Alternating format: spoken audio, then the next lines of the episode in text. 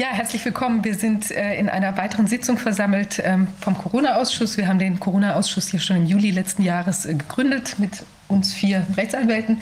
Heute sind wir auch alle zu meiner Freude wieder äh, vereint. Also ähm, drei Haftungsrechtler umgeben mich, Antonia Fischer, Dr. Rainer Föhmich, Dr. Justus Hoffmann, auch wieder da, aus den Untiefen der Arbeit äh, wieder erstanden und jetzt wieder bei uns. Und mein Name ist Viviane Fischer. Ich bin äh, Rechtsanwältin, äh, Volkswirtin und außerdem Hutmacherin, wie man ja seit einiger Zeit weiß. Äh, und in dem Zusammenhang ist ja auch allerlei Presse entstanden und äh, wir bedanken uns auch für die Presse. Äh, schlechte Presse ist auch gute Presse, weil wir haben viele neue Zuschauer gewonnen. Herzlichen Dank. Und damit auch die Möglichkeit erhalten, Menschen über die wichtigen Zusammenhänge zu informieren mit denen wir uns hier die ganze Zeit schon beschäftigen und man muss sagen, herumschlagen. Ja, wir haben heute bei uns äh, Frau Professor Kämmerer. Es gibt Neuigkeiten und zwar in Sachen äh, Drosten Retraction Antrag und weitere Dinge. Ich übergebe vielleicht an Sie direkt. Ja, hallo, wunderbar. Ähm, der Grund, warum ich das hier heute vorstelle, ist, es haben uns relativ viele Leute gefragt, was denn mit unserem Drosten-Report ist.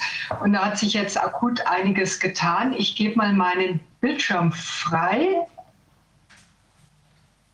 Ich hoffe, das ist jetzt zu sehen. Ja. ja. Äh, Gut, es ging um diese Arbeit hier, die von äh, der Arbeitsgruppe um Herrn Drosten, international eine größere Gruppe, ja im Januar rausgegeben wurde, ähm, sozusagen die, das ist zwar ein böses Wort, aber die Ursünde der PCR und damit Startpunkt der Pandemie. Und da hatte sich dann über längere Zeit hinweg ähm, viele Leute, die gesagt haben, nee, das passt alles nicht, dann doch irgendwann zusammengefunden ähm, und einen äh, Report geschrieben mit einem Brief an Eurosurveillance, äh, wo wir eben sehr viele Punkte, die schlechtes Handwerk sind, aufgewiesen haben und gesagt haben, so kann die Arbeit keinen Bestand haben und die muss zurückgezogen werden. Vielleicht sollte man dazu gleich sagen, weil auch es wurde aus den Kreisen der Autoren ja immer gesagt, ja, wir wären ja keine aktiven Virologen, die sich mit SARS-CoV-2 beschäftigen. Äh, PCR ist eine ganz normale, banale Routinemethode in jedem Labor. Ich muss da kein Top-Virologe oder sonst was sein, sondern im Gegenteil, die Leute, die die tägliche Arbeit damit machen, die sehen viel schneller, wo diese handwerklichen Fehler sind, als jemand, der irgendwo oben dran schwebt. Ich muss auch kein Maurer sein, um zu sehen, dass eine Mauer schräg aufgebaut ist. Ja? Ähm, so ähnlich ist es. Und wie gesagt, alle, die da beteiligt sind und viele, viele mehr, die uns hinterher angeschrieben haben und gesagt haben, oh, das, wenn wir gewusst hätten, hätten wir auch mitgearbeitet haben gesehen, da sind einfach massive handwerkliche Mängel, die so nicht stehen bleiben können. Also das haben wir hier in diesem Report zusammengefasst. Den haben wir ganz regulär an Eurosurveillance mit einem Begleitbrief eingereicht, danach auf verschiedene sogenannte Preprint-Server gesetzt, dass es die akademische Gemeinde auch sozusagen vor der Publikation anschauen und beurteilen kann. Ähm, der eine Kollege hat es dann auch auf das sogenannte ResearchGate gesetzt. Äh, da schauen auch sehr viele Forscher drauf. Und da haben wir jetzt letzte Woche äh, witziger, nee, vor einer Woche witzigerweise tatsächlich so eine Art Urkunde bekommen, äh, dass wir schon über 100.000 Mal dort gelesen wurden. Das würde ich mir mal mit einem normalen Hauptforschungsartikel wünschen. Das ist also ähm, das ist absoluter Spitzenrekord auf diesem ResearchGate, dass dieser Artikel so oft abgerufen wurde. Das zeigt also, wie, wie äh, doch sehr interessiert dieses Thema ist. Wir hatten dann auch, äh, weil wir uns klar waren, dass wir mit dem normalen wissenschaftlichen Weg vielleicht ein bisschen Probleme bekommen, ähm, auch dann uns entschlossen, doch eine Homepage zu machen, relativ schnell. Weil eins muss sich klar sein, in der momentanen Situation, das musste ich auch erst lernen, geht nichts mehr so, wie es vor einem Jahr vielleicht noch war. Wir befinden uns nicht mehr in einem regulären Wissenschaftsbetrieb, sondern wir befinden uns ähm, in, letztendlich, muss man leider sagen, in einem Informationskrieg. Und da geht es um die Informationshoheit. Und dadurch, dass wir diese Homepage gemacht haben, haben wir sehr schnell auch für unsere Kommentare eine Art Informationshoheit gewonnen. Wir haben sehr viele sehr hilfreiche Diskussionen darüber gehabt. Die Seite ist Stand heute bisher aus der ganzen Welt 23 Millionen Mal aufgerufen und abgerufen worden. Und damit zählen nur die, die länger als vier Minuten drauf geschaut haben. Ja, also da sieht man, das merken wir auch an der Rückmeldung, da sieht man, dass das tatsächlich wirklich die Menschen auch in der Wissenschaftsgemeinde tatsächlich bewegt. So, und deswegen haben wir auch sehr viele Rückfragen gekriegt, so nach dem Motto, was ist denn jetzt damit?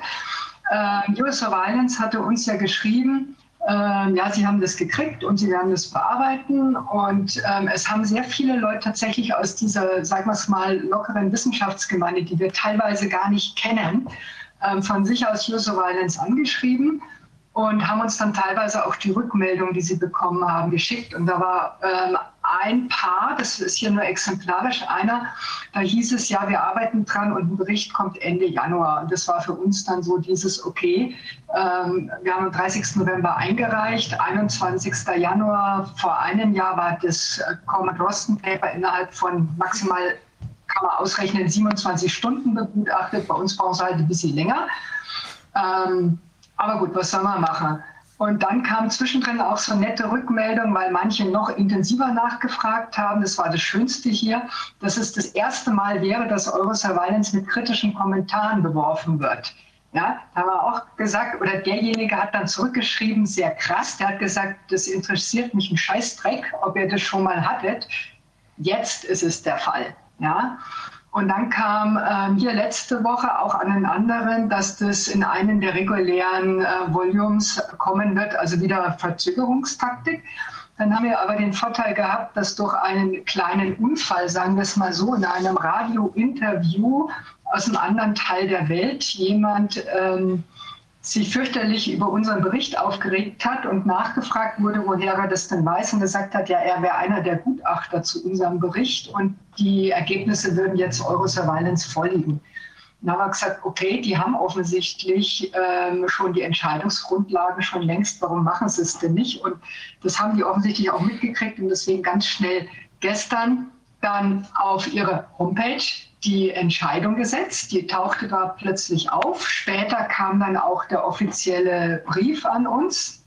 Und ähm, das Fazit davon ist eigentlich, das ist eine absolute Frechheit. Das muss man ganz klar sagen.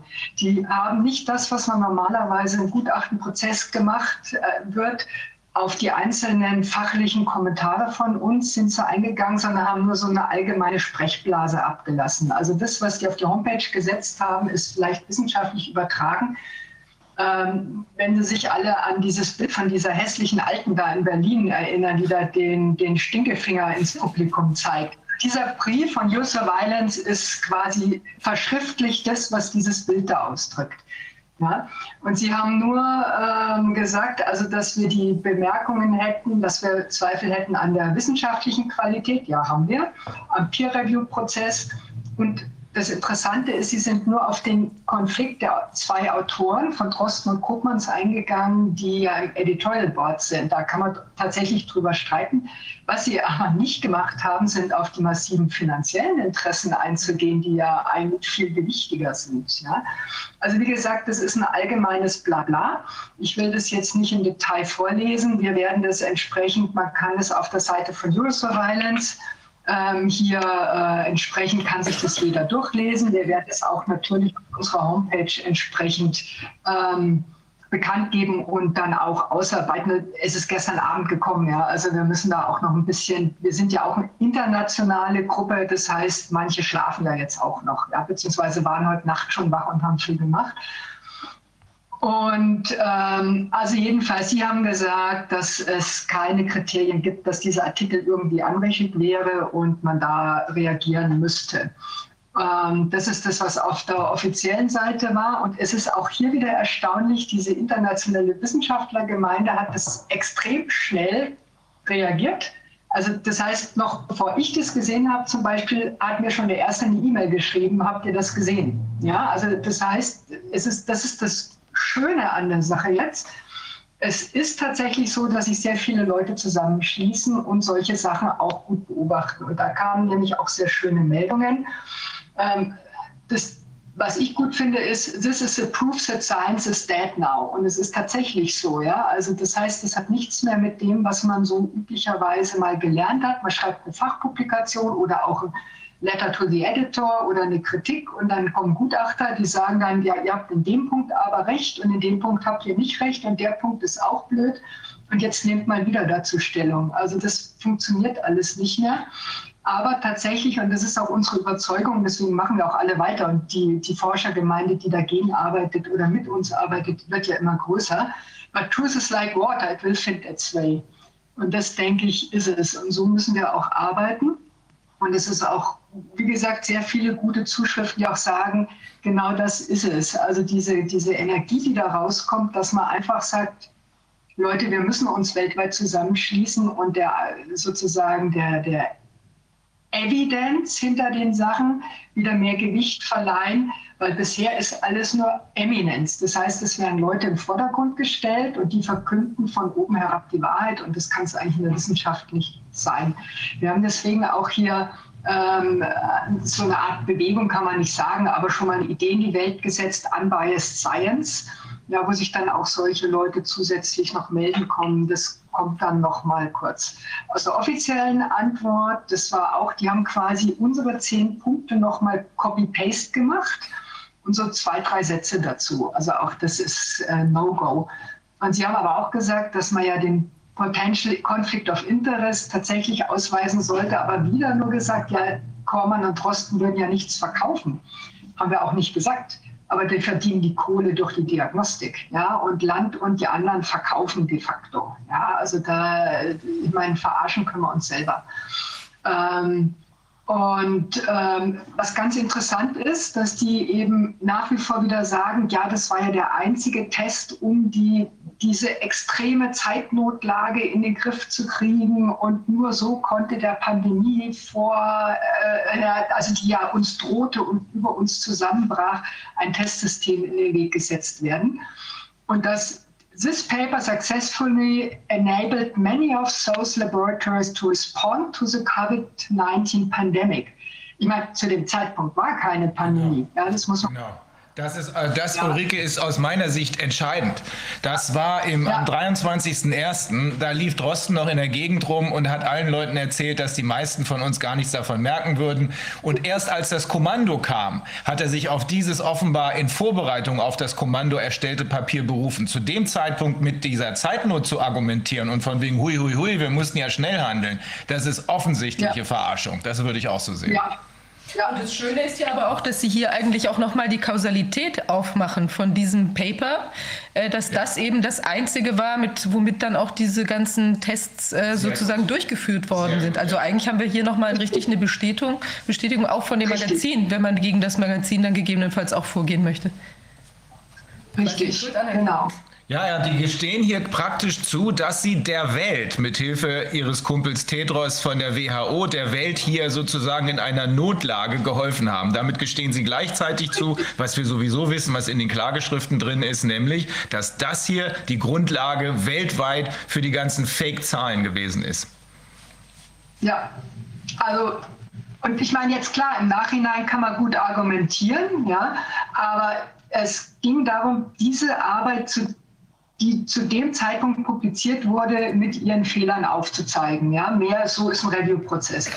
Ähm, was ich hatte ja schon erwähnt, was an der ganzen Sache auch erfreulich ist, ist eben dieses extreme, diese Resonanz und dieses internationale Netzwerk, was entstanden ist, mit auch sehr vielen, sehr wirklich hilfreichen Kommentaren. Es gibt natürlich immer, Entschuldigung, die Arschlöcher und die Trolle, die sich da einschalten und äh, nicht, sich nicht zu doof waren, ähm, zu meinen, ähm, dass, dass entsprechend ja sie die Autoren angreifen müssen. Ja? Also, ähm, aber gut, sowas gibt es immer, habe ich gelernt. Ja? Also dieses Netzwerk, über das sind wir zum Beispiel zu dem gekommen. Ich glaube, die Grafik kennt inzwischen ja fast jeder. Ja, das, da hat einer, der sich sehr gut mit großen Daten auskennt, hat einfach mal die ganzen äh, zugänglichen Publikations- und Review-Zeiten von Eurosurveillance in einer großen Datenbank analysiert. Und hier sieht man das mit den Jahren. Ja? Und dann hat er das unterteilt nach Rapid Communication, Research Papers und Surveillance Reports. Und hier sieht man die Tage und da sieht man eben hier bei diesen ähm, ähm, Research Papers so die mittlere Begutachtungszeit und eins scheidet aus. Das kann man bei dem Voter auf der offiziellen Homepage nachschauen und einfach anklicken. Und wenn man diesen Punkt dann anklickt, dann kommt genau Gorman Drosten et al. Ja, also dieser Punkt ist schon, also das ist eben dieses 27-Stunden-Review-Paper. Und dann haben sie uns auch in der Antwort geschrieben, ja, sie hätten noch in einem zweiten Fall, weil es ja so eine Pandemienotfall wäre, eine sehr schnelle Begutachtung gemacht. Und das ist tatsächlich diese Publikation. Und die ist auch korrekt als Rapid Communication deklariert, was diese zumindest hätte sein müssen. Ja. Ähm, und das ist eine zweite Arbeit von der WHO, ähm, wo eben die ersten Fälle zusammengefasst wurden, um zu sagen, wie, wie doch die Pandemie rollt. Und zwar sind da witzigerweise andere Autoren drauf. Also wie gesagt, das ist ja WHO und die haben nichts mit dem chinesischen CDC zu tun, die ja gleichzeitig ihre deutlich gehaltvolleren und, und ordentlicheren Publikationen sowohl beim Chinese Medical Journal als auch beim New England Journal eingereicht haben. Also das heißt, diese zwei extrem schnell durchgebrachten Arbeiten sind beide, wenn man jetzt so will, WHO getriggert und die anderen Arbeiten sind halt ähm, später rausgekommen. Ja, also das hätten wir jetzt auch nicht gemerkt, aber da haben sie uns freundlicherweise auch darauf hingewiesen, dass ja auch eine Sonderregelung gemacht wurde. Ja, und das Interessante ist, also für die Wissenschaftler, die zuhören, wurde uns doch glatt erklärt, die Reviewer hätten ähm, parat gestanden, hätten die Arbeit gekriegt, hätten oh Gott, rund um die Uhr gearbeitet. Die Autoren hätten auch parat gestanden und die Editoren, weil die Notlage so extrem war und hätten deswegen es geschafft, mit Reviewer-Kommentaren und Verbesserungen diese Arbeit binnen dieser extrem kurzen Zeit auf den Markt zu bringen. Also Ulrike, wenn also, die Notlage so extrem war, warum wurde sie damals nicht kommuniziert? Warum wurde die ganze Zeit über, insbesondere von Drosten in der Öffentlichkeit erzählt, dass die meisten nichts davon merken würden und so weiter? Im Grunde ist das nur der letzte Beleg, den man noch brauchte. Es werden noch mehr kommen, aber der vorerst letzte Beleg, den man noch brauchte, um zu zeigen, dass hier ein völlig abgestimmtes, geplantes Verhalten abgelaufen ist, dass hier ein Plan durchgezogen wurde. Man muss nur noch feststellen, wer da am Ende dahinter steckt. Aber dass Drosten hier auf Kommando gehandelt hat, wird man gerade aus diesen Umständen genau ersehen können. Ne? Wenn er wirklich in Panik gewesen wäre, von wegen, oh mein Gott, das wird alles böse enden, dann äh, hätte das nach außen kommuniziert werden müssen. Ist es, ja, ist es ja danach auch, als man die Panik dann offiziell auch verkünden wollte, anstatt immer wieder zu beruhigen und zu sagen, ist alles cool, die meisten von uns werden gar nichts merken. Das ist für mich entscheidend und die Kausalität natürlich, die Viviane eben angesprochen hat. Und wie lange hat denn jetzt, wie, was ist denn der, der Durchschnitt nochmal der, des Begutachtungsprozesses bei Eurosurveillance? Also der, die, die schnellstnächste Arbeit hier in dieser Kategorie war dann irgendwie so um die zwölf Tage und der Durchschnitt sieht man hier sind irgendwie 100 im Jahr. Ähm, wir müssen ja bei 1920 schauen. Da, wir haben dann da, oder der Wouter hat nicht weitergemacht, 172 Tage ja. in dieser Kategorie. Und das ist auch das, was man so aus der normalen Praxis weiß, wie, wie lange solche Arbeiten begutachtet werden. Rapid Communication, da steckt es ja schon drinnen. Das sind meistens die drängenden Sachen mit neuen. Die sind deutlich schneller. Die haben hier also so um die, um die 20 äh, bis 30 Tage Begutachtungsprozess. Das ist schon extrem schnell, muss man sagen. Ja?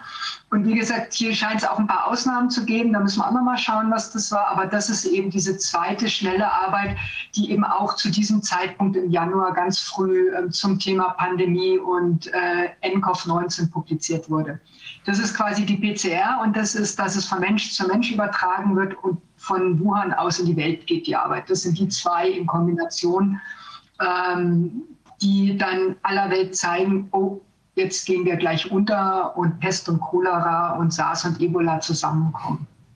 Wobei es ja auch faszinierend ist, dass jetzt diese, äh, diese Rückfrage in Bezug auf die, die Fehlerbehaftetheit des, äh, des Papers, dass die dann nicht als Rapid Communication würdig angesehen wurde. Weil wenn man sagt, das ist jetzt was, worauf diese ganzen Tests basieren, wäre das ja extrem wichtig, sehr schnell herauszufinden, ob da wirklich was dran ist oder nicht. Und dass man dafür sich dann zwei Monate äh, ähm, Zeit lässt und dann in der Lage ist, nur, nur so einen Stinkefinger zu produzieren und inhaltlich nicht richtig Stellung zu nehmen, das ist ja auch wiederum erstaunlich in der Angelegenheit. Ja, das wundert mich auch. Also um das, das zu produzieren, da hätten sie es eigentlich nur einmal lesen müssen und sagen müssen, leider nein, leider gar nicht. Das ist, äh, das, das brauchen wir nicht. Äh, das ist leider alles ganz schlecht. Also mich wundert es, dass das so lange, verhältnismäßig lange Zeit braucht, um dann am Ende gar nichts zu sagen. Und mich wundert, dass es funktioniert. Das wundert uns, ja, glaube ich, alle. Also ihr seid doch alle sauer darüber, oder? Naja, sagen wir es so, es war zu erwarten. Ja, ähm, aber wir hätten zumindest erwartet, dass sie versuchen, den guten Schein ein bisschen ja. zu wahren. Was jetzt das Ganze daran ist, dass die einfach so in ihrer Hybris und ihrer Überlegenheit sind, dass sie einfach sich nicht mal mehr die Mühe machen, ähm, so zu tun, als wären sie wissenschaftlich. Mhm. Ja, das ist das Erschreckende. Also das ist eigentlich ein Offenbarungseid, wenn so eine Zeitung, vor allem es steht auch drinnen, das Editorial Board hätte sich bereits am 4. Dezember zusammengesetzt und festgestellt, es wäre nichts. Also das heißt, ähm, das steht auch damit schriftlich drinnen. Das heißt, die haben quasi das gekriegt, haben dann alle zusammengezoomt oder gerufen und gesagt, Leute, was machen wir damit? Und dann kam raus, nee, die können uns nichts. So, und jetzt prolongieren wir das mal ein bisschen, ja, und tun so, als ob wir das externen Gutachtern geben. Die haben es wohl auch, weil der eine hat sich ja aus Versehen verplappert, ja, ähm, und äh, externen Gutachtern gegeben. Aber auch das, was wir jetzt zurückbekommen haben, normal sagt man dann Gutachter 1 hat folgende Punkte, Gutachter 2 hat folgende Punkte, Gutachter 3 hat folgende Punkte. Und wie gesagt, auch dieser offizielle vermeintlich wissenschaftliche Antwortbrief an den Corresponding Author, auch der ist wirklich bodenlos. Ja? Also da muss man einfach sagen, ähm, ja, so muss das ganze Publikations- und wissenschaftliche Dokumentationswesen, das ist einfach tot auf die Art und Weise. Ja, ich meine, wir haben das ja schon geahnt, weil es ja in anderen Bereichen auch so ist. Das hat ja gar nicht nur jetzt mit SARS-CoV-2 zu tun. Das ganze System ist ja wirklich nur noch von Seilschaften und Ähnlichen ähm, aufgebaut. Aber gut, das ist jetzt ein strukturelles Problem, da wird man mittelfristig dran schauen müssen. Das Gute, was daraus ist, dass eben auch mit dieser Arbeit von Mauter und anderen wurde gesagt, ja, ihr seid, ihr habt das alles nicht im Labor nachgekocht. Da haben wir auch gesagt, wir brauchen es nicht im Labor nachkochen. Wenn man eine Arbeit begutachtet als Reviewer, stelle ich mich auch nicht ins Labor und mache die gesamten Experimente nach, sondern ich schaue nur, ist die Arbeit in Ordnung, ist es stringent, ist die richtige Literatur zitiert, die sind die Methoden adäquat beschrieben und auch ähm, in der Lage, die erzielten Ergebnisse zu bekommen, sind die Ergebnisse glaubwürdig. Das ist das, was ein normaler Gutachter macht in jeder wissenschaftlichen Arbeit. Und was wir dann aber gemacht haben, da sind die ganzen Weihnachts- und Silvesterfeiertage draufgegangen, um mal zu sagen, nicht nur Eurosurveillance arbeitet rund um die Uhr. Ja. Ähm, wir haben einfach Zeitpunkt aller Arbeiten hier zusammengefasst, in denen irgendwas tatsächlich validiert wurde mit dieser PCR. Und ich habe hier eine Arbeit eingerahmt, die ist ganz besonders interessant. Poljak et al., das ist aus Slowenien. Die haben nämlich in ihrer Arbeit beschrieben, dass sie bereits am 17. Januar 20 nach ausführlicher Überprüfung den Tip-Molbiol-Roche-Test für die NCOV-19 PCR in ihrem Labor in die Routine implementiert haben. 17. Januar wurde ein kommerzieller Routine-Test in dieser Arbeit beschrieben, dass der am 17. Januar nach ausführlicher Überprüfung in der Routine implementiert wurde.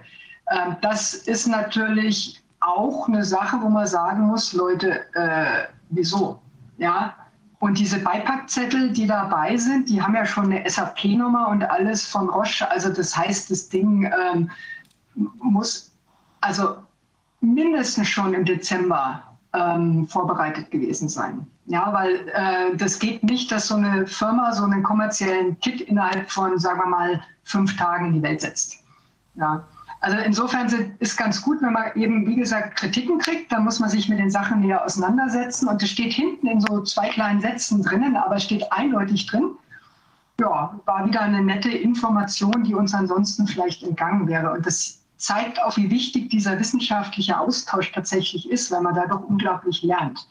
Ja, wir haben jetzt daraus eben dieses, dieses Addendum mit dieser ganzen Gutachtung der Literatur, ist auch wieder auf diesen Zenodo-Preprint-Server einzuladen. Das hatten wir auch zur Arbeitserleichterung an Eurosurveillance geschickt, so nach dem Motto, ihr braucht nicht alles einzeln überprüfen, wir haben das für euch gemacht. Auf das gehen sie zum Beispiel gar nicht an. Ja. Und auf was ich hier noch hinweisen möchte, wer in Zenodo schaut, da findet von uns ein drittes Protokoll. Es ist ja nicht so, dass wir jetzt nichts machen, sondern wir machen weiter. Und das ist etwas, da hat sich so eine Subgruppe gebildet, und zwar geht es da um die großflächige Datenanalyse. Mich selber sollte bitte jetzt keiner nach der Programmierung und dem mathematischen Modell fragen, weil ich bin eben kein Top-Virologe und nicht omnipotent.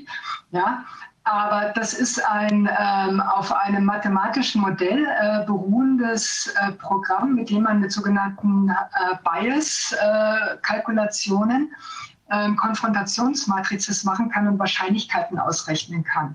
Und damit kann man, wenn man die richtigen Datenbanken hat, die Plausibilität der PCR-Testungen überprüfen. Und das ist das Attraktive. Das ist jetzt gerade in Begutachtung bei einem normalen Journal. Ja, und äh, wir haben mal hier mit ein paar Daten gespielt, die publiziert sind. Hier ist eine ganz neue Arbeit aus äh, JAMA Pediatrics, wo in Baden-Württemberg die Prävalenz äh, nach der so schlimmen ersten Welle untersucht wurde. Mit Antikörpern, aber da kann man sagen, gut, alle, die im Laufe der ersten Welle eine SARS-CoV-2-Infektion hatten, wenn man mal davon ausgeht, die haben mit Antikörpern reagiert, dann kommt hier raus, dass wir eine Prävalenz, auch das zeigt sich in anderen Ländern, bei kleinen Kindern nur 0,5, 0,7 haben. Also sagen die auch explizit im Journal, Kinder treiben die Pandemie nicht. Ja? Und auch bei Erwachsenen, das sind die Eltern, nur 1,8. Das heißt, wenn man eine Prävalenz, also ein zeitliches ähm, Durchseuchtsein der Bevölkerung annehmen würde mit 1 bis 2 Prozent, dann gibt es unter all den Möglichkeiten, wir haben also quasi alle Möglichkeiten der Sensitivität und der Spezifität der auf dem Markt befindlichen Tests, die sind, das sind mehrere Millionen Permutationen, die hinter dieser Grafik stecken, ja, gibt es eigentlich nur eine Option, die halbwegs hinkommt, wenn man diesen Prävalenzbereich annimmt. Ja, dann haben wir hier eine sehr, sehr, niedrige Sensitivität, aber eine andere Option hat uns diese Berechnungsmatrix gar nicht angeboten. Also 93 Prozent Sensitivität, 90 Prozent Spezifität. Und wenn man dann jetzt, das sind die RKI-Daten eingelesen am 10. Januar, da hatten wir ähm, was 120.000 Tests ungefähr in Deutschland. Ähm, und wenn man das dann mit der Anzahl der positiven Tests und der Fälle rechnet, dann sieht man hier, es bleiben praktisch kaum echt positive übrig und der Rest ist komplett falsch positiv.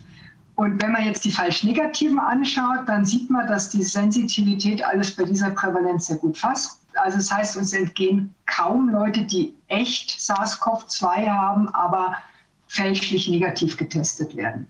Mit dem Programm kann man dann mit allen Daten aus allen Ländern, wenn sie ähm, entsprechend vorliegen, wir wollen das auf eine Homepage setzen, wird jeder immer für sich selber seine Plausibilität überprüfen können.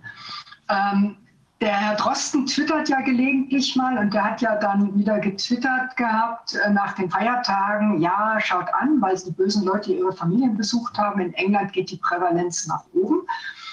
Für uns dankenswert, wir können wieder diese Prävalenz, die er zugrunde legt, hier sehen. Ja. Nach oben geht übrigens nicht. Also ich meine, da muss ich nicht groß schauen. Die Kurven knicken wieder nach unten. Ja. Ähm, aber wir haben mal mit Sicherheitsmarge 4% genommen. Ja. Und wenn ich sage, eine Prävalenz mit 4% in England nach den Weihnachtsfeiertagen, wenn ich die in dieser Matrix laufen lasse, dann sind das Gelbe hier sind die offiziell bestätigten positiven Fälle. Und das Grüne hier sind die, die bei 4% Prävalenz echt positiv wären. Und wenn man jetzt eher realistisch die 2% ansetzt, dann mickern wir irgendwo hier unten rum. Ja, also und mit dem Modell kann man tatsächlich sehr schön nachweisen, dass wir hier ein echtes Problem im Labor haben. Der Magiden hat ja auch gesagt, das größte Labor in England macht jeden Tag 100.000 Tests und arbeitet mit lauter angelernten Hilfswissenschaftlern und ist komplett durchseucht inzwischen. Und es passt auch genau zu diesen Daten dazu. Und damit wir mit dem weitermachen können, wäre jetzt sozusagen der Aufruf an die Wissenschaftsgemeinde, weil entscheidend ist, es kann jeder mithelfen und man muss jetzt nicht ausgebildeter Wissenschaftler sein, man muss einfach nur in der Lage sein, sich Daten zu holen und die aufzubereiten. Und ähm, dass wir, wenn möglich, Leute kriegen, die uns aus verschiedensten Ländern weltweit Daten zur Verfügung stellen. Ja, und zwar, ähm, welche Tests wurden gemacht, wie viel waren positiv, das geordnet nach Datum und idealerweise, weil wir müssen alles ja wirklich überprüfen, ähm, wo diese Daten herstammen, also auf welcher Homepage. Ja. Und wir haben eine, eben dieses Netzwerk an Bias Sciences im Entstehen, wo sich solche Leute dann melden können. Ich meine, die Folien kann ja jeder im Video dann nochmal sich anschauen und sich dahin melden. Und dann kann man nämlich so eine riesige Datenbank aufbauen, die dann auch für jeden öffentlich zugänglich ist, wo jeder dann tatsächlich die Daten überprüfen kann, damit man einfach dieser Deutungshoheit ähm, mal was entgegenwirkt, weil die Zahlen wären alle da, bloß wir sind ja, also sie werden nicht rausgerückt. Also es ist auch von verschiedenen, auch unverdächtigen Wissenschaftlern, äh, Epidemiologen und ähnliches angefragt worden. Diese, obwohl mit unseren Steuergeldern finanzierten Institutionen, rücken die Rohdaten nicht raus für eine unabhängige Überprüfung. Ja, weil die Frage ist, ähm, wem dienen unsere Steuergelder inzwischen? Ne? Ähm, es scheint mir immer deutlicher zu werden, Ulrike, dass das hier äh, insgesamt ein nicht nur wissenschaftliches, sondern auch ähm, insbesondere politisches Problem ist. Frau Merkel hat, glaube ich, kürzlich, als Herr Reitschuster konkrete Fragen gestellt hat äh, und sie nicht mehr weiter wusste, gesagt, es sei hier im Wesentlichen eine politische Entscheidung. Das wiederum ist das Zugeständnis, dass die Wissenschaft eigentlich nur noch benutzt wird. Herr Drosten also beispielsweise mit diesem Zeug hier nur noch benutzt wird, um den Anschein zu erwecken, als seien die politischen Entscheidungen auf Wissenschaft gegründet. Sehen wir an allen Ecken und Enden. Sie hat ja nun auch zugestanden, dass das die Gelegenheit sei für einen gesellschaftlichen gesellschaftlichen Neustart. Ich weiß nicht mehr ganz genau, wie sie es formuliert hat, ob sie das Wort Great Reset benutzt hat. Weiß ich nicht, könnte aber sein. Ähm, das wiederum wirft die Frage auf, ähm, wie lange wollen wir uns noch damit aufhalten? Also eure Arbeit ist absolut wichtig. Wir setzen die ja fort in den Gerichten. Das ist ja genau darauf wird es ja ankommen in den Gerichten, wenn ihr dann dazu als Gutachter gehört wird und die anderen keine Antworten haben. Genauso wie in der Reaktion auf euer Papier ist ja keine Antwort drin, außer oh, es musste ganz, ganz, ganz eilig was getan werden. Ähm, also wir setzen das ja in den Gerichten fort. Aber in Wahrheit äh, ist die Frage, worum geht's denn hier überhaupt, wenn doch alles nur Fake ist und alles nur noch so tun, als ob ist und nur eine politische Agenda, eine gesellschaftspolitische Agenda durchgesetzt wird. Ich glaube, das ist äh, den meisten der Wissenschaftler wohl auch klar inzwischen, oder? Ja, ich, ich, denke, ich denke mal schon, dass das für viele klar ist, auch wenn man es eigentlich nicht wahrhaben will. Das muss man ja ganz klar sagen. Man geht ja immer vom Guten im Menschen aus. Mhm. Die, Frage, die eine Frage ist, warum machen es so viele noch mit? Ja, das ist das eine. Und das andere ist, ähm, was kann man tatsächlich, was, was steckt dahinter, was kann man machen. Aber da sind wir jetzt natürlich überfragt. Und da ist eben wieder die Menge gefragt. Dazu müssen sich alle möglichen Leute in die Diskussion einbringen.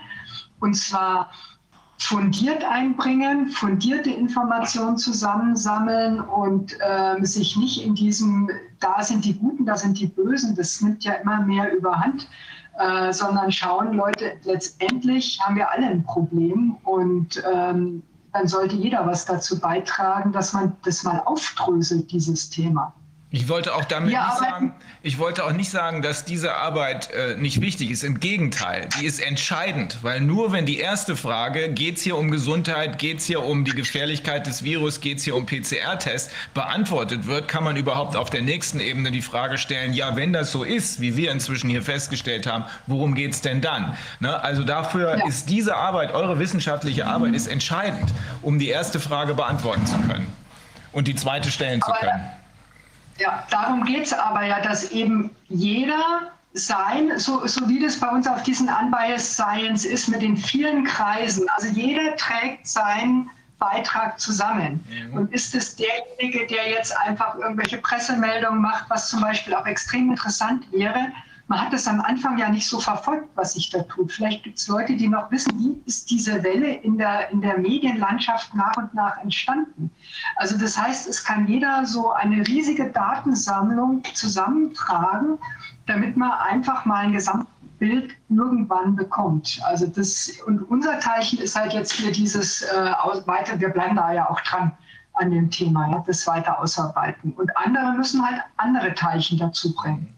Also ich finde das einen ganz wichtigen Punkt. Ich denke, dass wir mal einen kleinen Artikel dazu schreiben sollten oder sagen wir eine Fragenliste, die wir dann beim Ausschuss und auch bei 2020 News veröffentlichen, mit den Punkten, die uns jetzt so ganz entscheidend interessieren und wo wir dann auch Leute bitten, eben das beizusteuern, was sie beisteuern können. Weil ich finde also insbesondere auch diese, sagen wir mal, was sich ja jetzt auch gezeigt hat in der Berichterstattung der letzten Tage da und so, also quasi diese Agenda, bestimmte Leute dann irgendwie gleich mit, äh, also bestimmte Meinungen, also zum Beispiel, wo sind die die Sachen gegen Wodak, ja, äh, Herr Dr. Wodak, wo sind die, ähm, wo sind die von ausgegangen? Von wo, wo kam das? War das irgendwie eine konzertierte Aktion von verschiedenen Zeitungen beispielsweise oder konzertiert wirkende Konstellation? Also wir haben jetzt zum Beispiel auch festgestellt, dass in einer ähm, der äh, der, der, der, Artikel, die sich da festgebissen haben an dem Thema, dass ich eben diese Doppelqualifikation da auch im handwerklichen Bereich zusätzlich habe, ähm, diese Drittqualifikation, würde man sagen. Ja.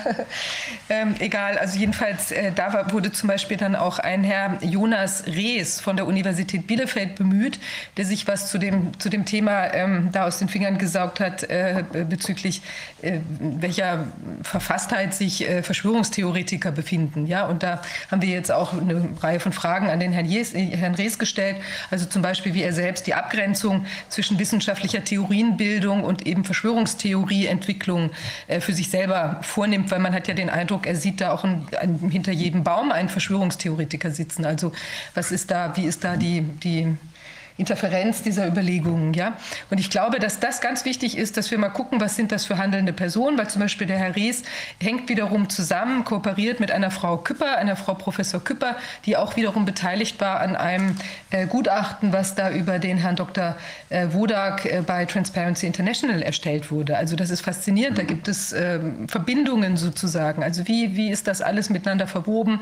Wie hängt da die Berliner Zeitung drin, die auch dann mit Herrn Rees offenbar zusammenarbeitet und so weiter. Also das sind alles Sachen, die müssen aufgeklärt werden. Wir werden das jetzt auch tun, weil ich denke, das ist ja für uns alle ganz wichtig, dass wir auch aus dieser äh, gut-böse Debatte rauskommen. Das ist ja letztlich was, was uns auch alle gar nicht interessiert. Also für uns geht es ja auch nicht um gegen den, sondern es geht für Gespräch, für Aufklärung.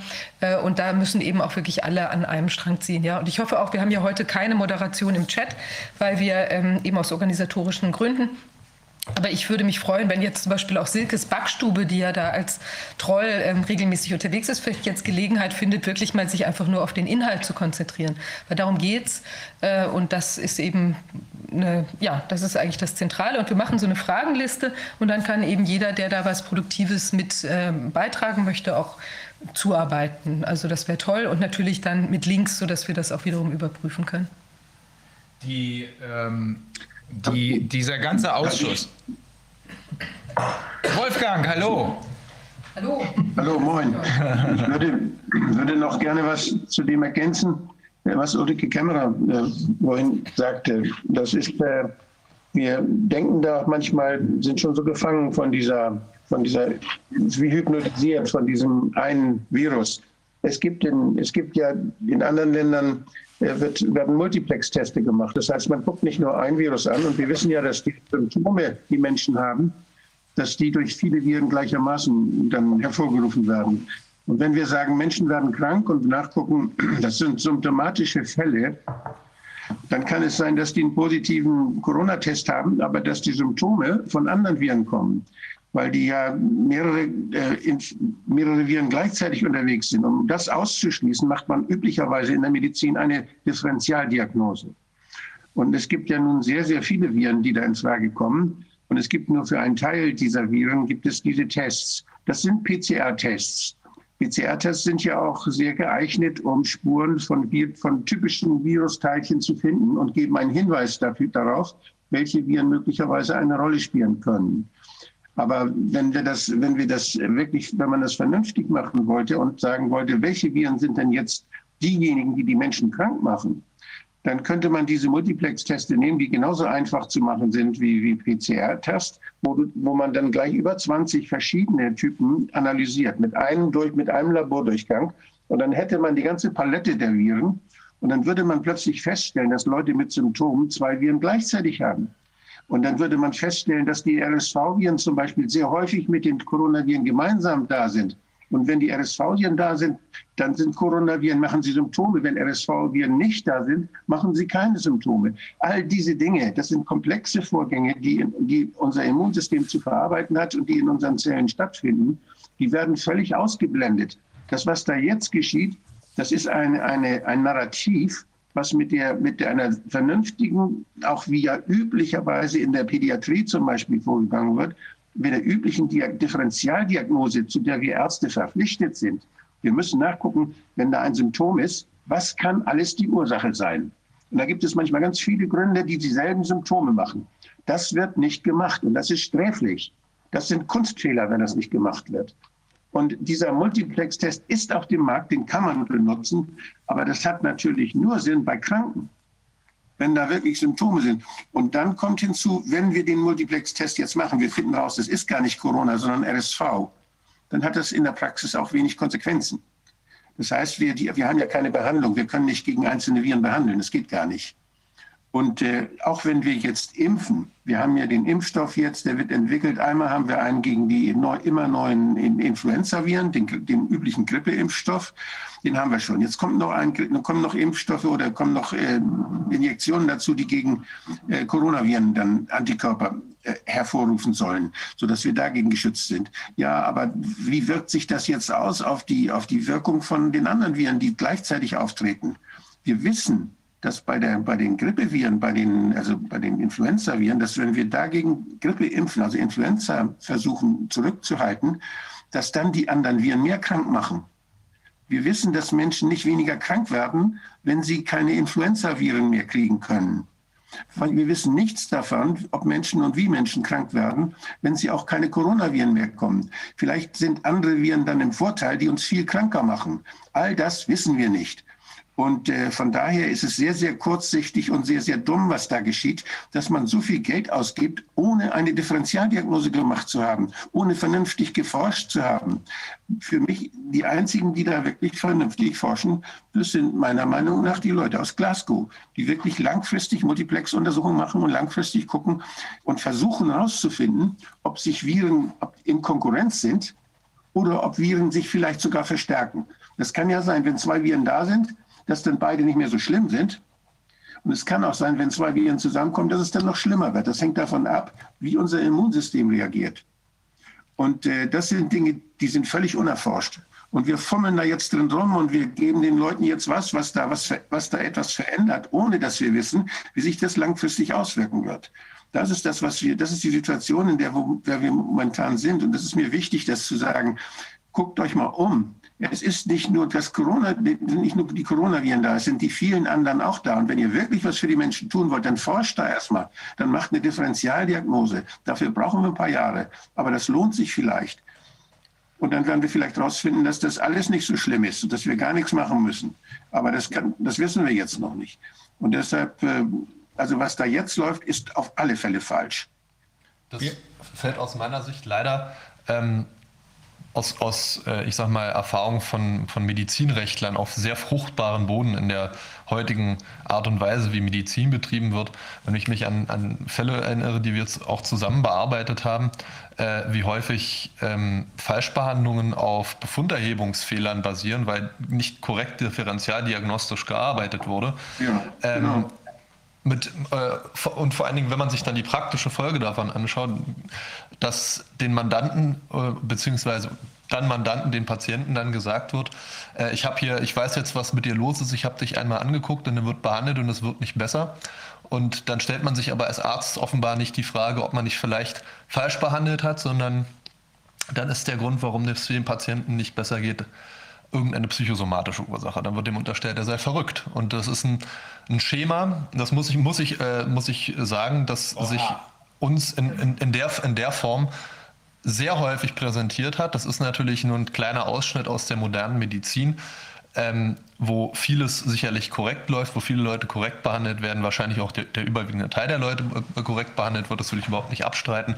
Aber die Tendenz ist schon, da wird dann eine Diagnose gestellt, wird auch überhaupt keine Anstrengung unternommen, differentialdiagnostisch tätig zu werden. Dann wird behandelt, wird möglicherweise sogar eine Behandlung gewählt, hatten wir auch schon häufiger, die dann der Heilung sogar abträglich ist, weil dann irgendwelche Nervenschäden reinmassiert wird oder sonstiger Quatsch, der gemacht wird, alles schon da erlebt.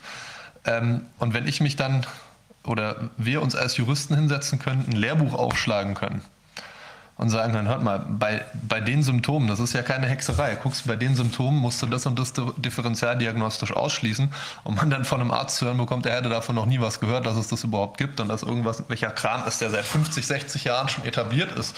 Da muss man sich eben auch fragen, was in diesem System führt denn dazu, dass diese, dieser wichtige Schritt einfach nicht mehr ausgeführt wird. Sind das finanzielle Aspekte, dass man die Zeit dafür nicht hat. Ist das ein, ein, Fehler in der, in der Arztausbildung, dass man die Leute dazu kriegt, nur noch auf die eine Sache zu schauen und zu sagen, ja, ich weiß sowieso alles, was, was richtig ist und der Rest interessiert mich nicht. Oder andere Motive, die dahinter stecken. Aber ähm, das entspricht auch dem, was wir in den letzten Jahren beobachten konnten, dass man sich im Prinzip gleich auf das allererste stürzt, was man sieht. Das wird behandelt und wenn es dann falsch gewesen ist, ja, dann hat halt der Patient nicht richtig mitgemacht. Patientencompliance ist dann, kommt, taucht dann immer wieder auf oder jemand anders ist schuld oder das hätte man ja gar nicht wissen können. Erzähl doch, erzähl doch mal den konkreten Fall. Also der ist ja öffentlich gewesen, den Namen brauchen wir ja nicht äh, zu nennen, aber wie katastrophal sich das auswirkt hier. Der tatsächlich war nicht öffentlich. War er nicht öffentlich? Ich dachte, das sei öffentlich berichtet worden. Es geht um eine Knieverletzung. Ach, ich dachte, du meinst den mit dem Zahn. Ich meine keine Zähne okay. in dem Fall, beziehungsweise mhm. wir, nee. Aber Ende vom Lied war, und das ist der Standard, mangelte Compliance beim Patienten. Da läuft es immer drauf hinaus. Ähm, und dann geht die ähm, Schmerztherapiespirale los. Dann kann man halt nichts mehr machen, dann ist alles ganz schlimm. Woran das liegt, weiß kein Mensch. Und ähm, dann wird er in die Schmerztherapie gegeben und dann gibt es noch ein paar Antidepressiva und dann soll er sich bitte nicht mehr melden. Ja, ja, und äh, also wir haben einen Fall mal gemeinsam behandelt, um das abzuschließen. Behandelt ist ein gutes Wort, aber wir haben einmal, eigentlich wird er von ähm, Antonia und Justus bearbeitet, ähm, gemeinsam verhandelt, weil er in Göttingen spielte. Und da ging es um eine Patientin, wo mit tödlicher Sicherheit äh, schon die falschen, äh, bei der Diagnostik ganz schlimme Fehler gemacht wurden. Am Ende wurden wie viele Zähne gezogen? Ähm, ich glaube inzwischen fast alle. Es sind ja. vielleicht noch vier da oder so. Unglaublich. Immer weiter, weil man einfach darauf beharrt hat, dass man sich selber nicht überprüfen muss, sondern einfach immer weitermacht. So wie jetzt mit den Lockdowns. Immer drauf auch wenn man erkennen kann, dass es nicht mehr funktioniert. Also wir, wir hier zumindest müssen uns die Frage stellen und die, die uns zuschauen, die das alles mitverfolgt haben, müssen sich schon immer wieder die Frage stellen, worum kann es denn sonst gehen? Sonst verlieren wir nämlich ähm, den rechtzeitigen Anschluss und äh, sind äh, nicht rechtzeitig in der Lage, uns zu wehren. Noch sind wir es. Aber in der Tat, auch wir hier, als wir das hier angefangen haben, könnte man sagen, wir sind als Verschwörungstheoretiker losgegangen. Das tut aber auch jeder Investigativjournalist, das tut ja fast jeder Wissenschaftler, weil er einer Frage nachgeht, auf die er die Antwort noch nicht weiß. Und das allein als Verschwörungstheorie zu bezeichnen, ist dummes Zeug. Umso mehr, als wir ja hier im Rahmen der Ausschussarbeit, gerade auch mit deiner Hilfe, Ulrike, äh, festgestellt haben, was inzwischen sogar von der WHO bestätigt worden ist, nämlich dass dieser PCR-Test eben nicht für sich genommen in der Lage ist, eine Infektion festzustellen. Jetzt hat die WHO gesagt, man muss aufpassen, mit bei welchem CT-Wert und man braucht wenigstens ein Symptom. Sonst kann man nicht von Infektionen sprechen. Und auch die Lockdowns, das habe ich äh, ein paar Mal schon zitiert, aber das ist wichtig, deswegen zitiere ich es nochmal, dass die Lockdowns überhaupt nichts bringen, sondern nur Schäden anrichten, hat ähm, jemand David Nabarro, Dr. David Nabarro von der WHO schon am 12. Oktober veröffentlicht und hat gesagt, Lockdowns have, have one consequence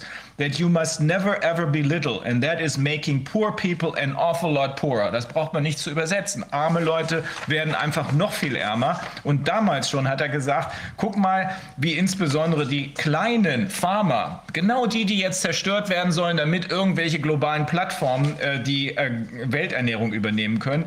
Guck mal, was mit den kleinen pa Farmern auf der Welt passiert. Dort steigen die Armutslevels an und was, äh, und was wir auch sehen können, alles schon im Oktober Von jemandem von der WHO gesagt worden, wir haben eine, wir werden im nächsten Jahr eine Verdoppelung der Armut, äh, der Armut in der Welt haben und insbesondere wird sich das bei Kinderernährung auswirken. Das sind ursprünglich könnte man sagen, Fragen gewesen, die wir uns gestellt haben. Wozu führen die Maßnahmen, beziehungsweise was kann der PCR-Test? Sie sind inzwischen beantwortet und zwar in einem Sinne, der der Regierung offenbar nicht passt. Deswegen ignoriert sie es alles. Und genau deshalb seid ihr so bedient worden, wie ihr bedient worden seid, weil es nur noch Fake ist. Das ist zumindest meine Einschätzung der Lage, wenn ich mir die Gesamtschau angucke. Nein, es gibt ja, es gibt so einen, so einen äh, schönen Spruch, der dem amerikanischen Psychologen Abraham Maslow zugeschrieben wird. Er meint, wenn ein einziges Werkzeug ein Hammer ist, dann sieht für dich jedes Problem aus wie ein Nagel. Mhm. Ähm, und das ist, glaube ich, eine ganz gewaltige Kontinuität, die wir hier erleben. Pandemie, PCR-Test draufschmeißen. Egal was passiert, PCR-Test obendrauf, Impfung obendrauf. Einzige, einzige Möglichkeit. Politisch, juristisch, Lockdown. Egal was ist, egal ob es was bringt oder nicht, Lockdown passt schon. Zahlen gehen hoch, Zahlen gehen runter, egal, Lockdown obendrauf, wird schon irgendwie werden. Hauptsache, man hat, hat irgendwas gemacht. Ähm, das zeigt auch, dass, mm, dass man sich in eine, in eine, Position manövriert hat, aus der man ähm, sowohl wissenschaftlich als auch politisch eigentlich nicht mehr rauskommt. Und das, das ist den Leuten wahrscheinlich auch bewusst, sodass man gucken muss, wie kann man, wie kann man dieses, dieses System möglichst lange aufrechterhalten. Es ist ja um das Gesicht nicht zu verlieren. Ja, ja, um das Gesicht nicht zu verlieren. Oder, oder welche Agenda man dahin verfolgen mag, auch immer noch so weit, wie es geht, äh, voranzubringen. Ich will mich nicht mit Wladimir Putin äh, gemein machen, aber der, der hat angeblich kürzlich in irgendeinem Interview gesagt, dass mit dem Great Reset, das hat ja schon in Ansätzen offensichtlich nicht geklappt. Also der war da wohl. Ja, der, der das, ich habe das gesehen. Ich habe ja mal vier Jahre Russisch gehabt, so ein bisschen was habe ich schon verstanden, aber äh, die Übersetzung war korrekt. Er hat gesagt, das ist ein Versuch gewesen, die Vielfalt der Völker äh, zu beenden und dieser Versuch ist gescheitert. Äh, man sollte sich doch jetzt, also ich bin auch kein Putin-Fan, also da passieren schon schräge Sachen, aber man sollte ihn vielleicht auch nicht so framen, wie äh, das derzeit geschehen ist. Äh, auch äh, was Nawalny angeht, da gibt es ja auch noch ein paar Hintergründe, die wir noch gar nicht so richtig kennen. Könnte Controlled Opposition sein, werden wir dann sehen. Aber er hat das genau so gesagt. Dieser Versuch ist gescheitert. Und jetzt müsste man sehen, wie man die verschiedenen Interessen, die hier auf der Welt vertreten werden, wieder an einen Tisch bekommt. Ich denke, die, ähm, die Sache mit dem Impfstoff, wenn man sich da auch anschaut, unabhängig davon, welcher Hersteller und so weiter. Ich habe ja schon mal gesagt, warum werden die eigentlich nicht enteignet und nur für die Herstellungs- und Entwicklungskosten entschädigt? Weil von den äh, kleinen Unternehmern in Deutschland fordert man ja auch, dass sie das mehr oder weniger kompensationslos hinnehmen, dass man ihnen die Bude zumacht. Und wenn das doch alles so schlimm ist und wenn das doch alles so gefährlich ist und wenn der Impfstoff doch so wichtig ist, äh, warum steht da nicht irgendwann einfach die, morgens die Polizei vor der Tür und sagt, schönen guten Morgen, ich hätte gern mal den ganzen Impfstoff und hier ist äh, deine Entschädigung dafür. Warum, warum dürfen die daran gewinnen? Das muss sich einfach nur mal jeder die Frage stellen. Ähm, aber man muss und zwar mit unserem Steuergeld. Ja. Ne? Und das sind alles Steuergeldfinanzierungen für die PCR-Tests. Natürlich ist das zwar nur gedrucktes Geld, aber trotzdem führt unterm Strich dazu, dass wir hier die größte Verschiebung eines Weltvermögens auf einzelne Player haben, die es je gegeben hat. Wir bezahlen den ganzen Müll und die Leute, die davon profitieren, ist eine kleine Gruppe von Leuten, die genau dieses, diese Agenda hier gerade pushen. Das dürfen wir jedenfalls nicht aus dem Blick verlieren, auch wenn es völlig richtig ist, Ulrike, dass wir auf der wissenschaftlichen Ebene wie auf der juristischen weitermachen. Natürlich. Aber auf der politischen Ebene wird ein anderes Spiel gespielt, das zeigt sich immer deutlicher. Also ich würde, ich würde mich äh würde mich freuen, in Anführungszeichen, wenn es wirklich dazu kommt, dass irgendeiner sagt, so, für Leute, die geimpft sind, gibt es jetzt, die dürfen wieder, die dürfen wieder alles machen, was sie wollen, weil es ist schon richtig, dass man dass es juristisch, verfassungsrechtlich zumindest in Deutschland eigentlich dann nicht mehr rechtfertigen kann, jemand, der andere Leute nicht mehr anstecken kann, noch zum Adressaten von ihn belastenden Maßnahmen zu machen, die darauf basieren, dass er andere Leute anstecken kann. Auf der anderen Seite ist man dann in der sehr unkomfortablen Position zu sagen, äh, erstens, äh, ich kann nicht allen Leuten Impfangebot machen, aber selbst wenn ich das machen kann, muss ich mir den Zugang zu meinen Grundrechten durch eine Impfung erkaufen. Und zwar nicht nur zu irgendwelchen Belanglosigkeiten, sondern im Endeffekt zur Teilnahme an der Gesellschaft und Teilnahme am, am Leben, wie es vorher war, nur, durch, nur dadurch, dass ich meine eigene Gesundheit durch, gefährde durch einen Impfstoff, der, was ja niemand bestreiten wird, äh, keine sonderlich intensive Testphase durchlaufen hat im Verhältnis zu anderen Impfstoffen. Und ich bin sehr zuversichtlich, dass spätestens da dem einen oder anderen äh, Richter in Deutschland eine Lampe angehen wird, dass das verfassungsrechtlich nicht mehr zu rechtfertigen ist, ähm, Leute vor die Option zu stellen, ihre eigene Gesundheit zu riskieren, um in Anführungszeichen andere Leute zu schützen um sich dadurch die Teilnahme an der, an der Verfassungswirklichkeit zurückzuerkaufen. Ich kann mir nicht vorstellen, Bundesverfassungsgericht lassen wir mal außen vor, aber ich denke, das eine oder andere Landesverfassungsgericht wird da eventuell zu dem Ergebnis kommen, dass das vielleicht doch möglicherweise den Kernbereich der Grundrechte angreift und mehr oder weniger auch die Menschenwürde, wenn man von jemandem verlangt, sich zu einem menschlichen Testobjekt zu machen, für einen, für einen Impfstoff, wenn man da die Objektformel des Bundesverfassungsgerichts zugrunde legt, um einfach nur wieder normal normalen Zugang zu den, den Grundrechten, die heißen ja nicht umsonst so, weil es grundlegende Rechte sind, zu haben. Das halte ich für, sagen wir mal, ich bin da optimistisch, dass wir, dass wir da äh, irgendjemanden haben werden, der da vielleicht mal die eine oder andere Frage stellt. Und an der Stelle muss man auch noch mal dran denken. Noch sind wir an einem Punkt, wo wir nicht sagen können, dass jemand, der geimpft ist, ähm, das Virus nicht mehr weitergibt. Das heißt, ähm, eigentlich wissen wir gar nicht, was es bringt. Wir wissen aber, dass es Menschen gibt, die gab es schon immer, äh, die tatsächlich nicht geimpft werden können. Die schließen wir einfach komplett mit aus. Oder die dürfen auf Konzerte oder was weiß ich was. Und das wiederum würde dann dazu führen, dass das Impfen an sich jetzt gerade eine Mutprobe ist und der Impfausweis ja ein Ausweis dafür, dass man die Mutprobe bestanden hat und wieder was was ich zur Clique gehört. Ne? Ich denke aber, der, der, Tenor, der wird sich, sobald, sobald allen Leuten ein Impfangebot gemacht werden kann, wird der, wird der Tenor schlagartig umkippen, dass man selbstverständlich, wenn man geimpft ist, niemanden mehr anstecken kann. Das haben wir. Das, das ich bin ein bisschen ungeduldig, wenn ich immer von, ihr sprecht von Impfen immer. Und äh, ich möchte das nicht vergessen, dass, wir, dass, dass das keine Impfung ist, was da jetzt läuft, ja, sondern wir werden, wir werden gentechnisch verändert. Das muss man einfach mal deutlich hervorheben. Und wir werden gentechnisch verändert. Und wir haben, und wenn wir deswegen, wenn wer sich nicht gentechnisch verändern lässt, wenn der dann deswegen äh, ja, ausgegrenzt wird, dann haben wir in der europäischen Menschenrecht, in der, in der Charta der Europäischen Union, haben wir einen Artikel, der ausdrücklich sagt, dass kein Mensch, da steht drin wegen seines Geschlechts, wegen seiner Herkunft und sowas alles, aber auch wegen, wegen seiner genetischen Ausstattung, darf niemand dis, äh, diskriminiert werden. Das ist ein Diskriminierungsverbot wegen der genetischen Ausstattung.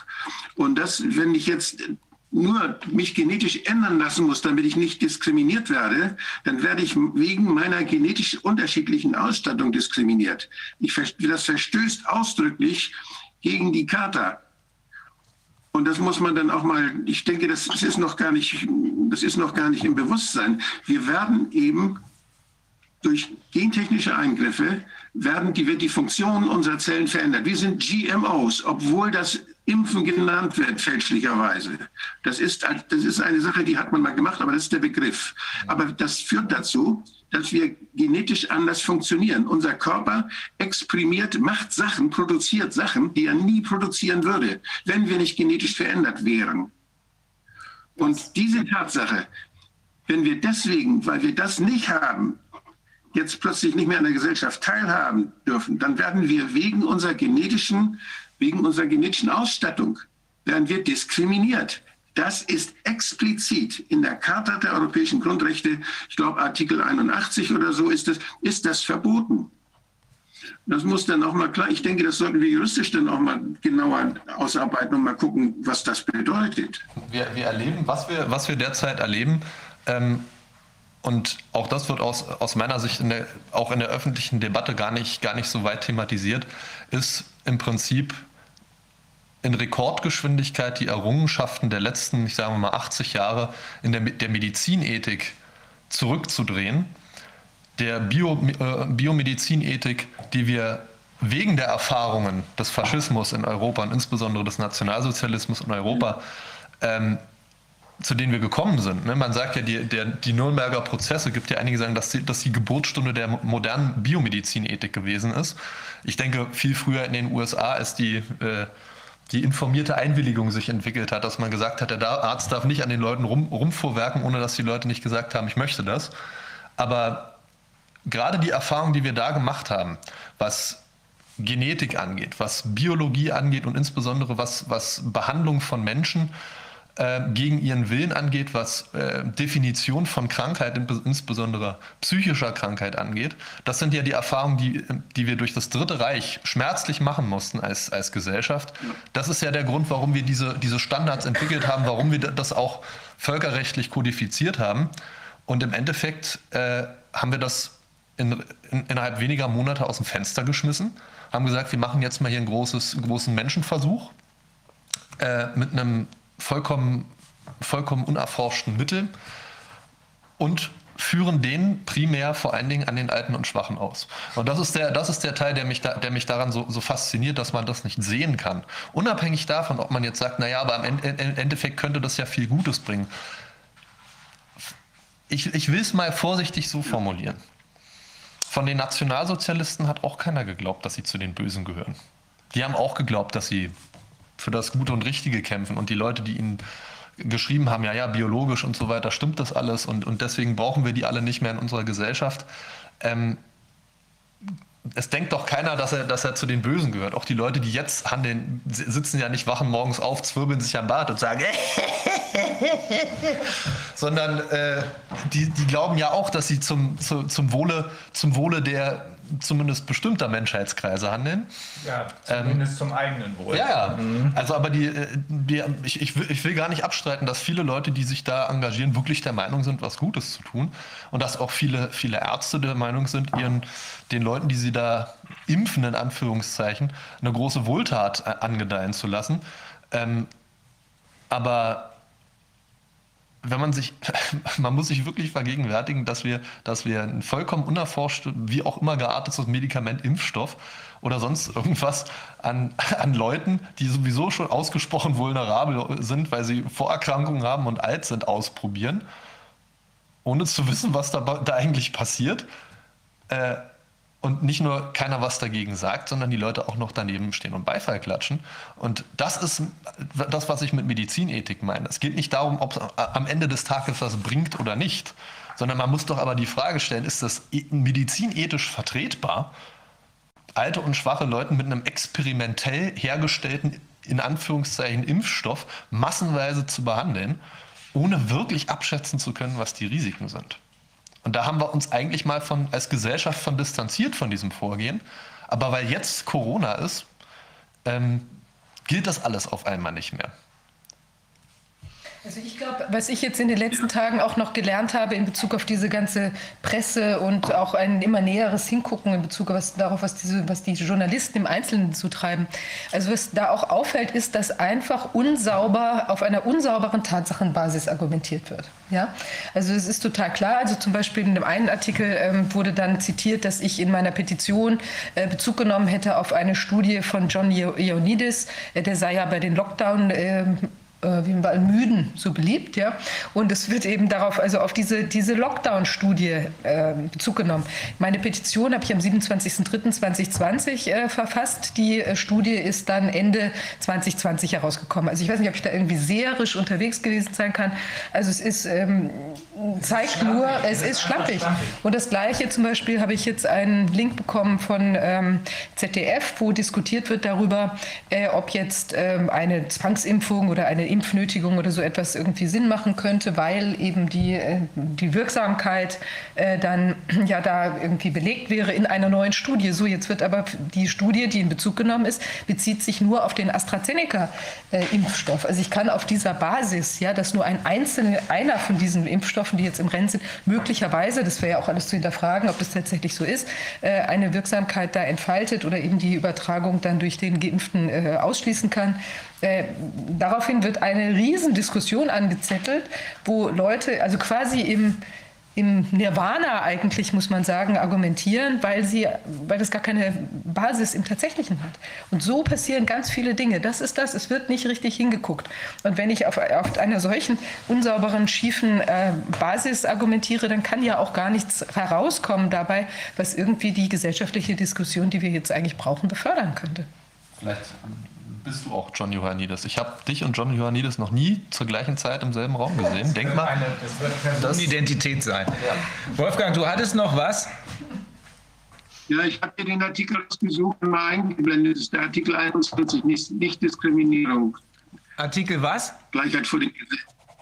Äh, das ist die europäische, äh, die Charta, der Grundrechtecharta der Europäischen Union. Ja, und das ist der Artikel was?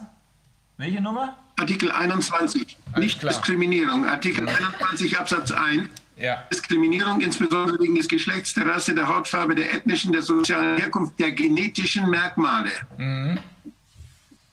Und dann kommen die anderen noch Sprache, Religion und so weiter. Aber die genetischen Punkt. Merkmale sind das ist ein wichtiger ich Punkt, Wolfgang. Du, du, weißt ja, dass äh, die Kollegin Dr. Holzeisen äh, sozusagen äh, die, letzten, die, letzte Hand anlegt an äh, die ähm, Nichtigkeitsklage, die gegen die EU-Kommission wegen, wegen der Zulassung dieser beiden erstmal, oder ich glaube, sind schon alle drei äh, zugelassenen Impfstoffe fertig macht. Wir wissen, weil wir mit den französischen Kollegen intensiv darüber gesprochen haben, äh, dass sich der eine oder andere fragt, wieso greift man das nicht an, weil es doch in Wahrheit gar keine, gar keine Impfung ist, sondern ein genetisches Experiment im wahrsten Sinne und in mehrfacher äh, Hinsicht. Sicht des Wortes.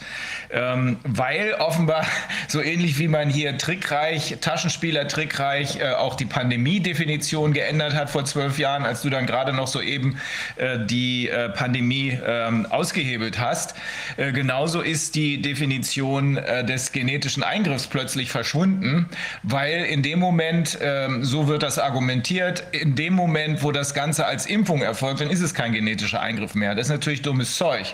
Nur nur wir können es nicht äh, auf dieser Ebene, glaube ich, wird äh, Renate Holzeisen es nicht angreifen. Das machen andere Kollegen, die damit tatsächlich zum ähm, Europäischen Gerichtshof für Menschenrechte und auch zum Internationalen Strafgerichtshof gehen. Weil natürlich ist das, es kann ja nicht sein, dass nur weil es eine Impfung ist, plötzlich der genetische Eingriff wegfällt. Wenn es eine Operation wäre, dann wäre es ein genetischer Eingriff. Wir haben das diskutiert in der Enquete-Kommission Recht und Ethik der modernen Medizin im Deutschen Bundestag. Da war ich Sprecher.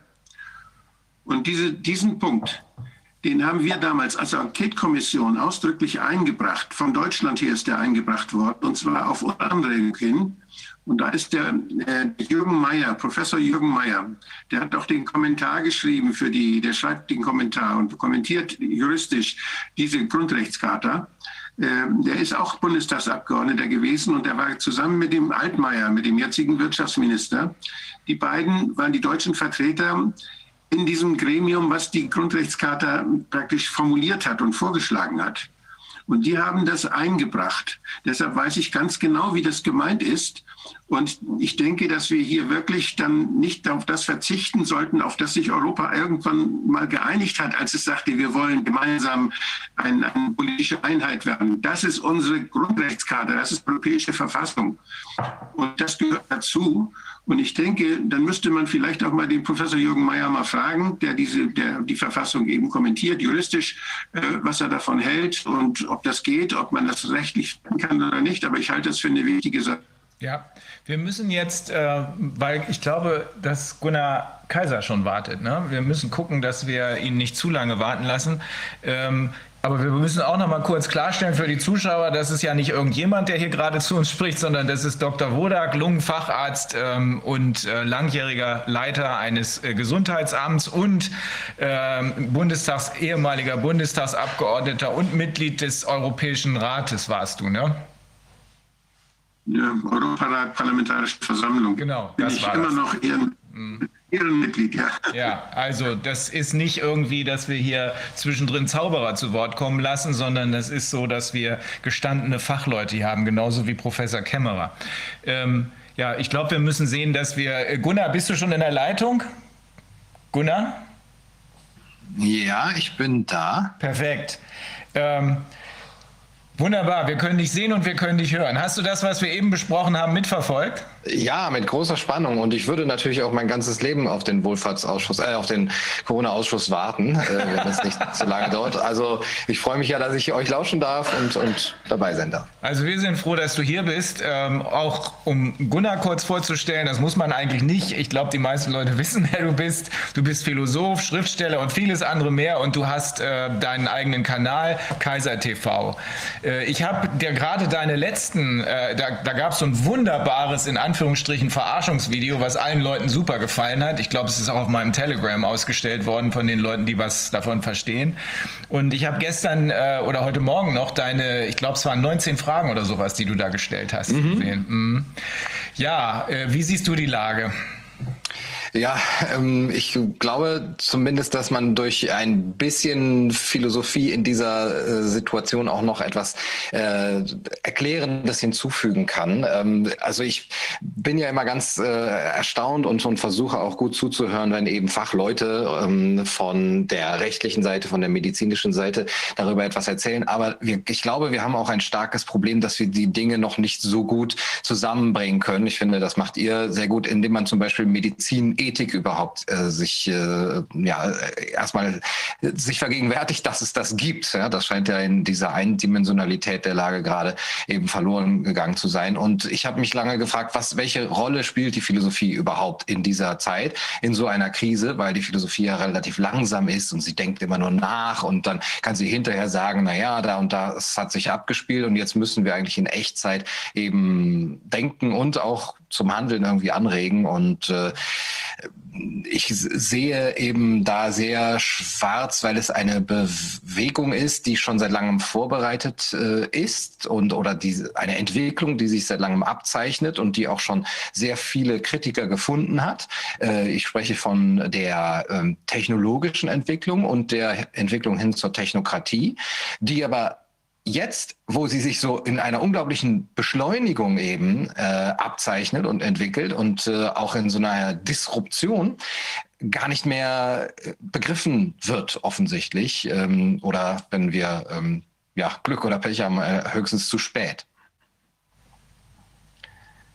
Die, die, die, ich habe aus deinen Fragen jedenfalls, und wir haben uns ja vorher schon kennengelernt bei den äh, Mutmachern in München, ähm, ich habe aus deinen Fragen jedenfalls gesehen, dass du dir sehr wohl darüber im Klaren bist, und du hast es ja eben angedeutet, dass hier äh, eine äh, seit langem geplante Agenda äh, ausgerollt wird und offenbar auch verfolgt wird. Und dass wir hier eben tatsächlich auf zwei Ebenen unterwegs sind. Die eine Ebene, die wir hier mit den Wissenschaftlern besprechen, die immer wieder wissenschaftlich oder juristisch oder medizinisch darauf hinweisen, dass absolut nichts stimmt von dem, was uns präsentiert wird. Und die andere Ebene, die sich aber erst dann wirklich der Diskussion, der öffentlichen Diskussion öffnet, wenn man es geschafft hat, auf der ersten Ebene die Menschen, äh, den Menschen klarzumachen, dass es hier eben nicht jedenfalls offensichtlich nicht um Gesundheit geht. Ähm, dass diese Art der kognitiven Dissonanz, äh, wird es ja häufig bezeichnet, äh, die ist ja den meisten Philosophen schon lange klar, oder? Ja, ich bin mir auch noch nicht so sicher, was die geeignete Kommunikationsstrategie für die Öffentlichkeit auch ist. Ob man erst sozusagen dieses Lügengebäude weiter äh, durchlöchert, äh, beschießt und durchlöchert, sodass es jedem klar wird, dass es eigentlich nur noch so an, an Fetzen da rumhängt, äh, beziehungsweise dass man diesen Schleier auch herunterreißt und dann den Menschen irgendwie dadurch langsam klar wird, ach so, es ging gar nicht wirklich um Gesundheit. Das kann man ja auf verschiedene Dinge, äh, Ebenen, auf verschiedenen Ebenen auch ähm, herstellen. Oder ob man auch schon gleichzeitig den Blick darauf lenken sollte, was passiert denn im Hintergrund? Also kann man das erst äh, begreifen und, und, und wirklich auch den, den Blick darauf legen, wenn man verstanden hat, dass das eine, ähm, sagen wir mal, zumindest große Einseitigkeit ist, die auch ja fahrlässig oder eben bewusst auch hergestellt wird, ähm, mit der man auch ablenken kann. Äh, oder kann man gleichzeitig sagen, ähm, von mir aus ist da auch eine Pandemie und von mir aus ist da auch eine, ähm, eine gesellschaftliche Gefahr auf gesundheitlicher Ebene. Aber wir müssen auch gleichzeitig äh, aufpassen, dass uns nicht andere Dinge aus dem Auge ähm, gerät, aus dem aus dem Auge gerät geraten, die eben in Richtung äh, Technokratie und auch eine Art planwirtschaftliche ähm, global ähm, ja, Technokratie eigentlich jetzt befürworten, Stichwort Great Reset. Ähm, und ich glaube, beides geht. Also man kann das beides ähm, betrachten, beides ganz gut betrachten. Und meine Aufgabe als, als Philosoph oder ich glaube überhaupt die Aufgabe von ähm, kritischen Intellektuellen und überhaupt auch Sozialwissenschaftlern sollte sein, eben jetzt auch diese politischen und gesellschaftlichen Entwicklungen stärker zu beleuchten. Als Juristen haben wir, wenn wir in der Ausbildung sind, in der Praxis sieht das alles völlig anders aus, weil die aus, unsere Ausbildung mit der Praxis nichts zu tun hat. Äh, aber in der Ausbildung äh, lernt man immer, wenn man ein Problem begutachtet, also wirklich auch dann ein Gutachten schreibt zu einer, einem juristischen Sachverhalt, der immer feststeht, übrigens in der Ausbildung. In der Realität ist das die entscheidende Arbeit des Juristen, insbesondere des Anwalts, aber auch des Richters, den Sachverhalt überhaupt erstmal festzustellen. Ne? Das genau das ist das, was wir hier versuchen oder die ganze Zeit versucht haben zu tun. Wie gefährlich ist das Virus? Was ist mit dem PCR-Test? Aber im Studium ist es anders. Im Studium kriegst du einen feststehenden Sachverhalt. A äh, schmeißt einen Stein auf B, der prallt an seinem Kopf ab und trifft dann D und der fällt um und da geht eine Scheibe bei zu Bruch. Wie ist die Rechtslage? So ungefähr sieht der Kram aus. Und ähm, in diesem Studium wird dann immer versucht, uns zu, ja, Damals jedenfalls schien das so zu sein, uns zu kritischem Denken zu bringen und uns dazu zu bringen, unterschiedliche Meinungen zu sehen. Und dann gibt es häufig eine herrschende Meinung, HM, und eine Mindermeinung und dann gibt es noch eine vermittelnde Meinung. Und dann muss man, äh, so wie das üblich ist in der Wissenschaft, wobei wir uns nicht so richtig darüber im Klaren sind, ob die Rechtswissenschaft überhaupt eine echte Wissenschaft ist, aber dann muss man eben These, Synthese und These bilden. So jedenfalls macht man es dann auch, wenn man promoviert oder später, wenn man habilitiert und dazu seine Arbeiten schreibt. Die, minder, die mittlere, die vermittelnde Meinung, die könnte hier diejenige sein, die du eben angesprochen hast. Man sagt, ja, okay, hier ist irgendwas. Wir wissen zwar nicht so genau was, aber ich will, ich will mich dem gar nicht verschließen. Es äh, sind, ist hier auf jeden Fall irgendein äh, Erreger unterwegs. Äh, was es nun genau ist, spielt ja auch keine Rolle. Wir müssen jedenfalls feststellen, wie gefährlich ist dieser Erreger und deswegen könnte es ja auch sein, dass manche der Maßnahmen gerechtfertigt sind. Aber, und da sind wir dann bei der eigentlichen Diskussion, äh, die inzwischen auch viele Juristen, Heribert Prantl, der ist äh, früher mal, der ist äh, Kolumnist bei der äh, Süddeutschen gewesen oder ist es glaube ich immer noch, der war früher Staatsanwalt und Richter, allerdings ist in Bayern jeder Staatsanwalt und Richter, der in der Justiz landet, weil das hin und her getauscht wird. Ähm, aber auch Herr Papier haben beide sich auf, äh, einen, auf einen anderen Weg begeben und haben gesagt, hm, äh, egal was hier los ist, aber jedenfalls müssen wir die Grundrechte schützen. Die blenden im Moment noch aus die große Frage, was ist denn hier tatsächlich los, sondern die machen Vielleicht folgen sie diesem Mittelweg, das kann ich nicht ganz genau beurteilen, aber die sagen, ja, ähm, mag sein, dass hier irgendwas ist, oder die gehen sogar davon aus, dass hier irgendwas ist und Impfungen sind dringend erforderlich, was wir inzwischen für einen groben Fehler halten, nicht nur wegen Herdenimmunität, sondern auch wegen der nicht erfolgten Studie. Wir sind ja nun die lebenden Objekte, an denen das Ganze experimentiert werden soll. Aber sie sagen, Grundrechte müssen beachtet werden. Ähm, wie, sieht denn, wie sieht denn das aus philosophischer Sicht aus? Wie kann man das denn, wie kann man das, wir sind ja noch nicht im Nachhinein jetzt, sondern wir sind mittendrin. Wie kann man das erklären, dass hier derart unterschiedlich argumentiert wird, aber dennoch, wenn man ähm, sich auf die letzte Studie von die Herr Reitschuster äh, veranlasst hat, wenn man sich die anguckt, aber dennoch 45 Prozent der Menschen inzwischen sagen, hm, hm, hm, so richtig einverstanden sind wir nicht mehr. Also Reitschuster sagt, hier hat die Stimmung gekippt. Äh, kann man das als Philosoph einsortieren jetzt schon oder braucht man dazu noch mehr Daten? Das ist total schwer, weil es, glaube ich, auf einer gewissen Ebene eine absolut einmalige Situation ist. Ähm, es gibt wirklich äh, Entwicklungen, die man schon hat kommen sehen und die man auch jetzt auf das heute beziehen kann, wie zum Beispiel die ähm, Entwicklung hin zur Massengesellschaft, zu einer verwalteten Gesellschaft und zu der ähm, Benutzung von, von, von Techniken, äh, Herrschaftstechniken auch. Und die kann man hier auch wieder sehen. Aber auf einer anderen Ebene ist das alles total neu, würde ich sagen. Erstmal in der Dimension, in der Breite, in der wir das haben, also weltweit und auch äh, in der ähm, in der Art und Weise, wie alle Systeme der Gesellschaft ineinander greifen, Medien, Politik, Wirtschaft und äh, auch äh, da mitzumachen scheinen. Und das ist für mich der Grund zu sagen, äh, dieses Konstrukt mit herrschender Meinung hier, Mindermeinung da und dann vermittelnde Meinung, das mag äh, wirklich ein sehr brauchbares Modell sein in einer normalen Welt. Aber in der leben wir im Moment nicht. Und das ist, glaube ich, etwas, was vielleicht, wenn jetzt 45 Prozent da zumindest schon mal sagen, hm, hier äh, bin ich aber gar nicht mehr so einverstanden, vielleicht jetzt gerade den Leuten ein bisschen äh, klarer wird, das ist ein absoluter Wahnsinn. Es ist auch eine Form der Massenhysterie und Hypnose fast.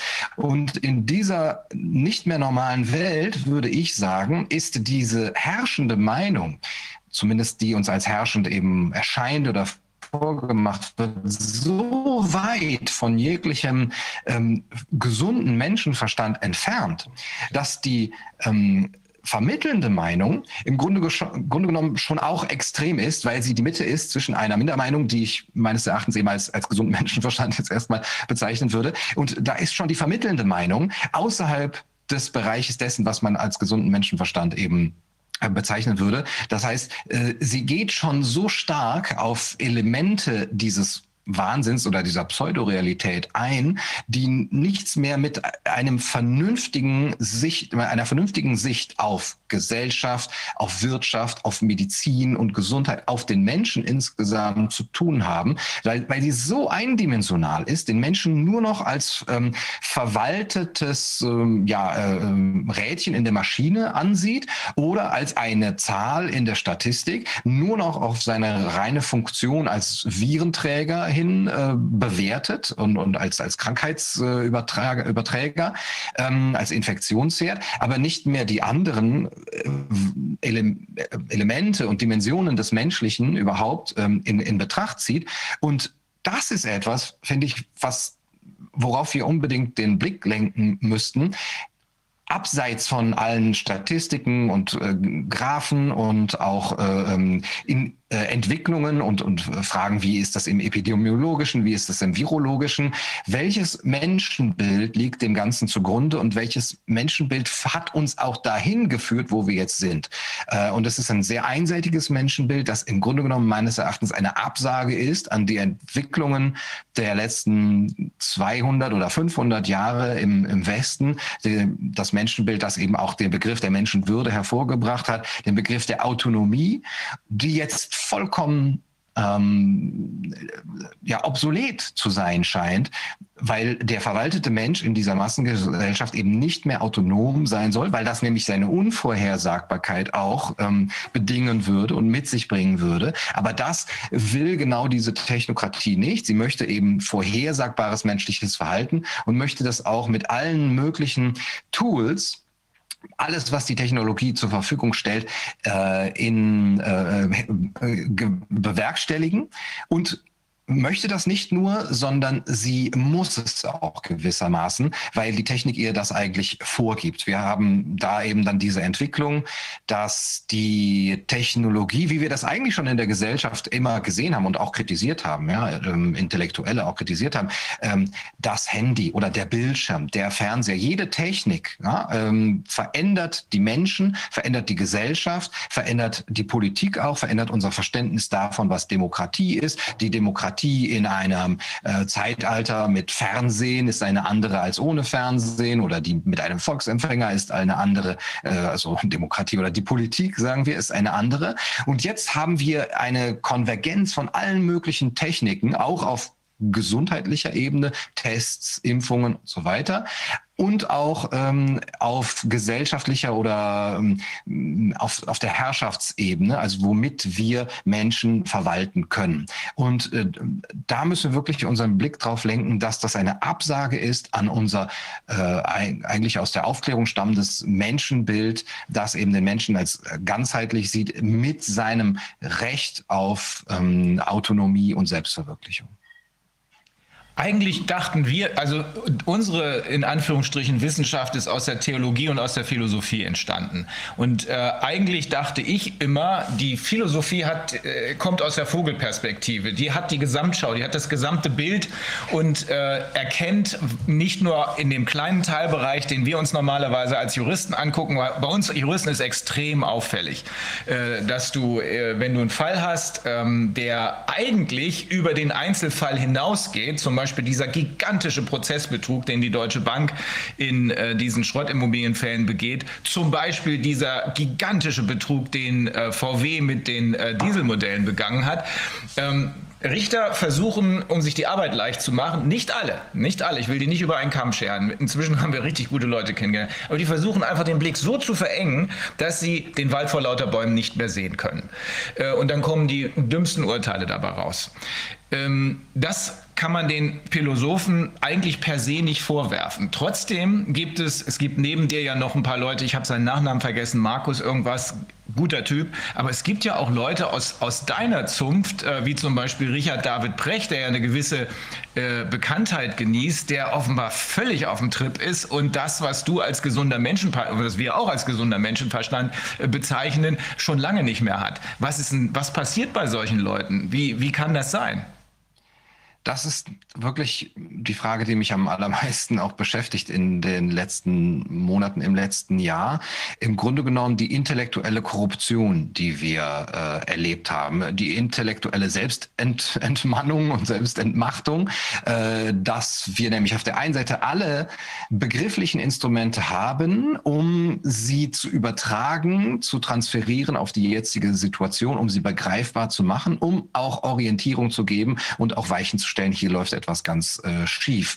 Ähm, und dann aber die Köpfe derer, die sich in Talkshows oder eben auch in, in, in großen Zeitungen eben bisher ausbreiten äh, durften, diese Begriffe überhaupt nicht anwenden, beziehungsweise sich auch in der gleichen Deformation professionell, könnte man ja sagen, das ist ja auch eben die Gefahr für jeden, der Vereinseitigung des, des, des, des Tunnelblicks äh, schuldig machen und, und sagen, okay, wir, wir müssen jetzt irgendwie über diese ähm, Krise hinüberkommen und das Wichtigste ist ja die Gesundheit und eben gar nicht merken, es gibt auch noch andere Werte. Jetzt langsam manchmal äh, ein paar Leute, wie zum Beispiel Robert Faller, der österreichische Philosoph, sagen, na ja, es ist schon auch nicht gut, wenn wir die Andersdenkenden dann da auch diffamieren. Das sollte man schon auch ähm, äh, ja eben im Hintergrund haben.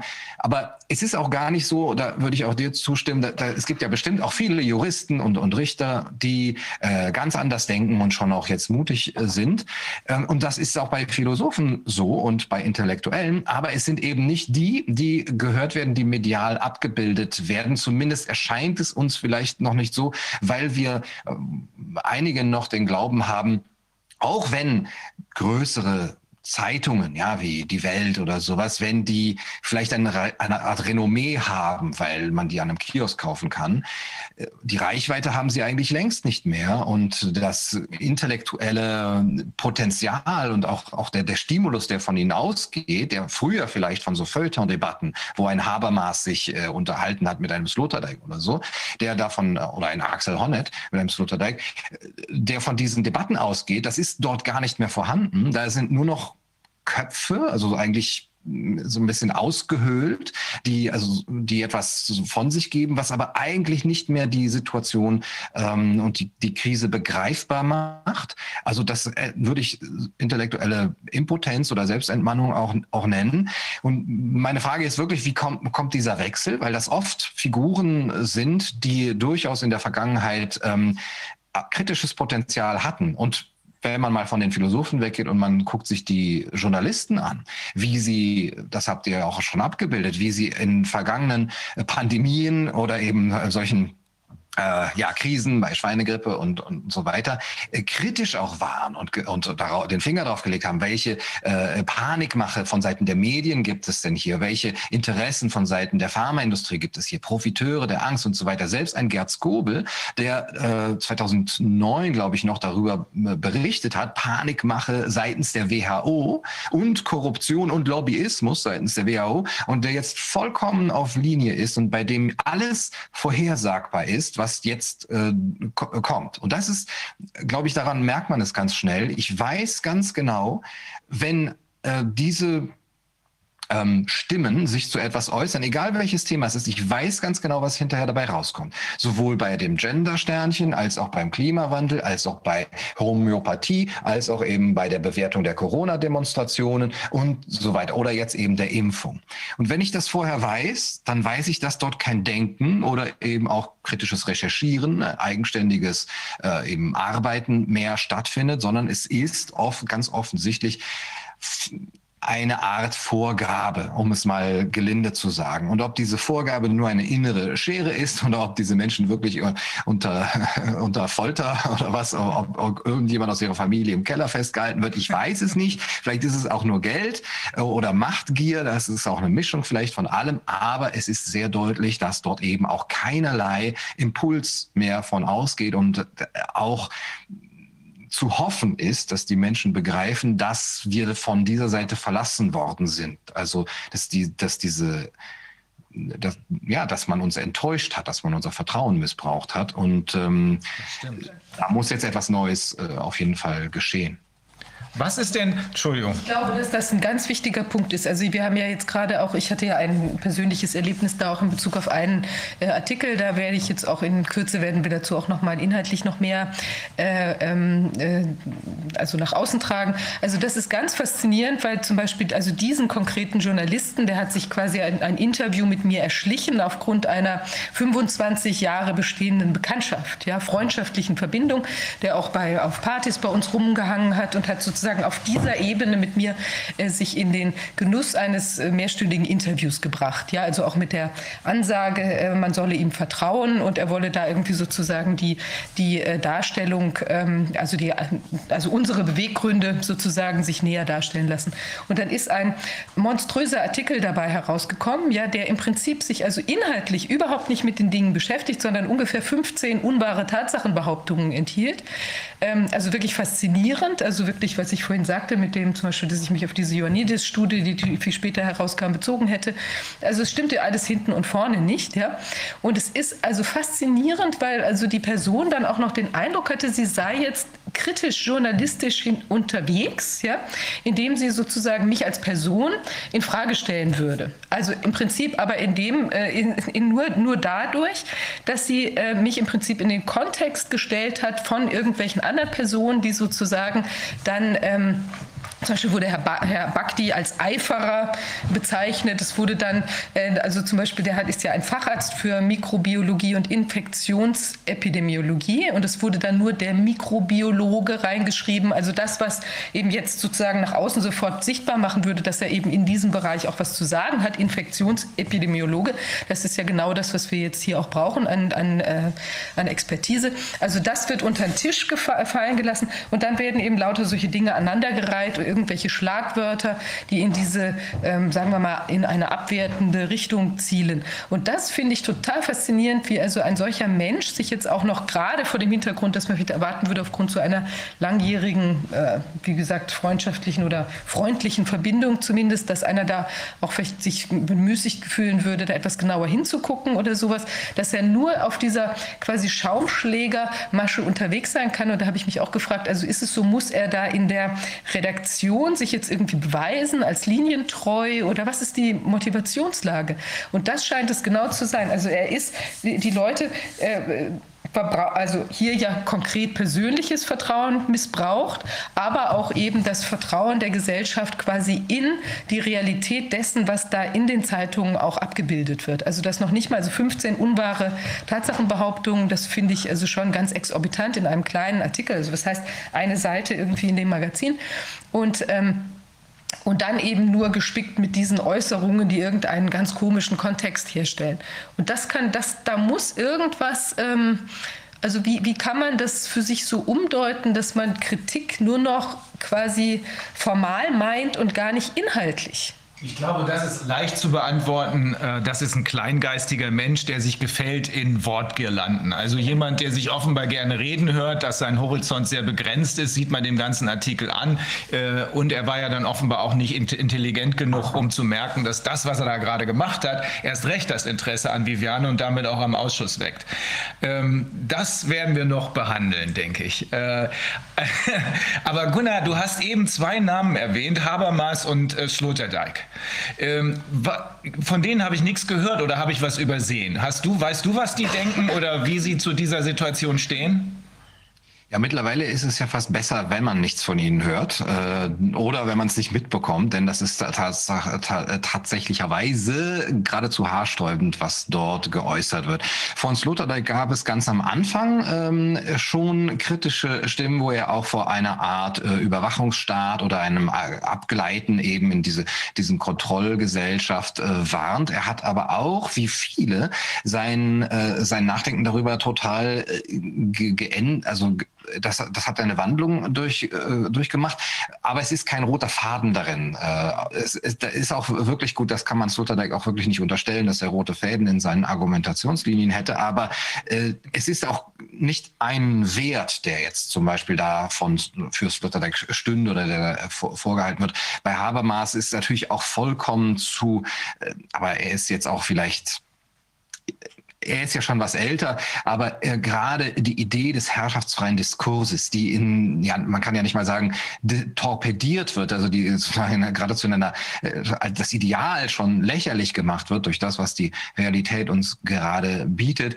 äh, das müsste eigentlich auch jemanden, der eben diese Idee doch oder diesen Begriff eben geprägt hat, äh, doch irgendwie mh, auch merkbar sein. Aber da ist auch, wie ich glaube, jetzt bei in dem Fall des Journalisten, der Fall, dass die ganz stark in ihrer Blase leben, dass die auch nicht mehr in dieser Blase sehen, wer der Feind ist, um mal so zu sprechen, dass man hier als äh, Philosoph, als Intellektual, als Journalist den Feind in der Macht haben muss. Also man kann auch andere Wörter als Feind benutzen, aber eben das kritische Auge, die Macht, das ist dafür sind sie absolut blind und sie sehen ihren Feind in eben solchen, ja, für sie als eben äh, spinnerten Bewegungen zu bezeichnenden oder Verschwörungstheorien. Das ist jetzt irgendwie der Feind für die Gesellschaft, als würde würde von äh, dieser äh, diesen Maßnahmenkritikern irgendeine Gefahr ausgehen ja, für die Gesellschaft, als würden die das, das nächste Dritte Reich jetzt hier installieren wollen. Aber für die eigentlichen, und, und da ist natürlich auch äh, die klebrige Nähe dazu, die langjährige äh, klebrige Nähe zu eigentlich diesen Stellen in Institutionen, äh, auch eben des Staates deutlich äh, spürbar, dass das immer wieder auch ähm, natürlich durch die ganze Struktur der ähm, Incentives sozusagen, der, der Anreize, wo darf ich auftreten, äh, wer gewährt mir eben Aufmerksamkeit und Reichweite, wer gibt mir Renommee, ja, wenn ich hier in der Talkshow sitze oder in dieser Zeitung veröffentlichen darf. Und da sind eben schon äh, dadurch auch so eine intellektuelle äh, Korrumpierbarkeit einfach gegeben, die ich dann denke, äh, ist ja immer schwer im Einzelnen zu unterstellen. Ne? Hier, hier, das kann man auch ja nicht nachweisen in der Form. Und was ich auch ganz wichtig finde, dass wir langsam auch den Blick davon abwenden sollten. Ja, man kann sich fragen, was ist mit denen los? Warum wachen die nicht auf? Warum haben sie auch ihre eigenen Worte vergessen? Es gibt wirklich perfekte Beispiele davon, wie jemand vor 20 Jahren noch Artikel geschrieben hat. Ich spreche von Richard David Precht über die Biotechnologie und die äh, Macht eben der und Interessen der Pharmaindustrie zum Beispiel, die vollkommen äh, das Machbare über ähm, das eigentlich Menschliche stellt und ähm, das, äh, die, den Begriff einer ähm, von Menschenwürde. Diese Artikel gibt es und äh, das jetzt vollkommen aus, der, aus dem Auge verloren ist und äh, zum Beispiel auch noch vor vier Jahren ein Richard David Brecht gesagt hat, na, natürlich die Finanzindustrie und die großen, die, die Big Tech Firmen, die werden sich das alles unter den Nagel reißen, die werden auch mit ihrer Macht äh, die Politik immer weiter aushöhlen und werden alles versuchen. Und das jetzt, was passiert ja, äh, in dieser Zeit, wo es passiert, äh, findet man von dem gleichen Menschen keinerlei Wort darüber. Und jetzt wollte ich aber eigentlich sagen, gut, das kann, da kann man Kopfschütteln eben und sich auch fragen, was sind die Motive? Und dann sollte man sich vielleicht auch irgendwann abwenden und sagen, gut, ähm, ihr habt eine gewisse Macht auch mit dem, was ihr dargestellt habt über unsere Gesellschaft, aber wir möchten euch diese Macht nicht weitergeben und wir wenden unsere Energie, unseren Blick von euch ab. Es kümmert uns nicht mehr, was ihr sagt ähm, und wir, wir geben euch diese Macht nicht mehr. Und das ist, glaube ich, ganz wichtig jetzt, weil auch wirklich die, Hoffnung auch den Menschen zu geben, wir können eigene ähm, Strukturen aufbauen, eigene Foren auch der, des intellektuellen Austauschs, auch des wissenschaftlichen Austauschs, ähm, die eigentlich die Aufgabe erfüllen, die eine Gesellschaft braucht, auch als, als, als Wächter, ja, als Schutz, als Immunsystem sozusagen vor Angriffen auf diese Gesellschaft. Ich denke, ich denke, das ist auch, auch da wieder ein Beleg dafür, dass, dass sich wieder ein Teil der. Oh, jetzt ist er weg. Ich glaube, du kannst uns noch hören, aber du bist ähm, eingefroren. Ein Teil, Teil der, eine wichtige Säule der Gesellschaft auch da wieder in eine, in eine Ecke manövriert hat, aus, wo man nicht mehr weiß, wie man da, wie man da noch wieder rauskommen soll, ohne dass alles vor die Hunde geht. Weil zum einen, ähm, ich formuliere es mal so, ich kenne niemanden in meinem persönlichen Umfeld, der noch Fernsehen guckt. Mhm. Ähm, ja, ich auch nicht. Das, das ist eine, es gibt sicherlich noch viele Leute, die das machen, vor allem ältere Semester. Aber was wichtig geworden sind, sind, also es hat, hat, mir jemand erzählt, äh, als, als man noch zur Uni gehen durfte, Jura erstes Semester, wo der Professor mal gefragt hat, wer, wer guckt denn die Tagesschau? Und da hat sich kein einziger gemeldet und dann, wer hat Netflix? Und dann gingen die, gingen die Hände hoch. Ähm, und so ähnlich ist das, glaube ich, auch generell mit den, mit den Medien. Wie kann man sich denn als, äh, als, als Journalist, als Medienvertreter überhaupt noch in irgendeiner Art und Weise profilieren. Ja, nicht dadurch, dass man irgendetwas sagt, was die, alle anderen nicht schon gesagt hätten. Wenn ich eine, eine, eine, mediale Blase habe, wo die Meinung, die propagiert wird, feststeht, dann kann ich mich ja nicht mehr in einem Artikel dadurch vortun, dass ich genau das, was alle anderen vor mir schon gesagt haben, nochmal und nochmal wiederhole. Da bin ich einer von vielen. Deswegen muss ich, muss ich meine, meine Nische dadurch finden, dass ich zum Beispiel so eine persönliche Beziehung im, wahrsten Sinne des Wortes monetarisiere. Nämlich sagen kann, ich, hey, ich kann euch hier nochmal den, den, noch den Twist bieten, was ich mit jemandem von den, von den Bösen da gesprochen habe und guck mal, was das für ein Idiot ist. Haha, ich habe ich hab da was, was alle anderen nicht haben, weil wenn ich, wenn ich eine Sendung habe, wo, wo zwölf Leute sitzen und alle sind derselben Meinung, man redet nur noch darüber, wie man diese Meinung am besten in die Tat umsetzen kann, dann kann ich mich ja nicht, nicht durch Argumente oder eine kritische Stimme oder sonst irgendwas hervortun. Weil ich habe ja genau die gleiche Meinung wie alle anderen auch. Und gut, ich kann mich hinstellen, sie nochmal mit meinen eigenen Worten wiedergeben und dabei möglichst eloquent wirken und möglichst, äh, ich weiß nicht, charismatisch sein. Aber am Ende des Tages hören die Leute dann den gleichen Quatsch auch immer wieder. Äh, sodass ich ja irgendwie meine, meine Nische finden muss, äh, in der ich eine Existenz und Daseinsberechtigung habe. Weil ich kann auch nicht mehr zurück. Ich kann ja nicht, wenn ich, wenn ich ähm, in einer bestimmten Zeitung bin, was weiß ich, einer linksgerichteten Zeitung, wenn ich da dann einen Artikel ver äh, veröffentliche, wo drin steht, ja, übrigens, warum die weiße Rasse allen überlegen ist. Ich formuliere das mal ganz besonders überspitzt. Dann habe ich meinen Job die längste Zeit gehabt. Wenn ich was nicht, nicht das schreibe, was die Leute lesen wollen, dann beauftragt mich keiner mehr, den Quatsch zu schreiben. Und deswegen kann ich doch nur ausweichen auf Situationen, wo ich irgendwas skandalisieren kann, was noch, was außer mir keiner hat, was aber immer in die gleiche Kerbe schlägt. Das ist meine persönliche Beobachtung, äh, auch aus meinem persönlichen Umfeld, wo ähnliche Tendenzen zu beobachten sind, weswegen ich mich mit vielen Leuten auch gar nicht mehr unterhalte, wo ich der Meinung bin, dass mir das, äh, dass da vielleicht der ein oder andere äh, sich damit wo auch immer profiliert, weil er sagt, ey, ich kenne da einen. Ne? Und das ist es halt. Ich kenne da einen, der sitzt da bei diesen komischen Verschwörungstheoretikern, was der mir erzählt hat. Was der mir erzählt hat. Also, da, äh, da, das, das kriegt ihr nirgendwo anders. Das ist einfach nur entweder Monetarisierung oder eine Form von Selbstdarstellung, weil man eigentlich gar in, in, diesem, in dieser Blase, in der man sich gar nicht mehr weiß, wie man noch überhaupt sich individuell verwirklichen und darstellen kann weil man einer von vielen ist, die alle genau das Gleiche sagen. Und dann, dann höre ich auf, als Individuum zu existieren. Wenn alles, was ich zu, zu, zu einer Diskussion, zum Leben, zu einer Gesellschaft, zu einer Runde beizutragen habe, ich muss nur zwei Worte sagen und alle anderen wissen sofort, wo ich, wo ich politisch stehe, gesellschaftlich stehe, welche Ansichten ich habe. Das Gender-Sternchen ist für mich ein, ein, sehr schönes Beispiel. Sobald ich jemanden sehe, der, der mit, mit diesem Gender-Sternchen, wo ich mir frage, was ist denn ein Anwalt? AnwältInnen, was ist denn ein Anwalt? Ein Jüd, was ist denn ein Jüd? Das finde ich, find ich ganz besonders schön. Jüd-Sternchen innen, was ist denn ein Jüd? Habe ich noch nie gehört, das Wort. Ähm, dann weiß ich ganz genau, was ich von diesem Menschen zu halten habe. Dann weiß ich, weiß ich, wo er politisch steht, wo er gesellschaftlich steht, welche, welche Ansichten er hat und bin mir ziemlich sicher, dass dieser Mensch äh, zu Corona eine bestimmte Ansicht hat. Äh, und die Menschen entlarven sich damit selber und das, das wissen sie irgendwo auch. Und deswegen müssen sie irgendwie ihre Individualität ähm, wiederherstellen oder wieder an sich reißen können. Und das kann man am besten, indem man sagt, haha, guck mal, ich habe da was, was alle anderen nicht haben. Und ich erzähle ich jetzt nochmal genau den gleichen Quatsch, den alle anderen vorher erzählt haben, aber mit einem besonderen Twist. Das ist mein, meine, mein persönlicher Eindruck, weil anders kann ich mir das nicht erklären, dass, dass äh, Leute in, in Medien und in Zeitungen und so weiter, die ja vollkommen, vollkommen richtig festgestellt wurde, gar nicht mehr die Reichweite überhaupt haben, die sie vorher mal hatten. Und das wissen sie natürlich. Die müssen irgendwie sich noch an diesen letzten verbliebenen Rest von Relevanz, den sie noch haben, klammern.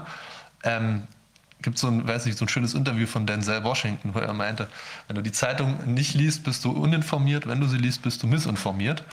Ähm, und man wird in allem gut, was man macht, auch äh, darin Bullshit zu produzieren. Liegt auf der Linie, die du eben aber auch beschrieben hast. Also äh, wenn äh, Justus jetzt gerade sich äh, über die Motive dieses Journalisten, dieses Haltungsjournalisten, muss man ja sagen, und da muss man die nächste Frage stellen, ist das überhaupt noch Journalismus? Aber wenn er sich darüber Gedanken macht, das hast du eben auch ja getan äh, bei Richard David Precht, der ist mir eigentlich noch nie als jemand aufgefallen, der gegen den Strom schwimmt, sondern äh, er war in dieser Gender-Diskussion dabei, also immer das, was gerade gesellschaftlich schick war, das hat er auch vertreten. Aber ich, hab, ich kann mich nicht erinnern, dass er irgendwann äh, gegen den Strom geschwommen ist. Und hier muss man ja gegen den Strom schwimmen, weil der gesunde Menschenverstand in der Minderheit ist zurzeit. Aber ich glaube auch, dass es richtig ist, wenn man sich darüber zwar Gedanken macht, aber irgendwann auch sagt, jetzt drehe ich mich weg und kümmere mich um das, was wirklich sinnvoll ist. Ich lasse die Tür gerne auf, dann kannst du hinterherkommen, wenn du willst, aber äh, ich mache jetzt mein eigenes Ding. Wir sind in der Lage, unsere eigenen, unser eigenes äh, Great Reset-System System aufzubauen. Wir brauchen schon mal gar nicht das, was die Heinzis, die uns hier versuchen, ähm, in diese Technokratie reinzuzwingen, was die sich überlegen. Aber es ist schon, also ich finde es schon sehr schade, dass von jemandem wie Habermas, du hast ja recht, er ist ein paar Tage älter, aber er hat sich immer gemeldet. Ne? Ich finde es sehr schade, weil äh, Philosophen haben einen besonderen Rang, äh, zumindest unter den Intellektuellen, ähm, ich glaube grundsätzlich äh, in der deutschen Bevölkerung. Und wenn dann solche großen Stimmen verschweigen. Ähm, das ist, äh, ich will nicht sagen, äh, du hast eben gesagt, oder du hast es gesagt, die, nee, du hast es gesagt, das ist eine Enttäuschung. Das ist eine Enttäuschung der Gesellschaft. So, so empfinde ich das. Aber man kriegt es nicht raus. Ne? Hast du einen Draht zu ihm? Könntest du mit ihm reden? ähm, nicht direkt. Also und ich will auch jetzt nicht zu sehr den Kollegen schelte. Also habe ich schon gemacht, habe ich eigentlich der Zug schon abgefahren. Aber äh, tatsächlich ist die Frage, ähm, wie wie geht man damit um, dass diese Zeit so vielen Menschen die Maske vom Gesicht gerissen hat, ja, während sie eben vielen auch die Maske eben aufzeigen. Da würde ich eben auch noch einen Vergleich zu den Gender-Sternchen oder zu dies, wenn jemand das benutzt, ja, dann weiß ich genau, wo der steht. Und wenn jemand eine Maske trägt, äh, ist auch der Verdacht schon da, zumindest wenn er sie allein im Auto oder im Wald hm. trägt, dann weiß ich schon, wo er steht. Und da weiß ich schon sehr viel über den Menschen. Und das ist eigentlich auch sehr, sehr schade, ja. finde ich, weil ich das eigentlich gar nicht äh, möchte, dass man den Menschen an, anhand eines Abzeichens Zeichens oder sonst wie eines Buttons oder so ihre Gesinnung ansehen kann, sondern dass wir eigentlich ja sehr vielfältige Gedanken haben und auch sehr viele Gründe, wie wir zu dieser ganzen, ähm, wie wir zu unserer Einstellung gekommen sind. Und das macht man normalerweise in einem Gespräch. Und diese Gespräche finden ja auch nur noch unter sehr, sehr erschwerten äh, Bedingungen statt, gerade weil auch meines Erachtens die Maske ein Gesprächsverhind ein Kommunikationsverhinderungsinstrument ist und wir es jetzt natürlich auch nur noch so online machen können, was auch eben nur eine Ersatzfunktion hat. Äh, und ich glaube, man kann, man, man, es sieht dann noch stärker in zwei Lager geteilt aus, als es vielleicht sogar ist. Also der Mensch ist ja eigentlich vielfältiger und hat vielfältige Bedürfnisse und auch vielfältige Wertvorstellungen, die ihn zu diesen Einstellungen bringen. Durch diese klaren ähm, ähm, Instrumente. Zum Beispiel, ich finde, das Gender-Sternchen oder überhaupt das Gendern ist auch ein Instrument. Hier wird ein ganzes System, nämlich unsere Sprache, auf einmal mit einer Art Schockstrategie, ja, disruptiv eben auseinandergerüttelt. Und ähm, dann wird ein neues Phänomen dort eingebaut und jeder, der sich eben zu einer Seite bekennt, kann dieses Phänomen breitest sichtbar jetzt eben zeigen. Ja, Sprache, Schriftsprache ist eben dann, dass das, das, man drängt es sozusagen immer jemandem auf, obwohl er gar nicht danach gefragt hat, wie stehst du eigentlich zu der Thematik Gendern und so weiter. Das bekommt man aufgedrängt. Genauso bekommt man die Maske aufgedrängt, ja, obwohl ich, ich wollte vielleicht noch gar nicht wissen, wie du zu Corona oder sonst was stehst. Und äh, vielleicht wird es mit der Impfung auch bald so sein, dass man dann nämlich, äh, es werden ja jetzt schon in einem thüringischen Altenheim Leute als besonders wertvoll eingestuft, die sich haben impfen lassen. Vielleicht kriegt man dann ein Abzeichen oder so ein, so ein, so ein Kreuz, ne? so, so wie früher. Bitte? Eierlikör. ja, genau. Eierlikör als Belohnung, aber den kann man schlecht äh, eben mal vor sich hertragen, wobei geht vielleicht auch. Aber man kriegt, äh, man, man wird dann eben als ähm, also das Neueste ist jetzt in Massachusetts bekommen die Gefängnisinsassen eine Haftverminderung, äh, wenn hat CNN gemeldet, wenn sie sich zweimal eben impfen lassen, dann äh, kommen sie schneller äh, aus dem Gefängnis frei.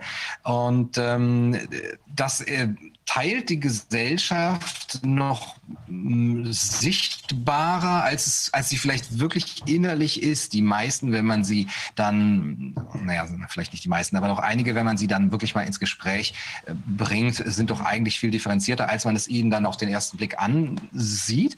Aber durch diese ähm, äußere Anzeige dessen, wie wir jetzt denken, erscheint erstens eben der Eindruck, die denken alle gleich. Und zweitens der Eindruck, äh, ich bin in der Mehrheit, ja, wenn ich die Maske trage, oder ich bin äh, absolut hier isoliert in der Minderheit. Alles um mich herum ist verrückt geworden. Ich bin Geisterfahrer. Also die anderen sind alle Geisterfahrer auf der Autobahn.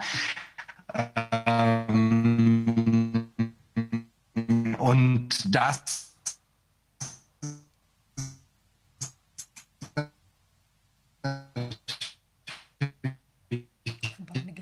Äußerung.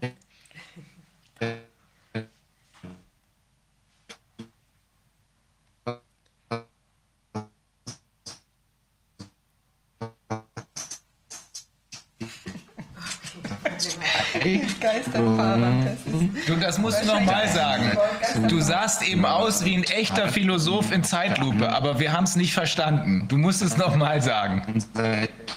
Die Selbstsicherheit, ja, Moment, natürlich, äh, was gibt es hier zu hinterfragen? Alle machen es doch, ja, Konformitätsexperiment im Grunde genommen jetzt hier auf gesellschaftlicher Ebene. Hm. Hm. Ja, naja, wobei, was ja schon der Fall ist, ich habe ich hab das Gefühl, es sind ja auch ganz viele Leute. Also, äh, ja, ich meinte eben, dass man durch diese äh, stark man in der Mehrheit, äh, dass man eben der einzige Geisterfahrer auf der Auto. Ja. Jetzt irgendwie durcheinander. Sind wir jetzt wieder zu hören?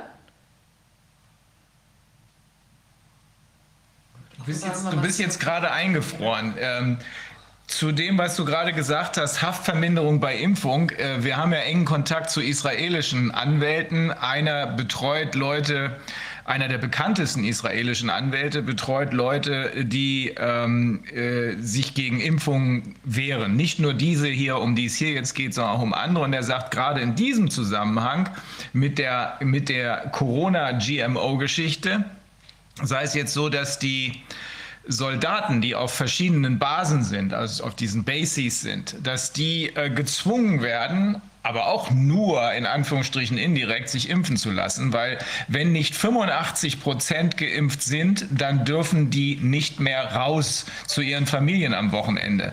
Und er hatte ein Beispiel genannt, äh, auf einer Basis, da ist ein Verwandter von ihm, da waren 84 Prozent geimpft, so jetzt musste einer noch ran. Also ähm, das ist, äh, das ist dann, das ist auch eine philosophische und am Ende auch eine juristische Frage. Er kümmert sich nur um die juristische Seite. Bist du, bist du wieder da oder oder äh, bist du ihr ganz weggefroren? Ich muss noch mal reinkommen. Ich nehme mal an, der wird doch gerade bei sein, ne? Ja. Vielleicht an der Stelle äh, eine, eine kurze Anekdote. Ist wieder drin, okay. Bist wieder drin? Okay. Also an der Stelle vielleicht eine kurze Anekdote. Es gibt ja immer mal wieder regelmäßig äh, Interviewanfragen auch in meinem Büro. Und äh, gelegentlich wird dann da auch relativ spontan ein Interview am Telefon draus, das dann eigentlich zu einem Artikel führen sollte. Ähm, ganz oft ist es allerdings so, dass von diesen Artikeln wenig übrig bleibt und dass ich jemand sichtlich enttäuscht ist am Telefon habe, weil er feststellt, oh Mann, ich spreche ja gar nicht mit einem Freak. Verdammt, die reißerische Zeile, die ich mir jetzt eigentlich erhofft habe, daraus wird nichts und dann kann das denn bedauerlicherweise nicht gedruckt werden. Vier,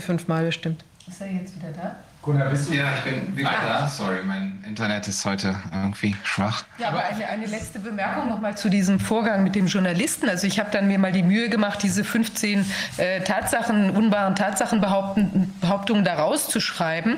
Und plötzlich war es so, dass, sagen wir mal, diese besonders krassen Passagen, wertenden Passagen, also die reinen Fremdkörper waren in diesem Text, weil die ganze, ähm, sozusagen der ganze, die ganze Narrative einfach überhaupt nicht mehr stimmte. Man hatte eigentlich ganz, ganz normale Geschehensabläufe und plötzlich steht da ein, ein äh, dann also toxisch wirkender Satz da drin, der überhaupt gar keine Basis mehr in der Realität hatte. Also das sind genau die Phänomene, was du jetzt auch beschreibst. Leute wollen was Reißerisches machen und dann sind sie eigentlich nur noch, äh, haben sozusagen im Kopf das, was sie dann als Output haben wollen und versuchen das Ganze so zurechtzustricken, dass eben genau das herauskommt.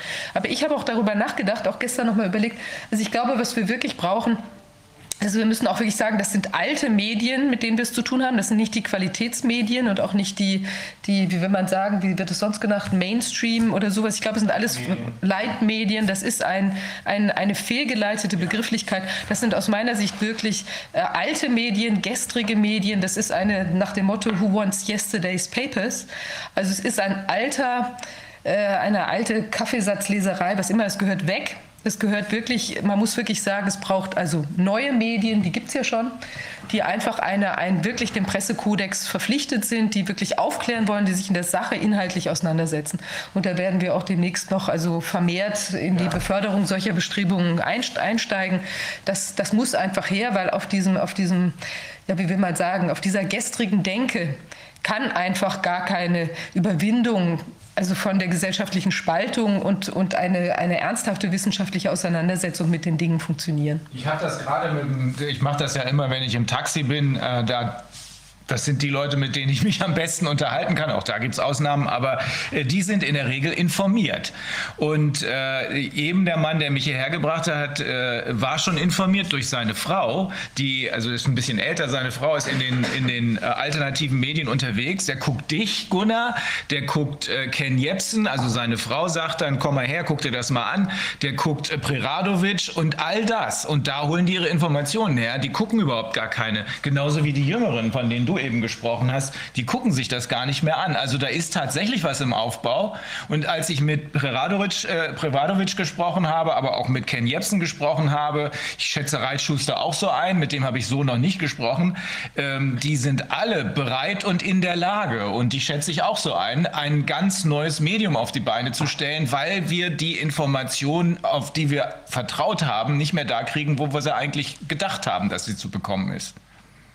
Ja, also es gibt ja auch im Amerikanischen den Begriff äh, Corporate Media oder im Englischen. Das trifft es, glaube ich, auch ganz gut, was äh, eigentlich jeder weiß, aber es ist bisher noch nicht so aufgefallen. Wie gesagt, diese Zeit reißt den äh, Leuten die Masken runter oder trennt Spreu vom Weizen und jetzt sehen wir eben äh, auch in diesem Bereich sind einfach die Strukturen so verknöchert. Äh, es ist eigentlich nur noch ein Glaube, ne, ein, dass da ein gewisser Nimbus äh, wäre oder eine, ein Renommee eben. Aber der wird sich, denke ich, auch ähm, jetzt einfach, der wird, der wird nach und nach verschwinden. Und dann ist es auch äh, wichtig, den Menschen diese Angebote zu machen, wie wir sie jetzt auch machen.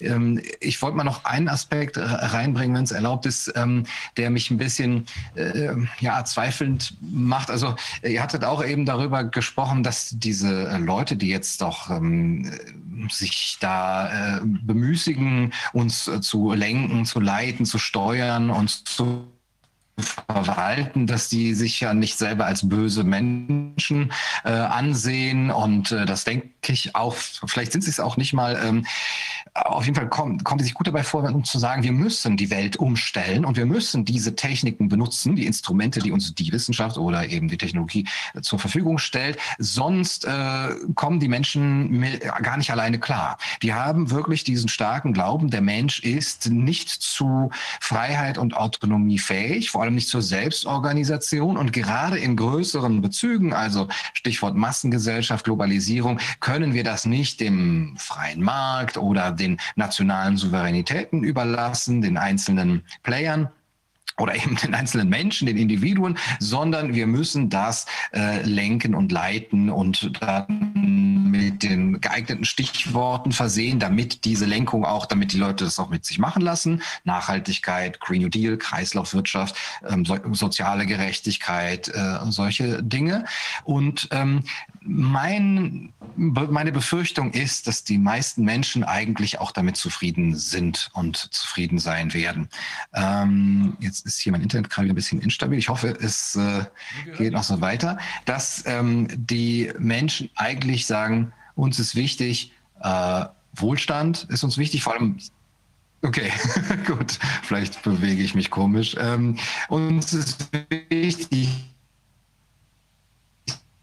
Sicherheit, Gesundheit, Wohlstand, materieller Wohlstand, Bedürfnishierarchie nehmen, gibt es eben äh, Menschen, denen Selbstverwirklichung und, äh, und ja, Self-Actualization noch nicht so der hohe Wert ist, ist ja auch vollkommen in Ordnung.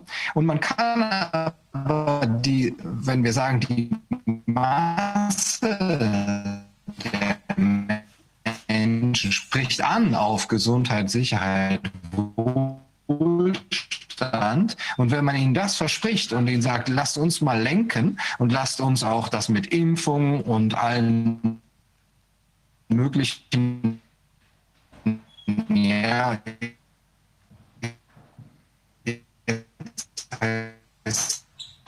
Mega-Testing äh, wie heißt es, äh, Global Alert System und Mega-Testing-Dings, was Bill Gates machen will. Das ist natürlich unglaublich viel an Überwachung und Kontrolle. Aber die Menschen werden wahrscheinlich eher sagen, naja, solange ich gesund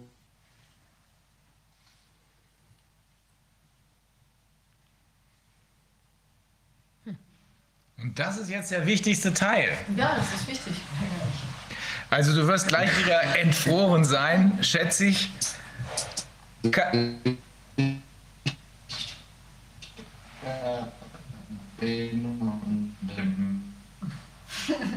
Eigentlich müsste man da mal ein Lied aufnehmen mit diesen ganzen Geräuschen. Das wäre toll. Hat was, was von so Wahlgesängen. Mensch. Ähm, das würde, das muss er gleich nochmal sagen, weil das ist wichtig. Also ich habe einen Freund, der ist Arzt und der hat mir vor Jahren schon gesagt, mit dem Deutschen kannst du machen, was du willst. Hauptsache, der hat seine Bildzeitung auf dem Tisch, den Flachbildfernseher an der Wand und den Kleinwagen vor der Tür.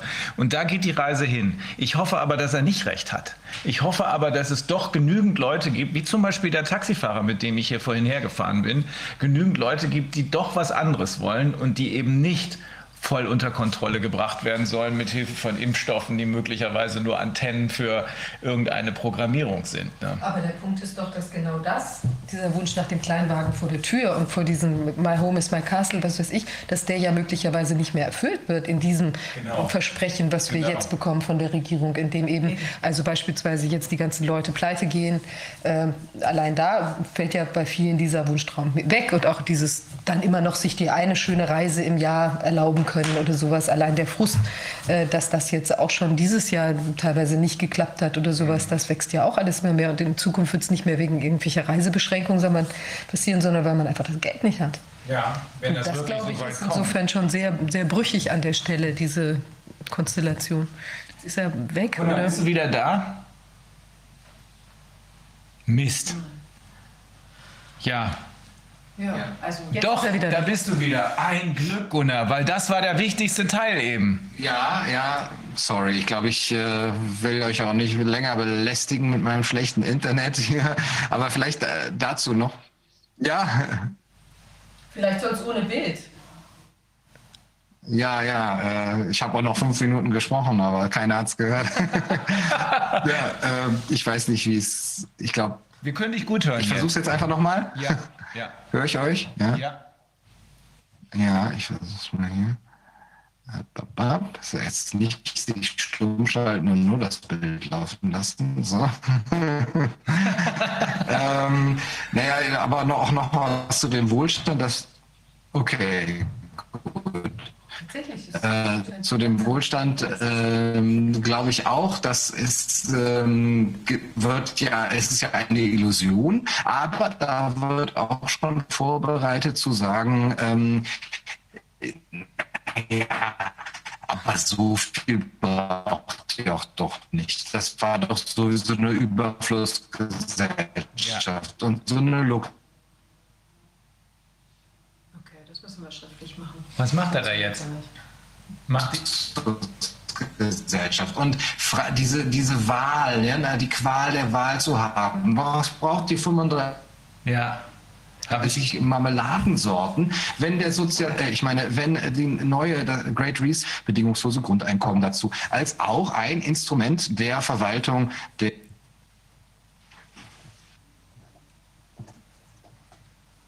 Vielleicht kann er sich mit dem Telefon einwählen. Was ist passiert? Ah, bei Herr Fiedler ist in der Leitung. Mhm. Was Sie jetzt mit ihm hat, keine Ahnung, wenn ich sein Internet wollen wir vielleicht zum Herrn Fiedler wechseln. Ja, können wir machen.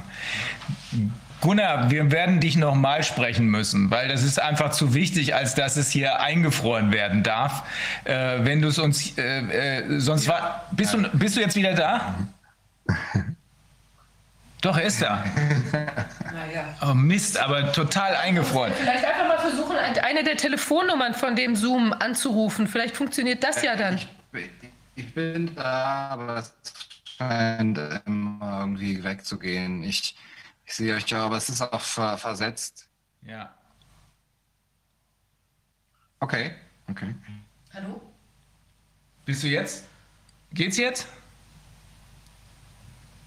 Ich würde sagen, er soll das mal, äh, Stefan, er soll doch mal versuchen, über einen Zoom-Link anzurufen. Gut, wollt ihr kurz Pause? Dann, dann, dann sprechen wir, wir mit. eine kurze Pause. Ja, machen wir kurze Pause, fünf Minuten. Fünf Minuten, aber wirklich fünf Minuten. Und wenn, Gunnar, wenn du dann wieder reinkommst, dann wirst du diesen Gedanken auf jeden Fall nochmal formulieren können.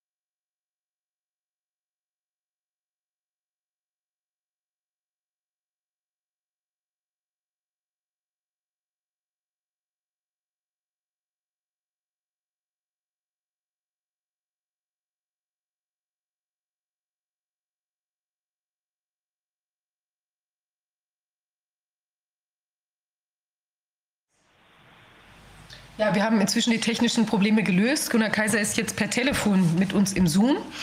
Und Markus Fiedler ist auch schon da. Aber wir sprechen ganz kurz noch mal über diesen sehr wichtigen Punkt, den äh, Gunnar Kaiser gerade gemacht hat. Darf ich das Wort übergeben? Ja, wenn ich wüsste, was dieser Punkt war. Ich weiß ja, nicht genau, bis wohin hier.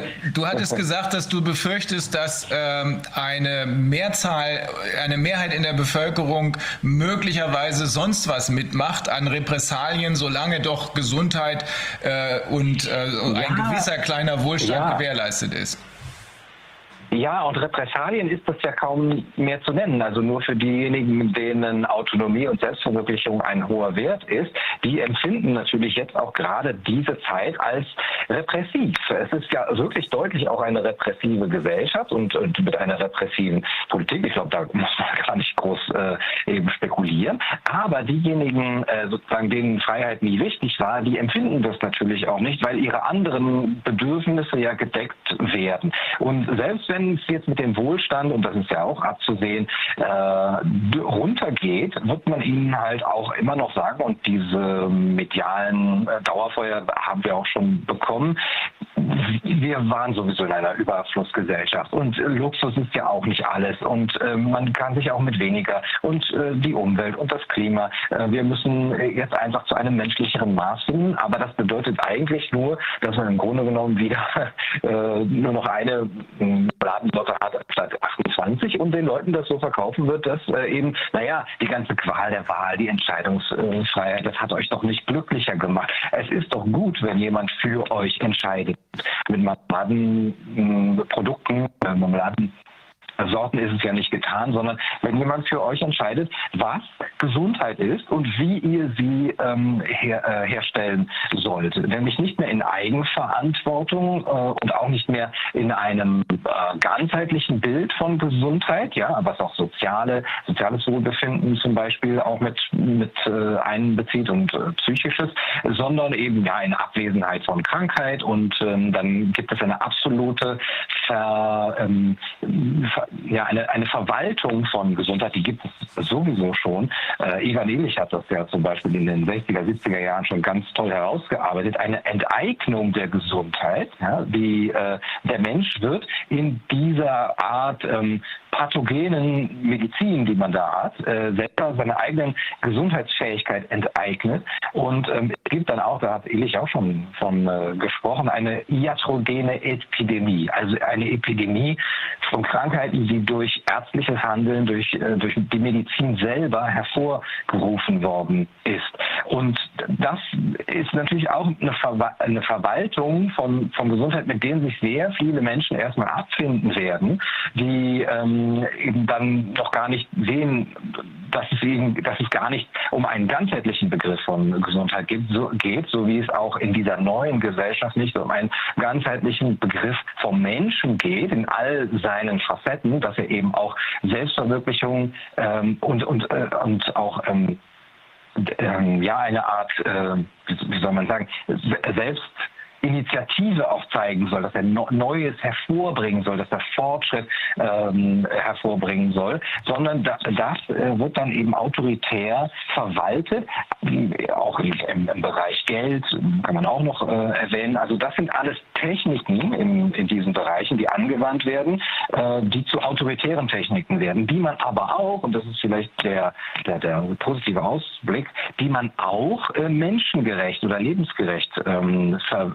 verwenden kann. Also man kann äh, das Währungssystem, man kann das Gesundheitssystem, man kann die Medien, man kann überhaupt die soziale Maschine, wie man das nennt, autoritär verwenden als ähm, ähm, Herrschungsmittel und man kann sie äh, demokratisch verwenden, dezentral, lebensgerecht. Und da ist jetzt gerade die Entscheidung wirklich. Und meine Befürchtung ist, dass die Masse der Menschen, weil sie erstmal mit Sicherheit, Gesundheit und materiellem Wohlstand oder zumindest so gewisse Grundbedürfnisse sind gedeckt, äh, durchaus anzusprechen und zufriedenzustellen ist, sich nicht darum kümmern wird, dass diese Techniken doch auch das oberste ähm, Bedürfnis des Menschen nach Selbstverwirklichung oder auch nach Transzendenz äh, wird ähm, regeln können.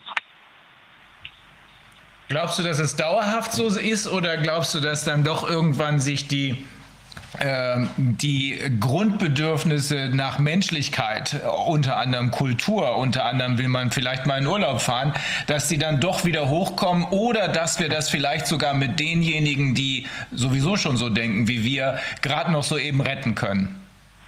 Ja, das ist wahrscheinlich tatsächlich der positivste Ausblick im Moment, äh, wenn man realistisch sieht. Denn was äh, Menschlichkeit wirklich bedeutet, ähm, scheint vielen entweder ent, ent, entgangen zu sein, zu entgehen, sie scheinen es zu verdrängen, und zwar eben auch Gemeinschaft, Sozialität und Lebendigkeit. Äh, und das ist unvorhersehbar, das ist unplanbar, das ist unverfügbar, wie äh, Hartmut Rose sagen würde. Und diese Unverfügbarkeiten gehen halt außerhalb dieser, dieser Verwaltungstechnik. Und das, wir scheinen, äh, mein, mein, mein, mein Verdacht ist, dass viele Menschen gar nicht das große Bedürfnis mehr gehabt haben nach Sozialität, nach Gemeinschaft, nach ausgelassenem Feiern zum Beispiel. Das wird jetzt eben schon verpönt. Ja, das, ist, das sind egoistische Bedürfnisse, die gehen gegen die Solidarität, gegen das Gemeinwohl. Dabei sind das äh, wirklich die höchsten äh, Ausformungen des Menschseins. Lebendigkeit einmal in Form von Gemeinschaft und in Form von Individualität. Und äh, mein positivster Ausblick wäre, dass sich diejenigen, die sich daran erinnern und die sich auch dieses Idealbild dessen, was Menschsein wirklich bedeutet, nicht kaputt machen wollen, dass die sich zusammenfinden, dass die diese äh, demokratischen Techniken, dezentralen und lebensgerechten Techniken und Strukturen aufbauen für sich, dass die anderen sich in dieser Art äh, Quantifizierungskultur, ähm, wo Wissenschaft als Autorität Autorität herhalten muss, um äh, Herrschaft und Verwaltung zu gewährleisten, dass die sich ja, darin eben verhalten lassen und die anderen sich vielleicht auf Inseln retten, äh, indem sie diese, äh, dieses Menschsein in Lebendigkeit, äh, Gemeinschaft und Freiheit leben können. Gunnar, mir fällt dabei ganz was wichtig, ja, die Menschen zusammengebracht, die heiraten sollten und Kinder zeugen sollten. Das hat die, das die Herrschaft hat es gemacht, hat die zusammengebracht. Und das kann man heute ja genetisch dann wunderbar kombinieren. Man kann dann ja die Menschen optimieren, so wie man das ja in der Massentierhaltung jetzt schon macht. Wir werden ja übrigens auch von, Tier, von Tierärzten gesundheitlich beraten. Und von daher geht es, wenn, wenn das in die Richtung weitergeht, dann äh, könnte man sich vorstellen, das müsste man den jungen Leuten mal sagen. Das, also Partys braucht ihr nicht mehr. Wir gucken euer Genom an und dann kombinieren wir euch optimal. Ihr, ihr, müsst euch keine modische Kleidung mehr kaufen. Ihr müsst euch keine schicken Autos mehr kaufen, keine Cabrios mehr, mit denen ihr durch die Straßen fahrt. Ist alles nicht mehr nötig. Wir suchen euch die Partner aus. Und dann äh, wird es das Allerbeste, werden wir optimieren, was ein Mensch ist. Denn wir wissen genau, was ein Mensch ist. Ja, so wird es wohl. Ja, ja. genau. ja. Ja, also für eine Gesellschaft von Schafen ist es ja auch plausibel, dass ein Tierarzt ihnen sagt, wie sie sich zu verhalten haben und was ihre Gesundheit ist. Aber das sehe ich ganz genauso und vielleicht auch mit einem Verweis auf Schöne Neue Welt, wo diese Auswahl ja auch getroffen wird. Aber ich sehe es auch nochmal, diese Herrschaft wird äh, nicht eben jetzt wie äh, damals von äh, Königen und Fürsten vorgenommen, sondern von Algorithmen. Die, ähm, das ist eine ganz tolle Beobachtung, zu sagen, wir, wir müssen ja gar nicht mehr rausgehen und wir müssen diese ganze kulturelle Arbeit nicht mehr auf uns nehmen, um uns äh, ja, aufzuhübschen für den Partner, den möglichen Partner. Auch äh, solche Kulturen wie zum Beispiel äh, die, die, Kulinarik, ja, und äh, dass man überhaupt sich weitergebildet hat, auch um, ja, sagen wir doch, wie es ist, dem anderen zu imponieren. Ähm, das wird eventuell auf jeden Fall stark zurückgehen es dann nur noch über Tinder und andere Portale darum gehen, dass man erstmal auf der äußerlichen Ebene matcht und dass es dann ähm, über Algorithmen man zusammengeführt wird, wer hat die gleichen Interessen, eben noch meine Lieblings Lieblingsserie und mein Lieblingssport, also das, was ich auch sozusagen von zu Hause aus sehen kann, äh, über die über die digitalen Endgeräte. Und da werden dann die Leute irgendwie so zusammen. Ich weiß noch nicht ganz, wie sie das machen wollen, dass die Leute sich auch wirklich treffen, um, aber vielleicht kann man dann auch einfach äh, Namenspenden einsenden oder sowas, weil das ist ja sonst auch gefährlich wegen der Aerosole. Also Parship macht das ja heute schon. Den Film Demolition Man mal gesehen hat, der soll sich den mal nochmal anschauen. Ich weiß, es ist ein ganz äh, tumber Actionfilm mit Sylvester Stallone und Wesley Snipes, aber der sollte sich diesen Film mal am Wochenende anschauen und mal eine Checkliste führen, wie ja. viel von dieser ähm, utopisch-dystopischen Gesellschaft, äh, die dort porträtiert wird, wo wir schon einen Haken hintermachen können. Ja, wir haben es wahrscheinlich mit einer, mit einer Mischung aus Brave New World und Lebensborn 2.0 zu tun. Ne? Aber ich glaube nicht, dass wir das zulassen werden. Aber ich bin auch wirklich nach wie vor der Überzeugung, dass die Menschen, die jetzt leben und die jetzt vielleicht auch schon eine Weile leben, also vielleicht anders für die Kinder, die jetzt das teilweise, also wenn die jetzt sozialisiert werden in dieser, sagen wir mal, Maskenwelt, ja, dann äh, da kann das schon sein, dass da eben auch diese, diese Sehnsucht nach der, nach der alten Normalität, nach dem ganz normalen Menschsein können und miteinander sein und so weiter, was gerade angesprochen worden ist, dass das bei den Kindern dann nicht mehr der Fall ist. Ich glaube aber, dass diese, dieses, diese, diese Sehnsucht, was das hat ja auch Burchard, Matthias Burchard gesagt, also die Sehnsucht nach der, ich glaube, nach der Wirklichkeit nannte er das, ja, ja also nach diesem, was ist real, was, was stimmt und was ist auch das, das Freudvolle, was da im Außen für mich immer war und was da auch weiter sein kann und sein soll. Ich glaube, dass das nicht so schnell totzukriegen ist bei den Leuten. Und da glaube ich auch, dass deshalb die Zustimmung auch sinkt, weil die Leute halt die Diskrepanz natürlich zwischen dem, was sie da real erleben und, und äh, zwischen dem, was sie jetzt aufgeben müssen für eben aus äh, politischen Gründen oder wie auch immer man es jetzt fassen möchte, das spüren die Menschen. Und ich glaube, dass das deshalb auch jetzt ein ganz kritischer Moment ist, weil es gibt ein Zurück für, auch für die Leute, die jetzt noch hinter einem Schleier sitzen oder das vielleicht nicht so jetzt wahrhaben wollen können oder was auch immer oder da noch mehr Ängste haben. Ich glaube, dass das doch eine ganz, ganz, ein ganz großer Impetus ist bei den Leuten und dass sich das auch bahnbrechen wird. Ich denke, ich denke, was wir auch erleben werden, hoffe ich zumindest, ist, dass die Leute hoffentlich irgendwann erkennen, dass wir es mit einer unfassbaren Bagatellisierung von psychischen Krankheiten zu tun haben, das, was hier passiert. Das sehe ich, sehe ich tatsächlich so, wenn, wenn die Leute dann wirklich in ihrem Umfeld immer mehr Leute haben werden, die klinisch depressiv werden, die vielleicht auch mal eine suizidale Episode oder sowas zwischendrin haben. Ähm, was ich niemandem wünsche, aber was die unweigerliche Folge von, von dem sein wird, was wir hier erleben.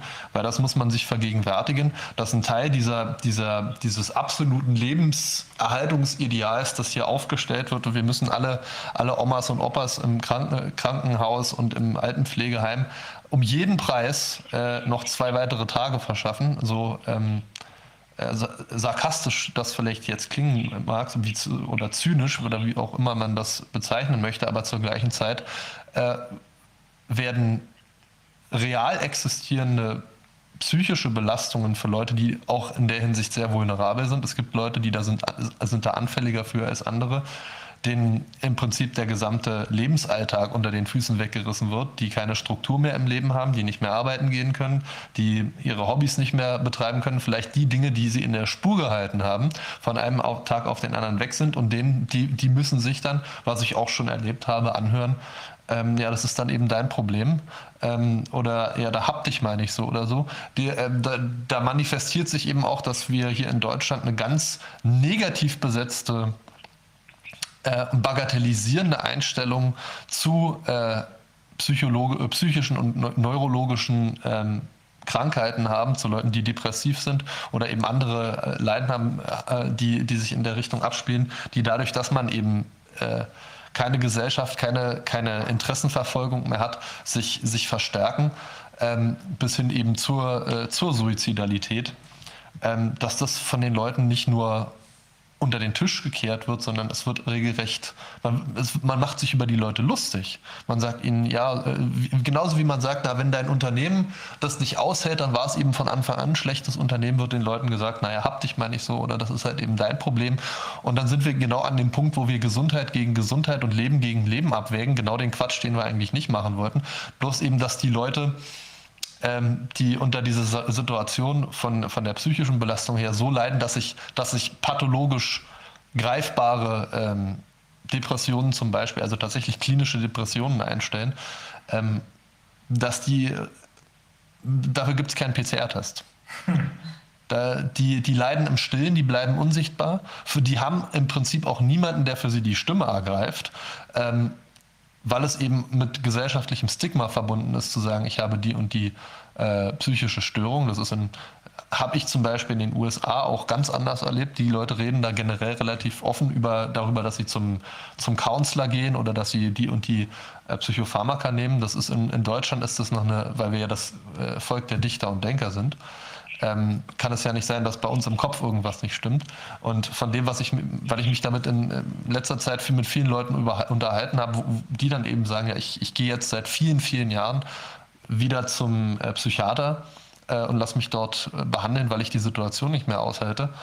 Ähm, da ist mir dann auch klar geworden, wie wir eigentlich damit umgehen. Und dass die mir dann wirklich sagen, ja, ich kriege dann eben von Leuten, die das alles äh, unterstützen, die sagen mir dann, ja, da hast du halt Pech gehabt. Aber wenn man dann sagt, ja, Oma im Krankenhaus, wenn die dann mit 84 an, an Covid oder sonst irgendwas stirbt, hat die auch Pech gehabt? Nein, der, der Tod, das muss alles verhindert werden. Aber dass es mir schlecht geht, das ist halt so eine Einseitigkeit, die eben daraus entsteht, dass wir, dass wir diese, diese Dinge mit zweierlei Maß messen, weil wir immer noch, bei vielen Leuten immer noch dieser, dieses Programm abläuft.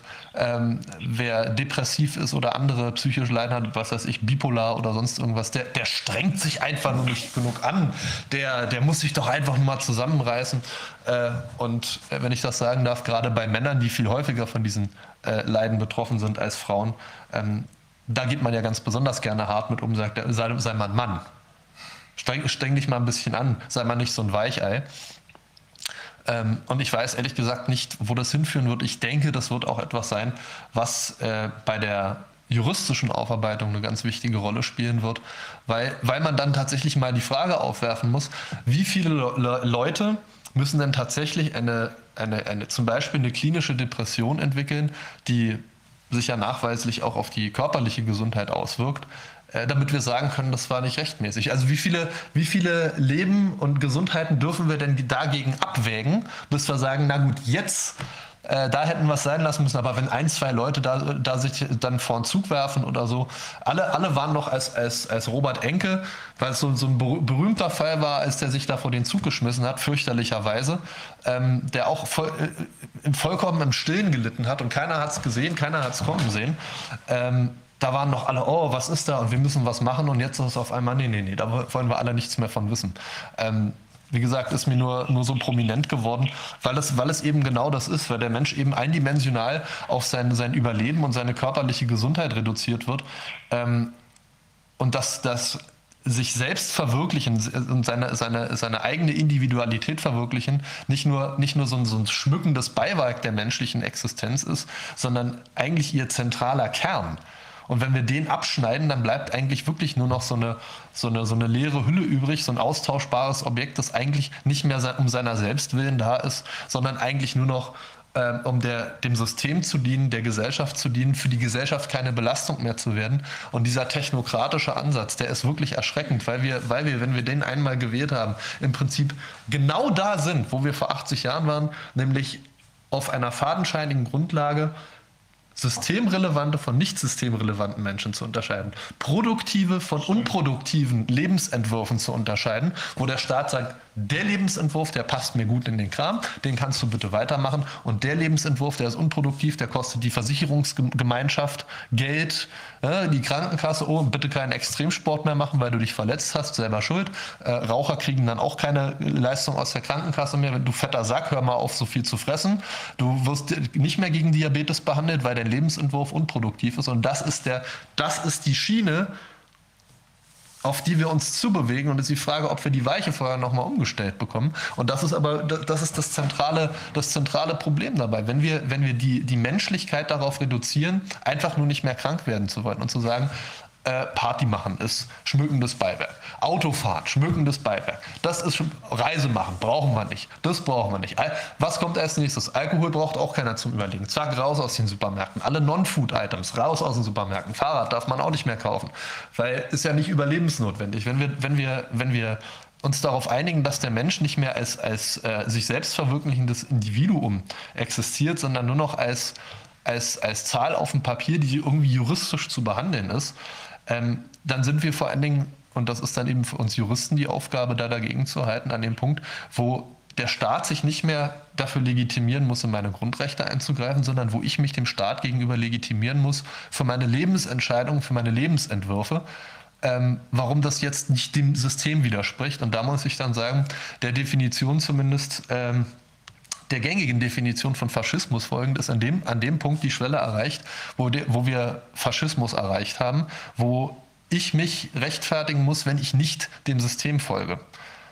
Den Punkt haben wir überschritten. Jo. Den Punkt haben wir überschritten. Ich würde an der Stelle ganz gerne nochmal einhaken wollen und etwas ergänzen. Es geht uns auch bei den alten Leuten nicht darum, äh, deren psychische Gesundheit irgendwie am Laufen zu halten. Es geht allein um die, na eigentlich nicht mal um die körperliche Gesundheit, es geht um, um das Weiterleben.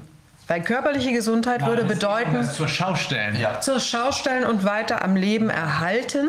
Mhm. Denn äh, würde es tatsächlich um das gesundheitliche Leben gehen, um das körperliche, dann würden wir es ordentlich ernähren in den Heimen. Richtig. Ähm, und die psychische Gesundheit, naja Gott, die alten Leute hat doch keiner gefragt. Ja. Möchte irgendjemand einsam in seinem Heimzimmer sitzen, keinen Besuch empfangen, einfach nur um noch ein paar Wochen, ein paar Monate, je nachdem, äh, ja, wie viel Lebenszeit quasi noch übrig ist, wenn man isoliert wird, Möchte man diese Zeit alleine verbringen oder ist der einzige Lebensinhalt eventuell die Familie, die Freunde, der genau, Sozialkontakt? Ne? Hat der Gunnar ja von gesprochen, dass wir, wir haben uns jahrzehntelang über die Autonomie unterhalten. Wir haben die Palliativcharta gemacht in Deutschland und da, da ist die Autonomie, dass Menschen selber entscheiden können, ob sie sich mit ihren Enkeln infizieren wollen oder ob sie lieber isoliert sein wollen. Das kann noch jeder selbst machen. Und das muss man den Menschen ermöglichen. Wir tun so, als wären die alten Menschen, wenn sie im Heim sind, als wären sie was, was, wo die Autonomie gar keine Rolle mehr spielt. Frag sie doch. Die können doch selbst entscheiden. Und das ist, das, ich finde, die haben ein Recht und ein Heim, was sie bevormundet und was das nicht zulässt und was sie alle über einen Kamm schert. Das geht, das geht nicht. Das behandelt sie menschenunwürdig und das ist nicht in Ordnung.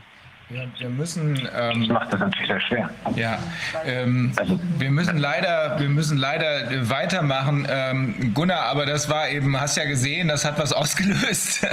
Äh, das war, glaube ich, sehr entscheidend. Wir werden, wir werden noch eine Gelegenheit wiederfinden, weil ich glaube, das äh, ist für uns alle wichtig, dass wir uns auch noch mal mit dir unterhalten. Also erstmal ganz herzlichen Dank. Das war sehr, sehr wichtig.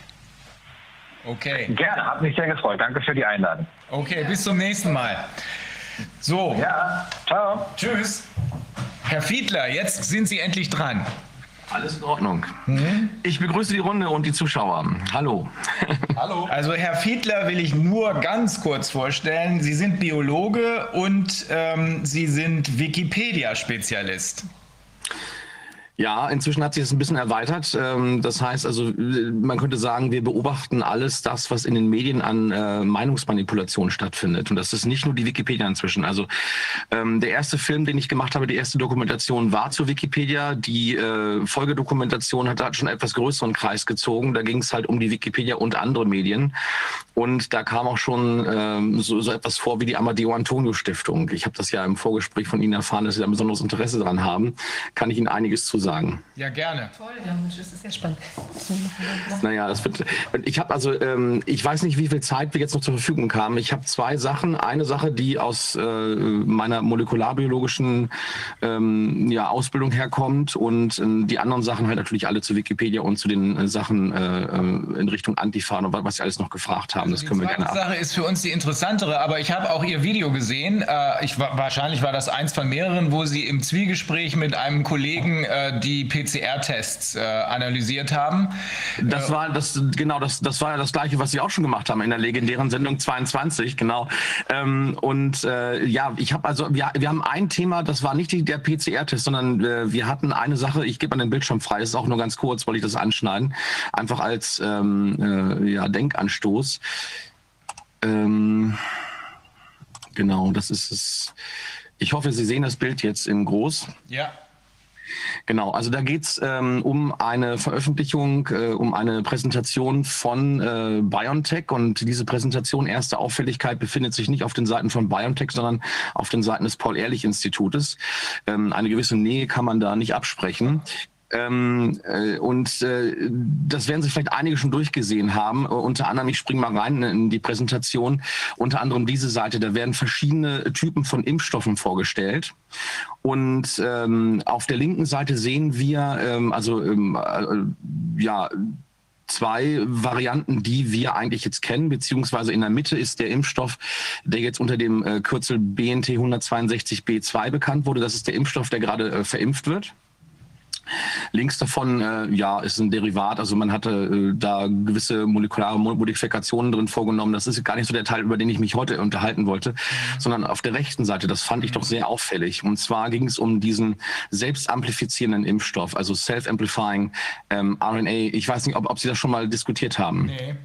Ähm, dann mache ich dann einen ganz kurzen Abriss von. Also was wir auffällig fanden, ähm, äh, das war in einer Sendung, die uns jetzt übrigens auf YouTube gesperrt wurde, nur so als Hinweis ähm, äh, auch entgegen der YouTube-Richtlinie. Wir müssen das auch wieder freiklagen. Wir klagen jetzt ja momentan alles frei, was wir, äh, was bei uns gesperrt wurde. Das ist jetzt das dritte Mal, dass wir das machen müssen. Mhm. Ähm, also dieser Impfstoff äh, ist im Gegensatz zu dem anderen Impfstoff ein RNA-Impfstoff, der selbst amplifizierend ist. Das heißt, auf der RNA sehen Sie, dass da ähm, eine, ein Protein, also eine Replikase kodiert ist. Das heißt, ähm, äh, diese Replikase ist ein äh, ja, virales Enzym, was dazu führt, dass diese RNA, wenn sie einmal in die Zelle reingekommen ist, wird sie abgeschrieben. Das ist klar. Da werden also nicht nur die Strukturproteine von diesem Virus abgeschrieben, sondern halt auch die Replikase und die vervielfältigen vervielfältigt dann die RNA, bevor sie abgebaut werden kann. Normalerweise wird ja so eine RNA immer abgebaut. Das heißt, das ist ja ein körpereigener Mechanismus, äh, gehört zur Genregulation dazu, dass so eine RNA nicht Ewigkeiten in einer Zelle überlebt. Ähm, und in diesem Fall ist es so, dass diese Replikase dazu führt, dass sie bis zu 200.000 Kopien von ein und derselben RNA in, dem, äh, in der Zelle haben. Ähm, das ist ein virales Geschehen, was eigentlich, also ich möchte nicht zu jemandem gehören, der eine Immunschwäche hat und dann mit so einem Impfstoff geimpft wird. Ähm, dann hätten die Zellen, glaube ich, wenig Chancen, sich dagegen zu wehren. Die werden ähm, auf kurz oder lang Energieschwierigkeiten bekommen äh, und dann halt versterben oder äh, äh, hoffentlich dann vom Immunsystem erkannt werden und beseitigt werden. Ähm, das Interessante an der ganzen Sache fand ich, ähm, die Einführung der RNA-Impfstoffe fand ja deswegen statt, weil ähm, es gesagt wurde, die sind schnell und in großer Menge herzustellen. Und hier sehen Sie als Argumentation, ja, wir, dieser, dieser selbstamplifizierende RNA-Stoff, also saRNA, ähm, soll deswegen eingeführt werden unten stets, weil ein potenter Impfschutz in geringen Dosen besteht. Also man braucht 60 mal geringere Dosierungen. Ähm, da dachte ich mir, was soll denn das? Also ich denke, wir haben genug von der RNA. Und das Ganze sieht für mich danach aus, hier nochmal ein anderes Bild dazu. Ähm, also erstmal über den Teil habe ich gerade gesprochen. Ein anderes Bild dazu ist das. Ähm, ist also quasi das gleiche, das untere Bild, äh, diese selbstamplifizierende mRNA. Ähm, das sieht auch sehr danach aus, dass es eine molekulare Plattform sein soll für spätere ja, Gentherapie. Also ähm, äh, was wir befürchten ist Folgendes. Ähm, das, also ich habe ich hab mich jetzt auch rückversichert. Also einmal bei dem äh, Herrn, den Sie schon meinten, der ja anonym bleiben möchte, der ja auch selber in der Pharmaindustrie arbeitet, in der in Impfstoffherstellung, allerdings nicht in so einer Impfstoffherstellung, sondern in der klassischen Impfstoffherstellung. Und ähm, habe mich auch noch mit einer ähm, ähm anderen bekannten Dame ähm, äh, ja, rückgesprochen, die Sie auch sehr gut kennen.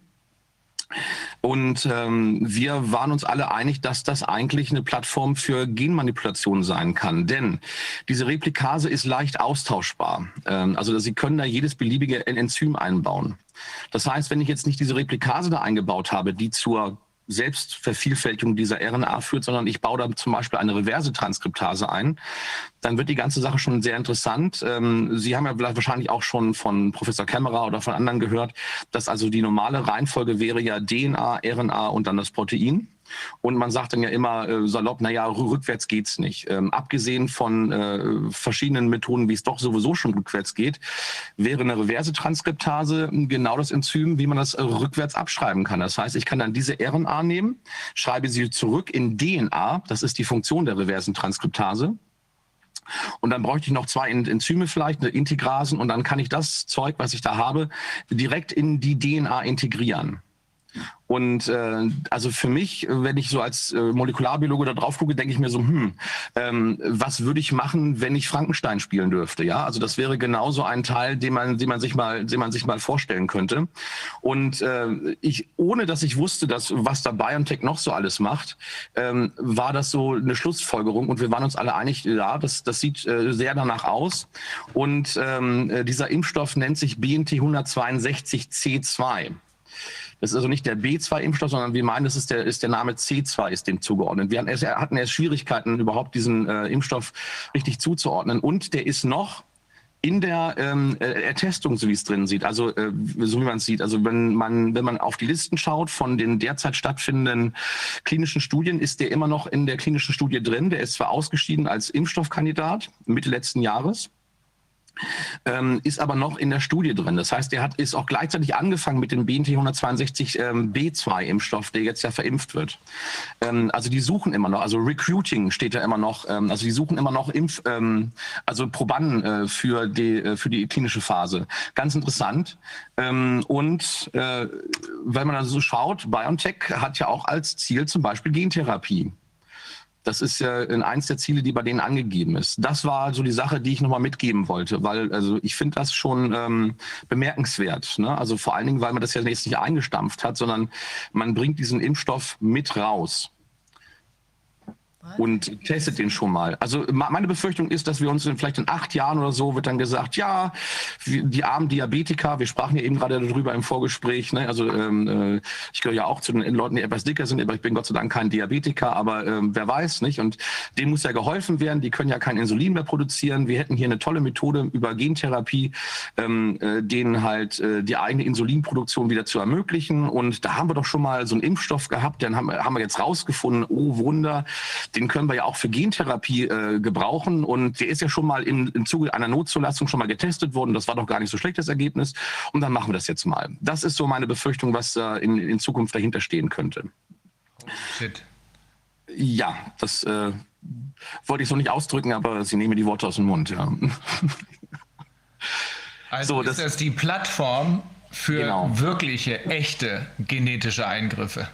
Genau, also das kann man machen. Wenn Sie, Sie können ja, wenn Sie schon eine RNA erzeugt haben, wo Sie schon äh, funktionale Enzyme draufpacken, die halt äh, für ähm, äh, die, die, die für das Kopieren dieses, äh, also dieser RNA zuständig sind. Also diese Replikase ist eine RNA-abhängige RNA-Polymerase und eine ähm, reverse Transkriptase ist nichts weiter als eine RNA-abhängige DNA-Polymerase. Das ist also nichts anderes das Ding, die, die Enzyme unter, unterscheiden sich kaum. Die sind auch von der Größe her nicht, äh, nicht so sonderlich unterschiedlich, dass man sagen würde, okay, das passt jetzt da vielleicht nicht drauf, sondern das können Sie da schon draufpacken. Und da können Sie auch noch, äh, noch ein paar weitere Enzyme reinpacken, die dann dazu führen, dass Sie dieses Material auch direkt gezielt in das Genom integrieren können. Jetzt mal unabhängig von den Mechanismen, die, die, die glaube ich schon diskutiert wurden. Es gibt ja auch ohnehin viele Retroviren. Also dieses, diese reverse Transkriptase ist ja, ja. elementarer Bestandteil von Retroviren. Es gibt ja viele Retroviren, die bei uns sowieso inaktiv im Genom irgendwo sind. Äh, man, man sagt ja auch, also zum Beispiel Transposons äh, kennen vielleicht einige, also das sind also solche, solche ähm, DNA-Fragmente, die sich innerhalb unseres Genoms schon seit ja Millionen von Jahren bewegen und die immer ab und zu sich rausschneiden aus einer Stelle und dann woanders wieder reinschneiden ins Genom. Ähm, das sind ja solche Funktionen, die ohnehin schon existent sind und man könnte jetzt sagen, okay, bei den vielen Zellen, die dann von einem normalen BNT 162b2 Impfstoff betroffen sind, also der jetzt verimpft wird, gibt es immer mal ein paar Zellen, wo vielleicht solche ähm, reversen Transkriptasen aktiv sein können. Dann sind wir nämlich auch schon durch Zufall auf der Ebene. Aber das wäre jetzt die Möglichkeit, hier sowas ganz gezielt herbeizuführen. Also ich habe ja in der Begleitung der Arzneimittelindustrie über 30 Jahre, in der kritischen Begleitung der Arzneimittelindustrie, so ein bisschen die Strategieentwicklung auch mitbekommen. Und wenn ich das höre und wenn ich dann parallel sehe, wie Deutschland dem One Million Plus Genome Projekt beigetreten ist, äh, was gemeinsam mit, der großen, mit den großen Datenfirmen gemacht wird, wo man also versucht und wo auch in unsere elektronische Patientenakte schon praktisch eine Schublade eingebaut wurde, wo denn das Genom rein soll, dann sieht es, dann wäre die, wäre jetzt, wenn ich jetzt äh, jemand wäre, der Geld verdienen will damit, dann würde ich sagen, okay, demnächst wissen wir also, welche Leute möglicherweise Genkonstellationen haben, die dazu prädestinieren, dass man, dass jemand Brustkrebs kriegt oder Prostatakrebs kriegt oder dass jemand also bestimmte Anfälligkeit auf Krebs hat. Und wir bieten da jetzt diese genetische Modifikation an. Wenn Sie das nehmen, dann kriegen Sie keinen Brustkrebs. Das versprechen wir Ihnen. Das kommt dann irgendwann vielleicht raus oder kommt dann nicht raus. Das ist es wirkt oder nicht wirkt, aber bis dahin ist die Firma schon längst äh, umgewandelt und nicht mehr da. Oder, also das sind alles Sachen, das sind Geschäftsmodelle, wo man nicht verhaften muss, weil das äh, zeitlich überhaupt nicht überschaubar ist und auch nicht nachvollziehbar ist, die aber unheimlich mit Angst arbeiten, wo Menschen gesagt wird, dein Genom zeigt deutlich, du hast ein hohes, hohes Risiko für dies und das. Und wir können das jetzt durch diese Technologie, äh, können wir dein Risiko minimieren. Das heißt nicht nur Impfung gegen Krankheitserreger, gegen Viren, sondern auch gegen alle anderen möglichen Krankheitsmöglichkeiten will man, nimmt man sich heraus zu sagen, wir können dein Risiko minimieren. Und wenn du das nicht machst, hast du selber Schuld. Also das, und wenn man dann auch noch anfängt, daran zu denken, dass die Leute Lebensversicherungen haben, die bestimmte Risiken haben, dass es Krankheitsversicherungen gibt, die risikoadjustiert die Beiträge erheben dann, und nicht solidarisch, dann kann man sich vorstellen, Mechanismen, welche Mechanismen da in Gang gesetzt werden. Und das ist ganz schön schrecklich. Unsere Gesellschaft wird sich dann total verändern. Dann ist es wirklich wie in der Massentierhaltung. Ja. Aber muss man das jetzt so verstehen? Also die, das wäre jetzt quasi ein neues Produkt, was eingesetzt wird, wo dann entsprechend dieser Effekt da eintreten würde, mit was immer auch da reingeschleust wird sozusagen. Es ist jetzt nicht so, dass die Impfung, die jetzt ansteht, schon in irgendeiner Weise quasi den Boden bereiten würde für diese, also außerhalb von jetzt Testungen, ja, also dass wenn ich diese Impfung jetzt bekomme, dass dann schon irgendwas im Körper so angelegt ist, dass ich dann leichter äh, jetzt diese zusätzliche äh, diesen zusätzlichen Effekt erzielen kann. Das wären zwei voneinander getrennte Phänomene. Dazu kann ich jetzt keine Aussage machen, ob das äh, mit dem BNT 162b2-Impfstoff, der jetzt gerade verimpft wird, auch schon der Fall ist. Ähm, äh, da würde ich mich jetzt mit Aussagen zurückhalten. Aber wie gesagt, dieser, dieser C2-Impfstoff, der ist so angelegt. Und ich frage mich ja, also wenn wir jetzt schon in der Notzulassung etwas, äh, etwas äh, auf die Wege bereiten, also auf den Weg bringen wollen, ähm, dann habe ich ohnehin die Schwierigkeit, äh, bei diesen RNA-Impfstoffen, die überhaupt erstmal in die Zelle reinzubekommen. Das macht man ja derzeit mit diesen Nanolipidhüllen also mit diesen Fetthüllen außenrum, die auch schon, naja, ähm, gewisse Nebenwirkungen haben. Man spricht ja dann von, von starken allergischen Reaktionen bis hin zum anaphylaktischen Schock und solche Sachen. Okay, das ist also eine Hürde, die ich nehmen muss. Und jetzt baue ich noch eine zweite Hürde ein. Also dieses Ding, dass sich das Teil selbst repliziert, das ist ja außerhalb der Kontrolle. Unsere Genkontrolle findet ja auf DNA-Ebene statt. Da sind solche ähm, ähm, Operon-Mechanismen zum Beispiel, ähm, die dann dazu führen, dass, ähm, ja, also dass ein Gen überhaupt erstmal exprimiert wird, wenn ich es denn brauche, oder halt nicht exprimiert wird. Auf RNA-Ebene findet keine Genregulation mehr statt. Die RNA soll normalerweise ähm, dann äh, zerstört werden auf, auf Dauer und dann wieder neu zusammengebaut werden, wenn sie halt dann über eine RNA-Polymerase von der DNA abgelesen wird. Aber nicht, dass ich eine RNA habe, die sich ständig wieder äh, repliziert. Das ist ja, das ist ja vollkommen außerhalb der Kontrolle der Zelle. Da kann sie nicht kontrollieren. Ähm, und deswegen frage ich mich, äh, wer macht denn so? Wer kommt denn auf solche Ideen, sowas noch, zu, noch zusammenzubauen? Also ich sehe auf den ersten Blick, oh, oh, oh, oh, oh ähm, wenn ich so einen Impfstoff zusammenbaue, das kann mir vollkommen aus dem Ruder laufen. Warum bringe ich so einen überhaupt jetzt in, in so eine Schnelltestungsphase? Also das ist für mich so eine, Frage, wo man sagt so, äh, also das ist so ein großes Risiko, dass ich das Ding nicht durchbekomme. Ähm, äh, ja, aber ja, warum mache ich es denn, warum mache ich denn trotzdem? Warum ist es nicht abgebrochen worden? Es läuft ja noch, das Ding. Ne? Also die, die, die Testung dazu. Frage, welche Ethikkommission hat dem zugestimmt? Welche Ethikkommission hat dem zugestimmt? Sie sind der Arzt, Sie kennen sich damit besser aus. Ich, ich, ich gucke da. Gräberstimmung jetzt im also, Moment. Wir haben ja vorhin, wir haben vorhin gehört, dass äh, das Drosten-Protokoll ähm, zu einem Zeitpunkt erstellt wurde, als äh, die halbe Welt noch im Tiefschlaf war, nämlich am 23.01.2020. Zu einem Zeitpunkt, als auch Herr Drosten noch in der Gegend rumlief, weil er nämlich noch nicht das entsprechende Kommando bekommen hatte und erzählt hat, es sei alles ganz harmlos, es würde nichts passieren. Dann, aller, dann, dann passierte was. Also ich könnte mir vorstellen, dass dass es genauso, oder dann wurde so getan, als wäre was passiert. Ich könnte mir genauso hier vorstellen, dass auch das hier nicht einfach aus Spaß gemacht wird, sondern in dem Moment, wo das Kommando kommt, dann will man diesen Kram natürlich einsetzen. Es macht doch keinen Sinn, etwas äh, zu entwickeln, von dem man noch nicht mal davon ausgeht, dass es benutzt werden kann. Und insofern könnte dann auch die Idee, die jetzt immer rumgeistert, von wegen uiuiui, Mutationen, wir werden wahrscheinlich mindestens einmal pro Jahr geimpft werden müssen, dann würde genau das, was jetzt eingeleitet wird, dazu dienen, am Ende genau das hier in Anführungsstrichen zu verimpfen. Dann hätten wir den, die, die echte Vollkatastrophe, nämlich den vollen genetischen Eingriff. Ja, ich denke, ähm, wir, müssen jetzt, wir müssen jetzt auch darauf achten, dass das, was wir beobachten in den Altenheimen, dass Menschen nach einer Impfung positiv werden und dass vermehrt Menschen sterben. Ja. Da wird ja immer gesagt, das seien aber zufällige Ausbrüche, die dann gleichzeitig stattfinden. Ja, ja.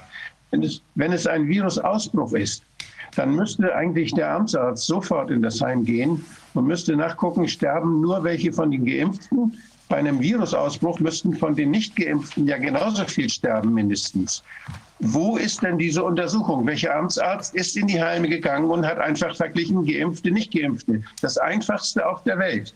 Das, wenn das ein Gesundheitsamt das nicht mal macht, ist das nicht mehr als grob, ist mehr als grob fahrlässig. Nein, also jeder Amtsarzt. Wolfgang. Das Nein, ist, aber das, das ist verbrecherisch. Natürlich. Wenn Amtsärzte sich abwenden und die Augen schließen und nicht mal dieser Frage nachgehen, ist das etwas, was durch den Impfstoff kommt oder nicht, dann können sie es nämlich verhindern. Und sie verhindern nicht, dass Menschen sterben, nur weil sie nicht nachgucken, kommt das durch ein Virus oder kommt das durch die Impfung. Und das ist ganz leicht zu machen. Also das Argument, das handelt sich um einen Ausbruch in einem Heim, da kann man wirklich sofort hingehen und zählen, wer ist geimpft, wer ist nicht geimpft, wie, viel, wie viele Infektionen gibt es, wie viele positive äh, PCR-Tests gibt es nach der Impfung und wie viel gibt es ohne die Impfung. Wenn es ein Ausbruch ist, dann dürfte das keine Rolle spielen. Und das, das kann jeder machen. Da muss man kein Epidemiologe sein, da muss man einfach nur sagen, wie viele Leute wohnen da, wie viele Leute sind infiziert, welche Leute haben Symptome, wie viele davon sind geimpft. Basta. Und das macht man in jedem Heim. Und dann hat man einen wunderbaren Überblick. Das ist unbedingt erforderlich. Und wer das, wenn das nicht geht, Wir sind da dran Ja. und wir kriegen auch ständig Informationen hier. Ich habe hier gerade wieder eine Meldung über die weltweit sich stapelnden äh, Meldungen von Nebenwirkungen mit sehr, sehr vielen Todesfällen, äh, die natürlich in den Mainstream-Medien nicht berichtet wird. Aber wir sind da dran. Wir bekommen da weitergehende Informationen, die wir hier auch veröffentlichen werden. Ja, also wir haben Jeder in, in Bezug auf ein konkretes Heim haben wir eine Strafanzeige ähm, erstattet, sodass dort eigentlich eine Untersuchung eingeleitet werden muss, äh, was mit den ganzen Verstorbenen, weil da ist jetzt inzwischen ein, ich glaube, ein, ein Viertel bis ein Drittel der äh, Geimpften sind jetzt äh, quasi blitzartig nach der, nach der Impfung verstorben. Das muss untersucht werden. Also Alle anderen, die nicht geimpft wurden, sind noch am Leben. Dann, da muss man dem Staatsanwalt diese Frage gleich stellen, damit er weiß, das kann man nämlich nach oder das kann man untersuchen. Ja. Und ein Staatsanwalt, der das nicht untersucht, diese Frage muss ihm gestellt werden. Ist dann, haben Sie nachgeguckt, ist bei den nicht Geimpften, sind da genauso viele Infizierte an Corona gestorben wie bei den Geimpften? Das kann man machen. Das ist unbedingt, also Ich hatte jetzt einen Artikel, wir hatten einen Artikel veröffentlicht auf, auf, ähm, auf äh, 2020 News. Da geht es um die, was bei der EMA jetzt offiziell zu finden ist, circa 26.000 ähm, adverse Reaktionen auf Impfung sind also anscheinend europaweit gemeldet. Aber ich habe heute noch die Information bekommen von einer anderen, ähm, von einer Dame, die eben auch äh, früher im Bereich ähm, WHO andere Sachen gearbeitet hat, dass es eben, da gibt es noch mal eine andere Datenbank, wo inzwischen circa 81.000 äh, ähm, adverse Reaktionen gemeldet sind und davon die Hälfte schwer, also inklusive Todesfälle. Und wenn wir da schon nach einer, einem Monat ungefähr drauf gucken, auf diese Größenordnung, also da sehen wir, was da, also teilweise ja auch erst nach der ersten Impfung, da sehen wir, was da auf uns zurollt und da müssten jetzt eigentlich wirklich alle schreien, ähm, hier, das geht so gar nicht. Die Bundesregierung weiß das offensichtlich, denn sie empfiehlt jetzt aus fadenscheinigen anderen Gründen die Impfung von AstraZeneca. Die sagt, die AstraZeneca-Impfung würde die Übertragbarkeit tatsächlich positiv beeinflussen und sie hat eine Arbeit abgeliefert, die sehr, sehr fragwürdig ist, die ich mir gerade genauer durchgucke. Aber das, das Argument jetzt, dass dadurch bei BioNTech wird, die können Sie ja nicht sagen, ob dadurch die Ansteckungsfähigkeit überhaupt beeinflusst wird. Da sagt der Herr Wieler ja auch, das wissen wir nicht. Aber jetzt sagen Sie, bei AstraZeneca wird die Ansteckungsfähigkeit äh, beeinflusst wahrscheinlich. Und deshalb lasst uns mal jetzt auf AstraZeneca umschwenken. Ich glaube, die Bundesregierung weiß genau, was sie mit dem, was, was passiert, wenn sie BioNTech weiter-impft. Sie wissen all das, was wir eben besprochen haben, natürlich. Und äh, das müssen sie wissen. Und deshalb schwenken sie jetzt auf AstraZeneca um. Also das Hauptsache, die Hauptsache, dass diese Sonderausnahmesituation geht noch weiter. Hauptsache, sie können uns weiter hinhalten, weiter lähmen. Das ist die Technik, die dahinter steckt. Und das ist, also das ist wirklich, das ist ein Verbrechen, was da passiert. Das sehen wir auch so. Herr Fiedler, die andere Schiene ist die Wikihausen-Schiene. Genau, und da bin ich jetzt auch, das woll- wollte ich weitermachen. Ja. Äh, Nur noch ein letztes Wort dazu, dran denken, die, die DARPA ist da investiert, also diese Defense Advanced Projects, äh, was war das? Ähm, Research Projects Agency. Ne? Also das heißt, die sind auch ähm, daran interessiert an dieser mRNA-Technologie. Und da fragt man sich natürlich, warum. Also weil die suchen ja eigentlich nach Technologien, die militärisch verwendbar sind. Und da könnte man sich natürlich vorstellen, was mache ich mit Soldaten? Ich möchte, dass die höher, schneller weiterspringen und natürlich auch schneller am Trigger sind. Ne? Das ist so der Hintergrund. Genau, wir wechseln das Thema. Wikipedia. Äh, das heißt eigentlich, äh, es geht eigentlich nicht nur um die Wikipedia, sondern eigentlich allgemein um äh, die Manipulation der öffentlichen Meinung. Ähm, und Wikipedia ist Teil dieses, dieser, dieses Manipulationsnetzwerkes, was wir jetzt, und das haben Sie jetzt ja auch schon in epischer Breite diskutiert, was wir überall sehen. Ähm, es wird folgendermaßen gemacht, die Wikipedia wird ähm, ja als als Vehikel benutzt, um bestimmte äh, Themen einen äh, Prädikatsstempel mit äh, ähm, sehr gut aufzudrücken. Und andere Medien drücken der Wikipedia diesen Prädikatsstempel als verlässliche Quelle auf. Und das sehen wir überall in den Medien, zum Beispiel das hier. Ich gehe jetzt mal nur schnell durch. Das ist eine, Sendung von Galileo. Dann haben wir hier eine Sendung aus der Mediathek. Das war ARD Buffet. Dann haben wir hier den Herrn Böhmermann. Und dann ist auch noch sowas im Netz unterwegs, dieser ähm, Mr. Wissen to go. Und man kann diese ganzen Sendungen ganz kurz zusammenfassen. Da geht es nämlich darum, es gibt ein offizielles Narrativ, das heißt, die Wikipedia ist eine super Enzyklopädie, es gibt aber viel zu viele weiße Männer, zu wenig Frauen, zu wenig Schreiber insgesamt. Und alle sollen zu Wikipedia kommen und mithelfen. Es gibt ab und zu Streit, aber Artikel sind eben so gut, wie es irgendwie geht und äh, jeder bemüht sich hier um Objektivität. Das ist schlichtweg gelogen. Ähm, das kann man einfach so sagen. Und zwar äh, haben wir das jetzt schon in epischer Breite auch diskutiert. Vielleicht äh, kennen das einige der Zuschauer. Also ich hatte ja dazu zwei Dokumentationen veröffentlicht. Die dunkle Seite der Wikipedia und da geht es zum Beispiel darum, dass wir dezidiert gezeigt haben, am Beispiel vom Artikel von äh, Dr. Daniele Ganser, also dem Historiker, wie dort manipuliert wird. Also mit welchen Methoden manipuliert wird und mit, mit welchen Methoden diese Manipulationen durchgesetzt werden. Also es ist ja nicht so, dass da kein Widerstand besteht in der Wikipedia, aber alle Leute, die Widerstand geleistet haben, werden rausgebissen. Bis dahin, dass halt ihre Konten gesperrt werden. Und zwar im Minutentakt. Das habe ich auch in dem Film in Form eines Nachrichtentickers einfach mal gezeigt. Äh, das nächste war der Film Zensur und da äh, machen wir einen etwas größeren Bogen. Da schauen wir uns die Netzwerke an, die dahinter stehen. Weil es, es sind also die Leute, die in der Wikipedia schreiben, sind mit nicht nur Wikipedia-Schreiber. Wir haben viele Journalisten da drin.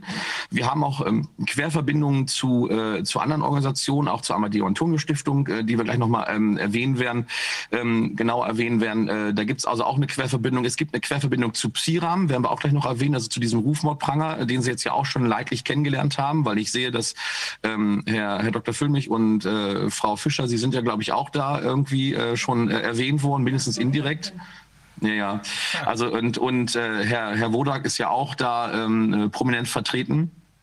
Also das ist äh, also ein, ein vollkommen illegaler Rufmordpranger. Äh, man fragt sich, warum wird dagegen nichts gemacht? Ne? Also weil der sich ja vollkommen außerhalb des Rechts bewegt. Gut, äh, die Wikipedia hat Geburtstag gehabt dieses Jahr. Und wenn Sie mal schauen, was in der Wikipedia so, was da so durch die durch die Tagespresse läuft, 20 Jahre Wikipedia, acht Dinge, die es zu wissen lohnt. 20 Jahre Wikipedia Enzyklopädie ohne Profis und alles ist super toll. Und hier sogar äh, wird der Wikipedia ein Weltwunder zugeordnet. Ja, die Wikipedia ist ein Weltwunder. Und äh, aber hier unten wieder SWR, 20 Jahre Wikipedia, äh, man, äh, man müsste noch die gendergerechte Sprache etwas ausbauen. Hurra. Ne? Und das Ganze gipfelt dann halt auch in, in ähm, Videobeiträge, das globale Universallexikon, wie wahr ist Wikipedia wirklich? Und da, äh, da ist aber nur, naja, das ist also so ein, so ein Feigenblatt, diese Überschrift. In Wirklichkeit ist sie natürlich total toll. Und darunter, was eigentlich der, äh, ja, das, das Schlimmste ist, ähm, äh, das ist hier ähm, äh, die Arte-Doku, einmal in der englischen, einmal in der deutschen Fassung. Ähm, hier kommt die deutsche Fassung, das Wikipedia-Versprechen. Das ist, äh, ja, also dass man hätte eigentlich äh, 50 Minuten Dauerwerbesendung hinschreiben müssen. Das wäre korrekt gewesen.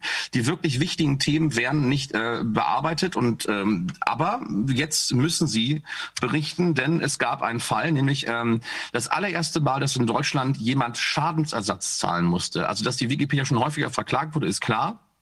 Aber dass ein Schreiber aus der Wikipedia Schadensersatz zahlen musste, ist neu. Und ähm, das ist in vielen Artikeln veröffentlicht worden. Aber was sie konsequent vergessen, wer dahinter steht, nämlich der Dirk Pohlmann und ich, also wir beide zusammen sind ja momentan mit diesem Projekt Geschichten aus Wikihausen unterwegs und haben halt diesen Autor enttarnt. Ohne die Enttarnung wäre das gar nicht möglich gewesen, den irgendwie zu verklagen.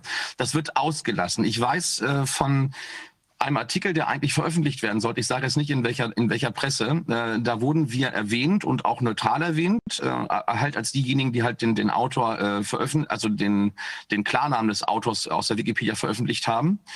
Ja, und dieser Artikel, äh, habe ich heute erfahren, äh, ist nicht angenommen worden ja, von der Redaktion. Äh, die werden den nicht bringen. Also irgendwie gibt es da einen, einen Kodex, dass äh, immer wenn halt Dirk Polan und Markus Fiedler in der Presse auftauchen, dann werden sie entweder mit Dreck beworfen, äh, indem man sagt, es sind irgendwelche dubiosen Figuren, oder sie werden am besten erst gar nicht erwähnt. Ja, also inzwischen äh, ist aber so, dass äh, sie so langsam nicht mehr um die Erwähnung drumherum kommen. Aber dann werden wir mal schauen, wie es, wie es ist. Wir können auch auf YouTube, sehen wir das ja auch, wir werden beschnitten. Das heißt, wir sind im Shadow Banning. Wenn man mal vor ja, vor zwei Jahren noch äh, in, äh, in die, also in, auf YouTube nachgeguckt hat und einfach nur, das Stichwort Wikipedia eingegeben hat, waren wir mit fünf Beiträgen mindestens unter den ersten Top 5. Also das heißt, also Suchergebnis Wikipedia war immer irgendein Video von mir, also äh, irgendeine Dokumentation und dann noch halt noch weitere Videos aus der ähm, Folge von Geschichten aus Wikihausen. Und jetzt sehen Sie uns gar nicht mehr. Also wenn Sie jetzt Wikipedia eingeben, können Sie 100 äh, äh, Sachen durchspulen. Sie finden uns nicht. Da, da haben Sie irgendwelche Beiträge aus dem Indischen mit 500 Aufrufen und äh, so, ein, äh, so eine Dokumentation wie, äh, wie halt die dunkle Seite der Wikipedia, die damals jetzt schon 700.000 Aufrufe hatte, bevor jetzt der Kanal von KenFM gesperrt wurde, denn dar darüber haben wir das ja veröffentlicht. Ähm, ja, äh, die ist jetzt, äh, also die war schon äh, noch, als KenFM noch existent war, war, war die nicht mehr zu finden. Ja, die tauchte irgendwo unter ferner Liefen auf. Da sieht man schon, also man wird hier, äh, es gibt eine Einschränkung des Meinungsdiskurses und in diesem Falle macht es ein Privatunternehmen und greift tief in den Meinungsdiskurs ein. Ähm, ja, das ist der Hintergrund, das ist das Urteil, also äh, 9 Uhr 80 aus 20 äh, vom Landgericht Koblenz. Äh, und da geht es darum, dass ein gewisser Herr Elias Davidson, ähm, ja, ist Publizist, ist auch guter Komponist ähm, und ähm, äh, ja, äh, isländischer Staatsbürger und nebenbei auch Jude, ich äh, sage gleich, warum ich das erwähne, ähm, äh, ist halt äh, in den Rechtsstreit getreten mit einem gewissen Herrn Matthias Claudius Grünewald. Das ist nämlich der Autor Felix, um den es hier geht, der 8000 äh, Euro zahlen soll an Straf, äh, also an immateriellen Schadensersatz. Ja, und der hat auch voller Linie recht bekommen, der Elias Davidson, äh, denn das Gericht hat gesagt, ähm, ein, äh, das war sogar äh, schon, äh, also dieses Urteil, was wir gegen diesen Elias, gegen den Felix erwirkt haben in Hamburg, ist da auch zitiert worden. Also es war so, wir hatten diesen Felix enttarnt und Felix wollte nicht enttarnt werden als Jörg Matthias Claudius Grünewald. Ähm, und dann hat er uns nach Hamburg gezogen und dann auch eine einstweilige Verfügung durchbekommen, wo wir sagen, oh, das ist also das ist schon ein bisschen Kafkaesk, was da gelaufen gelaufen ist. Also ähm, da wurden äh, unsere Eingaben überhaupt nicht äh, gehört. Äh, erst in der mündlichen Verhandlung konnten wir das dann durchdrücken, dass diese ganze Geschichte dann ähm, abgewickelt wurde, ne, bis auf einen kleinen Teil. Ähm, auf jeden Fall war es so, das Gericht hat am Ende dann gesagt in Hamburg, ein derartiges Verhalten, also von diesem Felix, ist im Grundsatz geeignet, die der Wikipedia von Seiten der Öffentlichkeit zugeschriebene Objektivität und Unabhängigkeit mit der die Inanspruchnahme erheblichen Vertrauens auf die Korrektheit der dort nachlesbaren Informationen verbunden ist, zu erschüttern. Entsprechend entzündet sich an einer solchen Beeinflussung ein ganz erhebliches Interesse der Öffentlichkeit. Das hatte der Felix mich ständig verneint. Er meinte, an ihm gäbe es kein Interesse an der Öffentlichkeit, worauf dann äh, Dirk Pohlmann auch in der entsprechenden Sendung äh, sagt, um die es ging. Das war nämlich die Sendung 10 von Geschichten aus Wikihausen, die man sich jetzt ja wieder angucken kann, weil die jetzt sozusagen freigeklagt wurde. Ähm, auf jeden Fall äh, sagte er da, dass das wäre äh, ganz großer Unfug und äh, natürlich ist genau dieses Verhalten, wenn jemand politisch in der Wikipedia editiert und ganz offenbar Leute zum Beispiel als Antisemiten bezeichnet oder mit dem Begriff Antisemitismus in Verbindung bringt, wo der Begriff überhaupt nicht passt, dann ist das na klar in, in Interesse der, in der Öffentlichkeit gegeben. Und ähm, jetzt kommt das also der der äh, der Tiefschlag sozusagen. Sie sind selber Jude und dann werden sie äh, als Jude, nämlich der Elias Davidson, als Antisemit bezeichnet. Äh, über den Umweg äh, des, des Antizionismus und alles Mögliche. Ja? Also das ist, das ist wirklich äh, ganz, ganz bitterböse. Ähm, und äh, dann weiter hat das Gericht dann ausgeführt in Koblenz, dass also hier es gar nicht mehr darum geht, ähm, jeden einzelnen Teil irgendwie äh, genau zu begutachten, sondern in der Gesamtheit. Wenn man sich also in der Gesamtheit das Editierverhalten von diesem Felix anschaut, ist es ganz klar, das ist von äh, persönlichen ähm, ähm, ja, von persönlichen äh, Trieben äh, äh, ja gesteuert, vielen Dank. Äh, und ähm, äh, das, äh, da geht es nicht um Objektivität, sondern es geht hier darum, die Persönlichkeitsrechte des Klägers also schwerwiegend äh, zu verletzen. Das war also, das war Absicht. Also das war das erste Mal auch, dass gerichtlich festgestellt wurde, dass hier eine Absicht dahinter besteht. So, wie macht er das? Das macht er mit der Nazi-Keule. Das heißt also, das, der Begriff Verschwörungstheorie kommt immer rein. Ähm, Und das ist also, wenn man jetzt mal die öffentlichen ähm, Medien, also diese Leitmedien, äh, die man auch gerne äh, wahlweise mit D schreiben kann anstatt mit T, mhm. ähm, also wenn man die mal verfolgt, dann, dann sieht man, dass die immer das Gleiche machen. Sie sagen, Verschwörungstheoretiker sind auch immer gleichzeitig irgendwie rechtsradikal, irgendwie antisemitisch, ja. irgendwie und sie sind gefährlich und es ist also eine Riesenspinnerei. Das ist ein Spinner. Das ist also der Hintergrund dabei. Aber das, Herr Fiedler, macht es ja auch leicht, denn sobald man das liest, weiß man ja, was für ein Schrott dahinter steckt. Ne? Ja, das, äh, aber das Problem ist, dass äh, also hier befindet, also hier wird eine massive Beeinflussung der öffentlichen Meinung ja. findet hier statt. Das dürfen schon eigentlich die, äh, die gerade was die öffentlich-rechtlichen Medien anbelangt, die dürfen das eigentlich nicht, weil sie sollen ja, ähm, wie Dirk Pullmann immer sagt, einen Marktplatz der Meinung ähm, herstellen. Also dieser Marktplatz der Meinung, der vom Verfassungsgericht äh, gewollt ist, also auch in den Rundfunkurteilen, ähm, äh, wo dann ganz klar festgeschrieben wurde, also so ein Medium darf nicht einer äh, Strömung einer gesellschaftlichen Gruppe ein, ein Heim fallen. Also äh, es muss fest, äh, also es muss äh, sichergestellt sein, dass die Medien ähm, äh, ja möglichst pluralistisch äh, sind und dass sie halt auch alle äh, gesellschaftlichen Strömungen darstellen. Und genau das findet hier eben nicht statt. Wir haben ja eine vollkommen einseitige Schieflage. Und dann sehen wir zum Beispiel Folgendes, und jetzt, das wird für, für den Herrn Wodak sehr interessant, das ist nämlich aus der Sendung von Monitor, wo es um den Herrn Dr. Wodak ähm, um, unter anderem ging, aber auch um diese ganzen Verschwörungsnetzwerke in Anführungsstrichen, also um alle alternativen Medien, die alle in einen Topf geschmissen wurden. Und da werden dann solche Sachen äh, von einer gewissen Pia Lamberti geäußert. Ähm, die, die Sprechblasen, die kann man sich jetzt selber durchlesen. Äh, sie sagt im Wesentlichen das Gleiche, was ein gewisser Herr Professor Michael Butter sagt, der übrigens fachfremd unterwegs ist als Amerikanistikprofessor. Nicht? Also, ja, und dann gibt's auch noch jemanden, der nennt sich Jan Rathje von der Amadeo Antonio Stiftung. Und ähm, es ist nicht schwer, die zusammenzubringen. Also was jetzt gemacht wird, ist immer, dass solche Leute als äh, angeblich voneinander unabhängige Experten äh, präsentiert werden dem Zuschauer. Die sind aber keine voneinander unabhängigen Experten, sondern sie haben äh, eine Verbindung zusammen. Und das wäre jetzt sozusagen mein Verschwörungstheoretiker-Netzwerk, äh, was man da mal aufmachen kann. Und wir sehen dann, ich weiß gar nicht, kann man meine Maus eventuell sehen? Ja, doch. Ja. Können Sie sehen, meine Maus? Ja, ja. Okay, super. Also wir haben dann halt äh, diesen Jan Rathje, der ist angestellt bei der Amadeo Antonio Stiftung. Ähm, und der ist unter anderem zuständig für einen sogenannten No World Order Flyer. Da geht es um Reichsbürger und alles Mögliche und um Verschwörungstheorie natürlich auch. Und davon äh, gibt es also auch ein Derivat.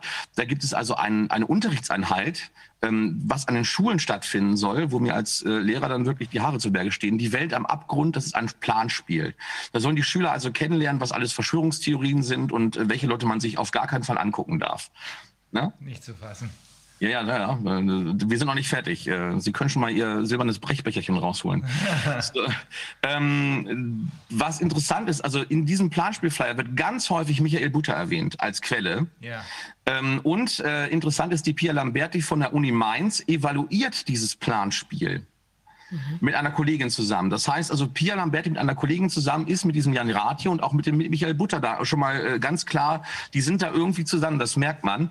Und natürlich dieser No World Order Flyer, der empfiehlt in dem Anhang hinten ähm, die, die Quelle Psiram den Rufmordpranger Psiram, der ohne Impressum ist, äh, wo Leute nur heruntergeputzt werden. Es gibt ja ungefähr 1100 Artikel, habe ich das zuletzt gezählt, 2018 war das, ähm, nur zu Personen, die alle äh, ausnahmslos heruntergeputzt werden. Also dieser Rufmord Prangapsiram wird empfohlen von dem No World Order Flyer als, als angeblich verlässliche Quelle. So, und das Ganze bewegt sich jetzt in einem Bereich äh, von den sogenannten Antideutschen. Wir haben das Transatlantifa genannt. Das ist irgendwo so in diesem sogenannten Antifa-Umfeld. Äh, da müssen wir aufpassen. Also es ist eben nicht mehr die Antifa, die wir von früher kennen, sondern es ist also eine ganz andere Geschichte. Ähm, das ist also das sind die sogenannten Antideutschen sind ja Leute, die ähm, ähm, äh, möglichst den, äh, den Aufhebung des Staates Deutschland haben wollen. Sie sind Nationalisten. Es sind es sind keine deutschen Nationalisten. Es sind halt Israel-Nationalisten zum großen Teil oder halt halt Amerikanationalisten. Und die vertreten in dem, was sie sagen und in dem, was sie tun, ganz stark die Thesen dieser Neokons zum Beispiel aus den USA. Also die finden zum Beispiel Interventionskriege total toll. Ähm, was da noch mit reinkommt, sind solche Sachen wie Stop the Bomb. Ich weiß nicht, ob das bekannt ist. Das ist also, das ist ein israelisches Werbeprogramm, äh, wenn man so will. Also äh, die Aussage ist, Israel müsste sich gegen den Iran wehren, ähm, weil der könnte ja irgendwann mal eine Atombombe bauen und damit der diese Atombombe nicht bauen kann, muss Israel, also äh, der Staat Israel muss dann den Iran präventiv angreifen. Mhm. Also ohne dass es also vorher eine Aggression seitens des Iran gegeben hätte, wird dann also präventiv angegriffen. Und es gibt dann die ganz Verstrahlten, die dann sagen, ähm, äh, Israel müsste atomar den Iran angreifen, also mit einer Atombombe. Das ist diese Geschichte Stop the Bomb. Das heißt, da, da bewegen wir uns in diesem antideutschen Milieu. Ähm, und äh, das überschneidet sich ein bisschen mit dieser sogenannten Skeptikerbewegung. Die würde ich als äh, Wissenschaftsgläubige ähm, titulieren. Das sind Leute, ähm, die, äh, ja, sagen wir mal, äh, alles glauben, was Leute im weißen Anzug so von sich geben. Mhm. Ja?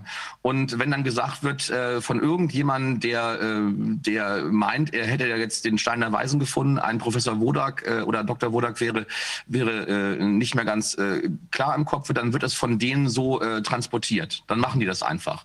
Und genauso findet das statt. Und da gibt es halt solche Größen wie diesen Bernd Hader, das ist äh, der Pressesprecher, der ganz fleißig auf den Seiten der GWOP halt irgendwelche, ähm, ja, ähm, abwertende Artikel einstellt. Und dieser Sebastian Bartuschek ist auch noch so jemand, der gehört auch dazu, auch zu den Ruhrbaronen ähm, und äh, zu diesen ähm, wie hießen die nochmal, äh, Salonkolumnisten da, mhm. ähm, äh, die, ähm, ja, das ist alles aus, aus diesem Umfeld. Und er selber hat auch, auch noch eine Doktorarbeit geschrieben zum Thema Verschwörungstheorien. Ja. Mhm. So, das war jetzt mein Stand, den ich selber rausgefunden habe. Und dann kam ein Zuschauer, das ist nämlich der ähm, äh, Herr äh, Miertsch, Thorsten Miertsch. Und der sagte, ja, ist schön und gut, aber da fehlt noch ein bisschen was. Und jetzt kommen wir zu einem Teil, der mich wirklich erzürnt hat, weil... Eine kleine Sekunde, Herr ja? Fiedler, weil wir haben... Ähm, wie lange brauchen Sie noch? Ich versuche das ganz schnell durchzubekommen. Ich denke mal, 20 mit 30 Minuten brauche ich noch. Oh shit, so lange können wir nicht. Dann müssen wir sie nochmal hören, weil wir haben jetzt hinter Ihnen ist Catherine Austin Fitz. Die ist schon die ganze Zeit da. Ähm, dann, dann hören wir sie lieber nochmal an oder können Sie es, also beides. Wir hören sie nochmal an, sowieso, weil das ist super wichtig, was Sie gerade erzählen.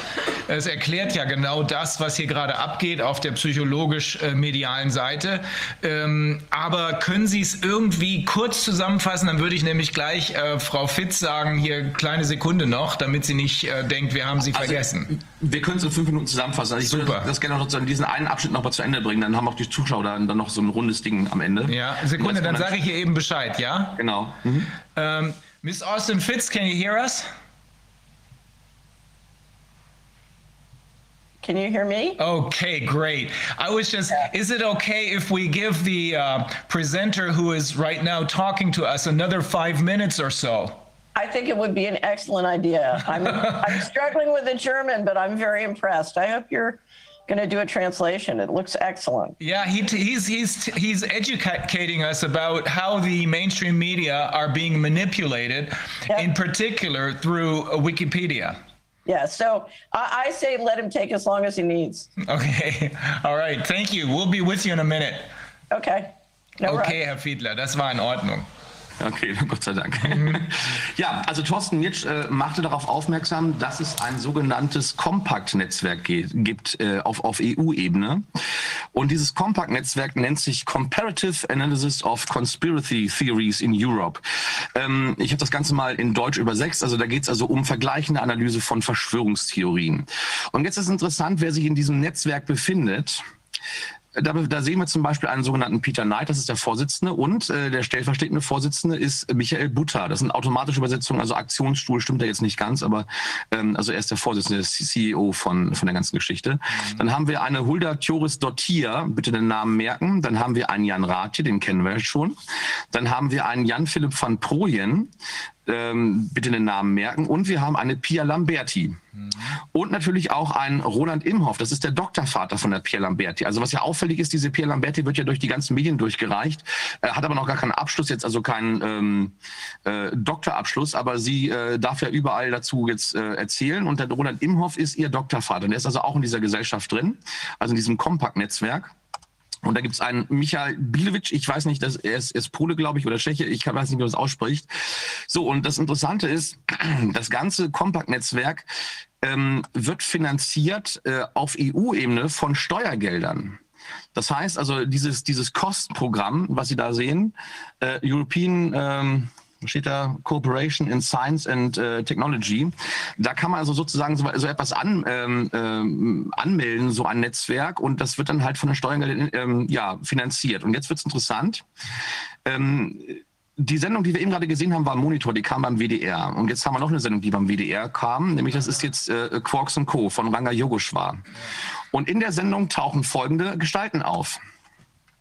Und zwar ausschließlich, um festzustellen, dass doch Verschwörungstheorien etwas ganz Schlimmes sind.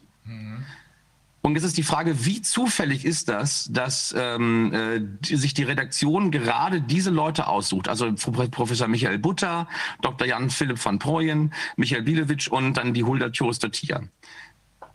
Da ist die Frage, äh, ist das Zufall oder äh, ist, ist da ein System dahinter?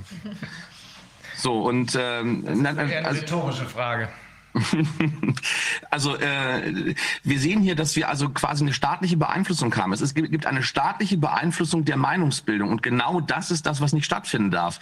Äh, also man, es gibt ja haufenweise Gutachten dazu, die sich da über diese Rechtsfragen mal äußern. Da heißt es immer, der demokratische Verfassungsstaat hat sich aus der Meinungsbildung der Bevölkerung herauszuhalten. Und genau das findet hier nicht statt. Also der demokratische Verfassungsstaat greift über die Finanzierung von solchen Meinungsbeeinflussungsleuten, ähm, ähm, greift er ganz tief in die Meinungsbildung äh, der Bevölkerung ein und ganz nebenbei die Amadeo Antonio Stiftung, die wir vorhin dann äh, erwähnt haben, die wird ja auch mit ungefähr 1000, äh, mit ungefähr einer Million Euro plus minus äh, Jahr für Jahr vom Staat alimentiert, damit sie halt ihre Aufgaben wahrnehmen kann, äh, die im Wesentlichen eben nicht nur gegen irgendwelche rechtsradikalen Umtriebe sind, sondern sie äh, stigmatisieren Leute als als rechtsradikal und als Verschwörungstheoretiker, nutzen dazu übrigens auch die Seiten von, äh, vom Psiram. Da gibt es also so, sogar auch direkte Links von der Homepage der Amadeo Antonio Stiftung zu Psiram, um die Leute halt fertig zu machen. Das ist der Hintergrund dabei. Das heißt also, der Staat finanziert Organisationen, die genau das machen, nämlich äh, Leute, die ähm, im öffentlichen Diskurs als unbequem gelten, äh, ins Abseits zu stellen. Machen wir da erstmal einen Punkt, ne? dann, dann können Sie ja später also, äh, Das bestätigt das, was wir seit einiger Zeit auch mit den äh, Rechtswissenschaftlern und mit den Anwaltskollegen bes äh, besprechen. Hier äh, geschieht eine mit Steuergeldern in Form von äh, Beiträgen, Rundfunkgebühren, sagt man im Volksmund, äh, bezahlte Manipulation. Und da müssen wir uns schon immer mehr fragen, äh, wer von uns ist eigentlich noch bereit, dafür auch noch Geld zu bezahlen, dass wir in dieser Weise aufs Kreuz gelegt werden, äh, in Form von GEZ-Beiträgen. Also ähm, da werden wir in Kürze mit einer juristischen Stellungnahme kommen können, die auch denjenigen, die keine Lust mehr dazu haben, auch noch dafür bezahlen zu müssen, dass sie mit falschen Informationen manipuliert werden, die denjenigen ähm, Gehhilfen geben wird, um die äh, GEZ-Gebühren nicht mehr zahlen zu müssen. Aber das war, wir werden Sie noch mal hören müssen, Herr Fiedler, weil das ist, äh, glaube ich, wahnsinnig wichtig, äh, dass das hier verstanden wird von den Menschen, insbesondere von denen, die noch halb mit einem Bein ähm, sozusagen den Mainstream-Medien vertrauen, auch wenn sie inzwischen verstehen, da stimmt was nicht. Ähm, und den denjenigen, die schon immer gedacht haben, das mit den GEZ-Dingern, das kann nicht richtig sein. Ich glaube, es ist ganz, ganz wichtig, dass das einer möglichst breiten Öffentlichkeit möglichst detailliert äh, da nahegebracht wird. Ja. Okay. Ja, also ich hatte ja selbst vor kurzem den Vorgang, dass der RBB hat ja behauptet, er, ich sei keine Rechtsanwältin, ja. hat sich täuschen lassen durch, äh, durch irgendeinen einen entsprechend äh, aufgeheizten, was immer, Bericht oder einen auch schon, der hat es etwas verklausulierter ausgedrückt, aber das offenbar ist die Täuschung gelungen und der RBB schreibt tatsächlich, also von meinen äh, GEZ-Gebühren sozusagen finanziert, schreibt er eine absolut ähm, ehr- und, und kreditschädigende Äußerung, ja, erweislich unwahr. Äh, also hat das natürlich sofort nach Abmahnung runtergenommen, aber das ist ja wirklich unglaublich. Ja? Ich zahle ja, noch dafür, dass der mich diskreditiert es geschieht ja in der Häufigkeit, dagegen kommt man ja gar nicht an. Also äh, das, das, man könnte ja genauso sagen, also Sie sind ja dann äh, sozusagen Hutmacherin und äh, Rechtsanwältin, ja. Und ähm, äh, das würde ja genauso heißen, warum hat der Herr Fiedler hier einen Mischpult nebenstehen? Ach, der ist Musiker und Biologe. Das kann ja, das, das geht ja gar nicht. Also das, äh, also genau, also auf, auf dieser Ebene findet das statt. Das, das ist äh, wirklich. Ähm, äh, Ebene. Ja, es ist beleidigend. Also es beleidigt den, den Verstand ja schon fast. Ne? Also das, das kann einfach nicht sein. Mhm. Ne? Okay. Wir müssen, also wir werden garantiert, werden wir uns noch mal mit Ihnen unterhalten, Herr Fiedler. Das ist sau wichtig. Ja, wir machen einfach ein ausführliches Ad-Hoc-Interview mit Ihnen. Das ist extrem wichtig. Gerne. Gut. Aber erstmal danke. Das war wieder mal sehr aufschlussreich. Bleiben Sie ruhig drin, wenn Sie das interessiert, was wir hier gleich besprechen. Aber wir kommen sowieso wieder auf Sie zu. Ja, alles okay. klar. Gut. Äh, ja, wir werden das sehr bald machen, das stimmt. Ähm, Verabschiede ich mich schon mal. Der Ton aus und. Okay, ja. bis dann, ne? Hello, Miss Austin Fitz. I'm sorry about the little delay, but um, we're gonna. No, no, no. That was fascinating. Are you? Are you? Are, is there any chance you're going to do a translation? I think we can do that. Yeah, we have a good friend who is uh, who's making abstracts of most of our sessions, and um, uh-huh. and he uh, gives it um, English subtitles. That helps. Oh, fantastic. Mm. Okay. Okay, let me give you a. Uh, this is a brief um, uh, introduction. You were were a, an assistant um, secretary of housing and urban development in the Bush uh, uh, administration. You're also a former investment banker. You've done lots and lots of other things. Um, do you want to tell us a little bit more about yourself? So my, if you go to Solari, uh, Solari, my website is solari.com, which is the Solari report. If you go under about us mm-hmm. and just click down under my name, you can get a full detail with Okay. You know, just about everything. I'm right. I'm arguably one of the most over investigated people you will ever meet in your life. so anyway, so I'm a great believer in transparency. So my way of dealing with many, many government investigations was to simply just put everything up on the internet. Mm. Uh, so, but but that's it. I'm basically an investment banker. I'm interested in money. I uh, I became assistant secretary of housing and then started an investment bank in Washington. And the company was interested in using internet technology to help decentralize wealth creation. So decentralized currencies, decentralized equity markets, et cetera. And the company was extremely successful. And then we were targeted in a sort of enemy of the state.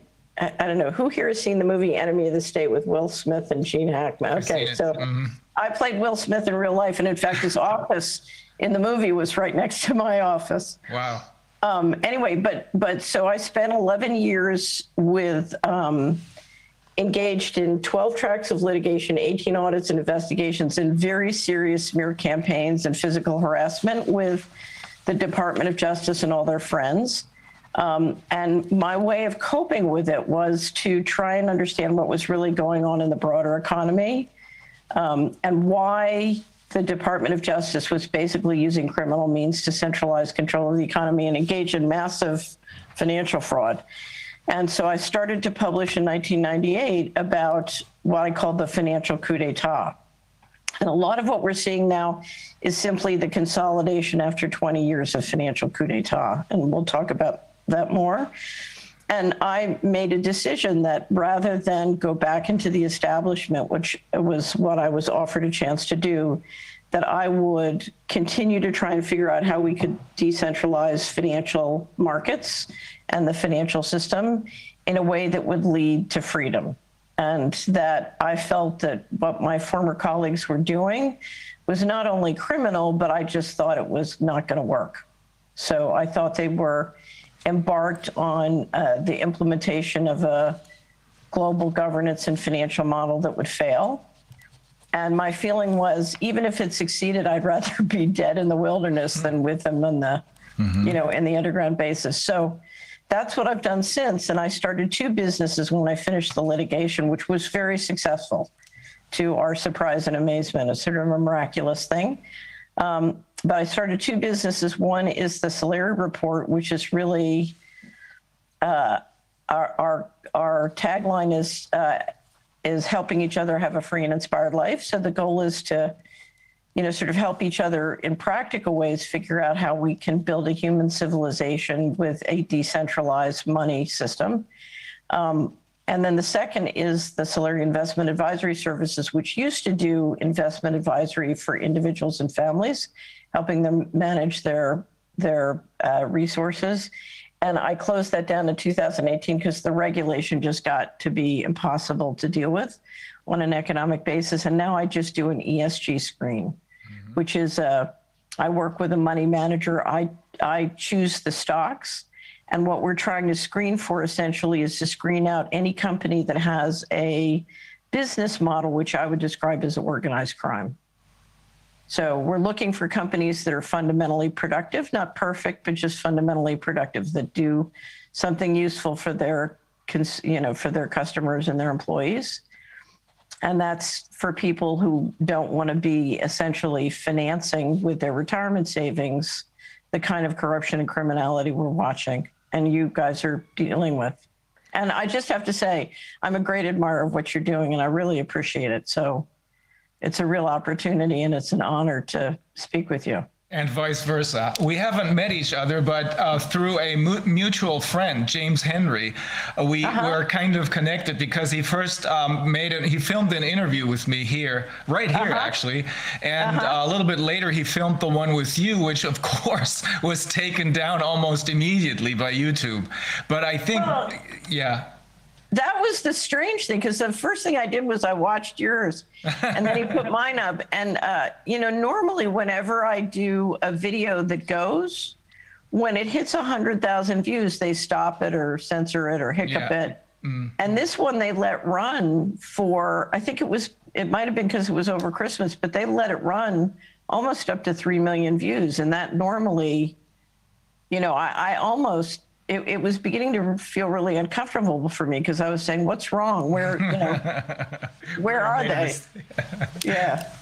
Um, let me briefly translate. Um, also, Frau Catherine Austin Fitz ist äh, früher in der Bush-Regierung ähm, Assistant, ähm, wie heißt das, Minister für Housing und ähm, urbanes, äh, urbane Entwicklung gewesen. Sie hat außerdem als Investmentbankerin gearbeitet, sich immer für Geld interessiert und ähm, ist dann aber irgendwann auf die Spur gekommen, äh, dass das, was hier an Finanz Wirtschaft und an Finanzpolitik existiert.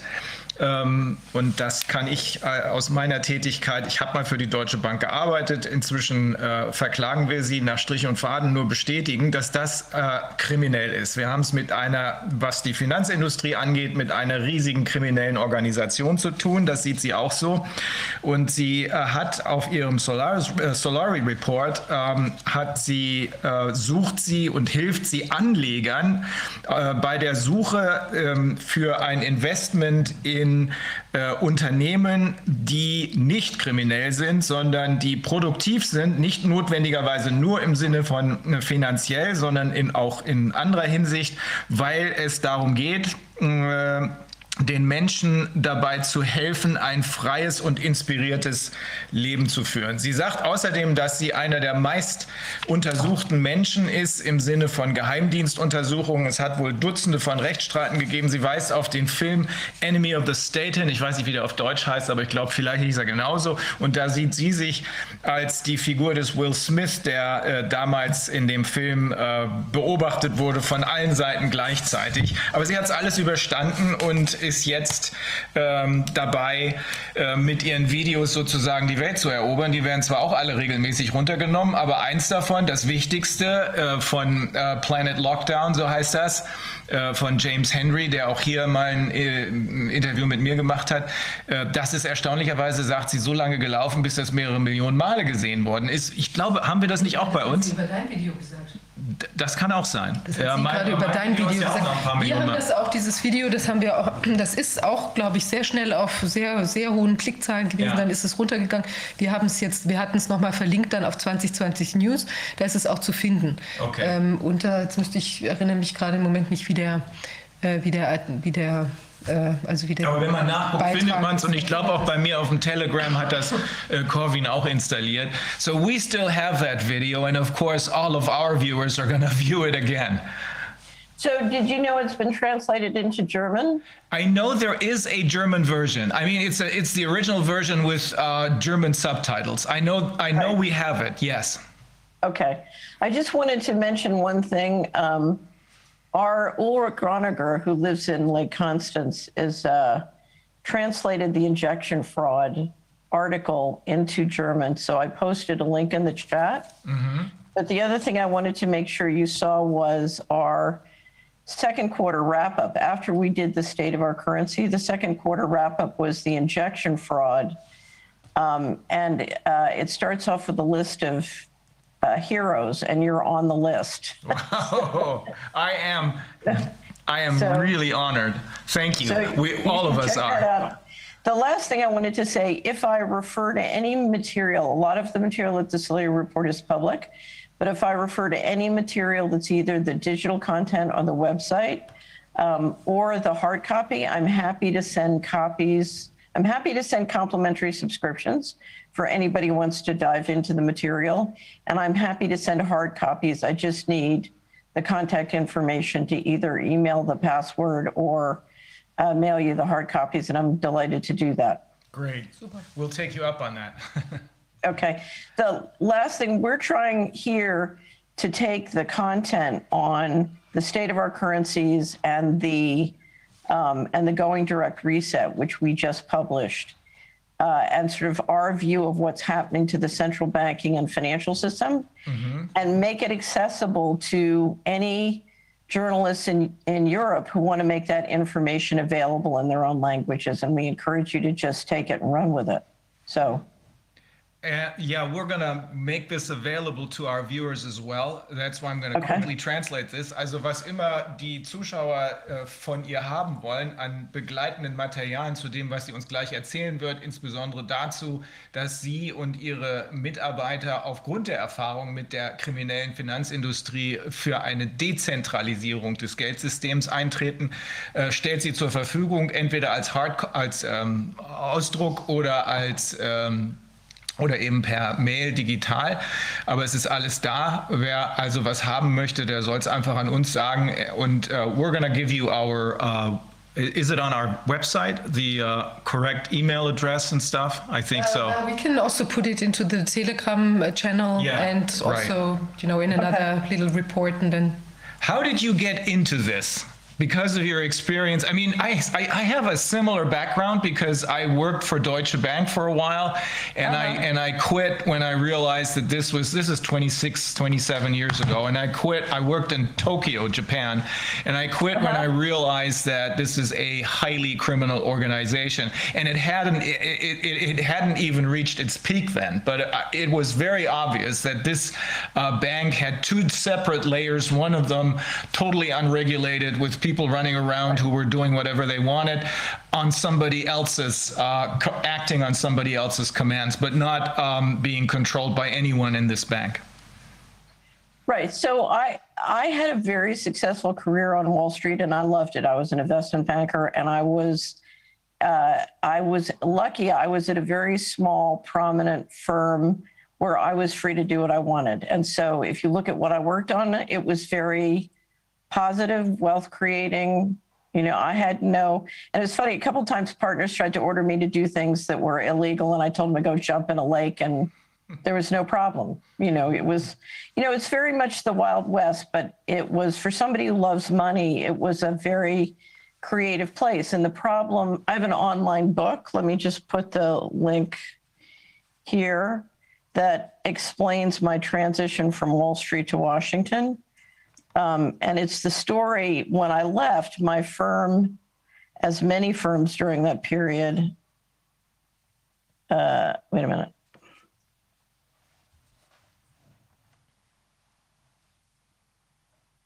See if that works. Did I do that right?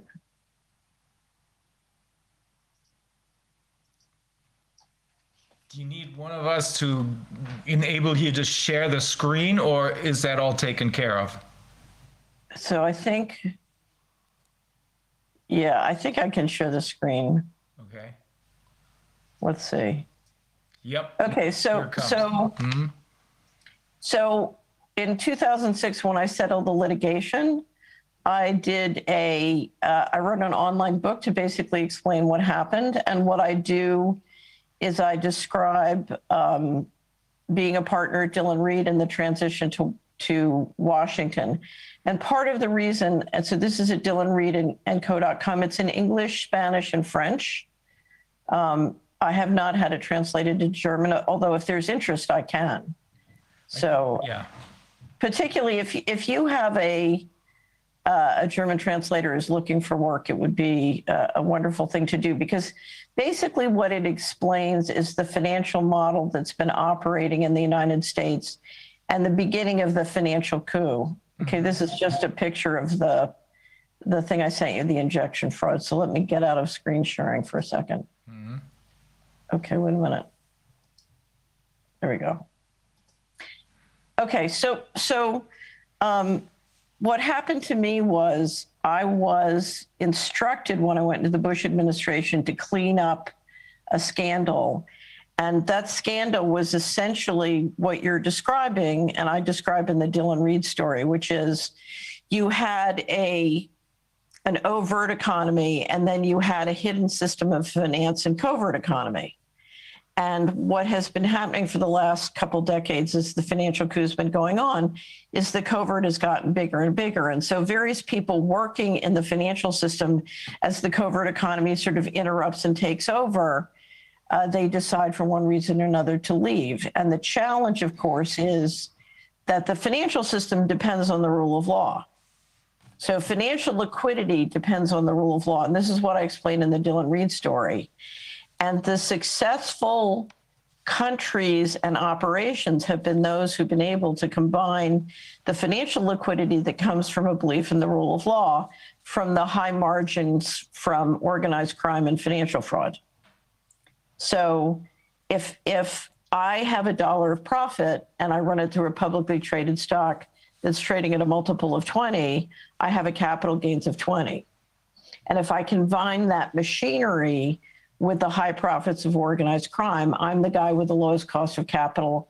I win in the global, you know, in the global uh, economic war, so to speak. Anyway, it's all described there. And, and I, one of the reasons I did it was because I discovered the world was full of brilliant, talented, capable people who had absolutely no interest in the financial system. And so they weren't seeing what was happening politically. Because right now, for example, on the pandemic, what you see, and I'll use the United States as an example, Europe is similar, although different. Um, the companies on Main Street are being declared non essential. And then companies that are publicly traded and owned by the guys in New York are allowed to stay open, and all the cash flows are being consolidated into those companies, which holds up the stock market. Now, it's the capital gains on the stock market and related real estate that generate the political contributions that go back overtly and probably covertly to the to the to the politicians. And that is what finances the campaigns or helps to finance the campaigns. So you have this kickback machine that's operating and that's part of the part of what we're dealing with. Um, Ja, also äh, ich hatte eben gesagt, dass ich ja mal für die Deutsche Bank gearbeitet habe.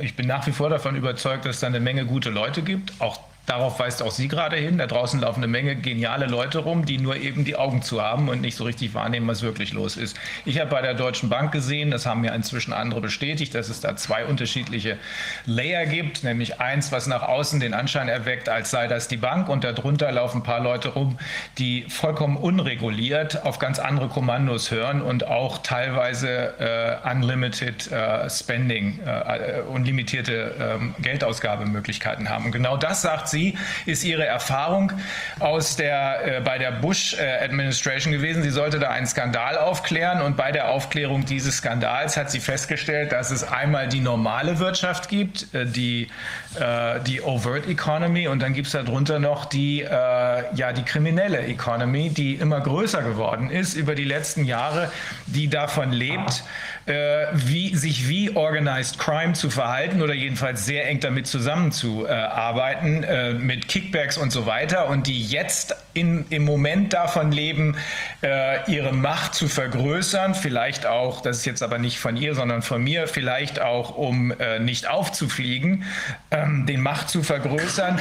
Ähm, und dazu, zu diesem Zweck werden die kleinen und ähm, äh, also der, die mittelständische Wirtschaft äh, werden zerstört. Das betrachtet man als non-essential. Das ist nicht wirklich äh, relevant. Sehen wir hier in Deutschland und in ganz Europa, ganzen Welt, überall genauso. Deswegen geht die Gastronomie in die äh, Knie, deswegen geht die Hotellerie in die Knie die, äh, diese, dieser ganze Bereich der, der, kleinen und mittelständischen Unternehmer, während auf der anderen Seite die äh, großen Konzerne, ähm, die äh, selbsternannten Konzerneliten, die an der Wall Street gehandelt werden, ähm, immer mehr Geld kriegen und immer besser zurechtkommen. Ähm, ja, okay. Okay, so uh, before we go further, can you can I understand who's listening to the who's on the call and Make sure I understand what they want to hear. Oh, uh, this is um, all, the, the people who are listening to us are people who are um, either this is not an echo chamber, even though it may sound as though it is, but it isn't. There's there are a lot of people who are listening in and who are watching this uh, these sessions who are uh, let me put it this way. Either on the other side because and they're trying to spy on us of course but there are other people who are undecided and who really do think that they can learn something here and that's why we're trying to make this as unbiased as possible. We're listening to everyone more or less um, except for the really bad characters. Um, and we're trying to give people a complete picture of what's going on. We started this whole thing because all four of us, we're all of us are attorneys and we're being advised by a group of scientists, including uh, Dr. Wolfgang Wodak, who's also listening um, here. He's the one who uh, more or less single-handedly stopped the last pandemic, the swine flu pandemic, because he was then in a position of power. He unmasked the guys who are now the same people who are running the show again, Drosten, Fauci, etc. He unmasked them because he was in a position of power 12 years ago. He was still a member of the German uh, parliament, and he was also the uh, a member of the uh, Council of Europe. So, So Wolfgang, I just have to say thank you.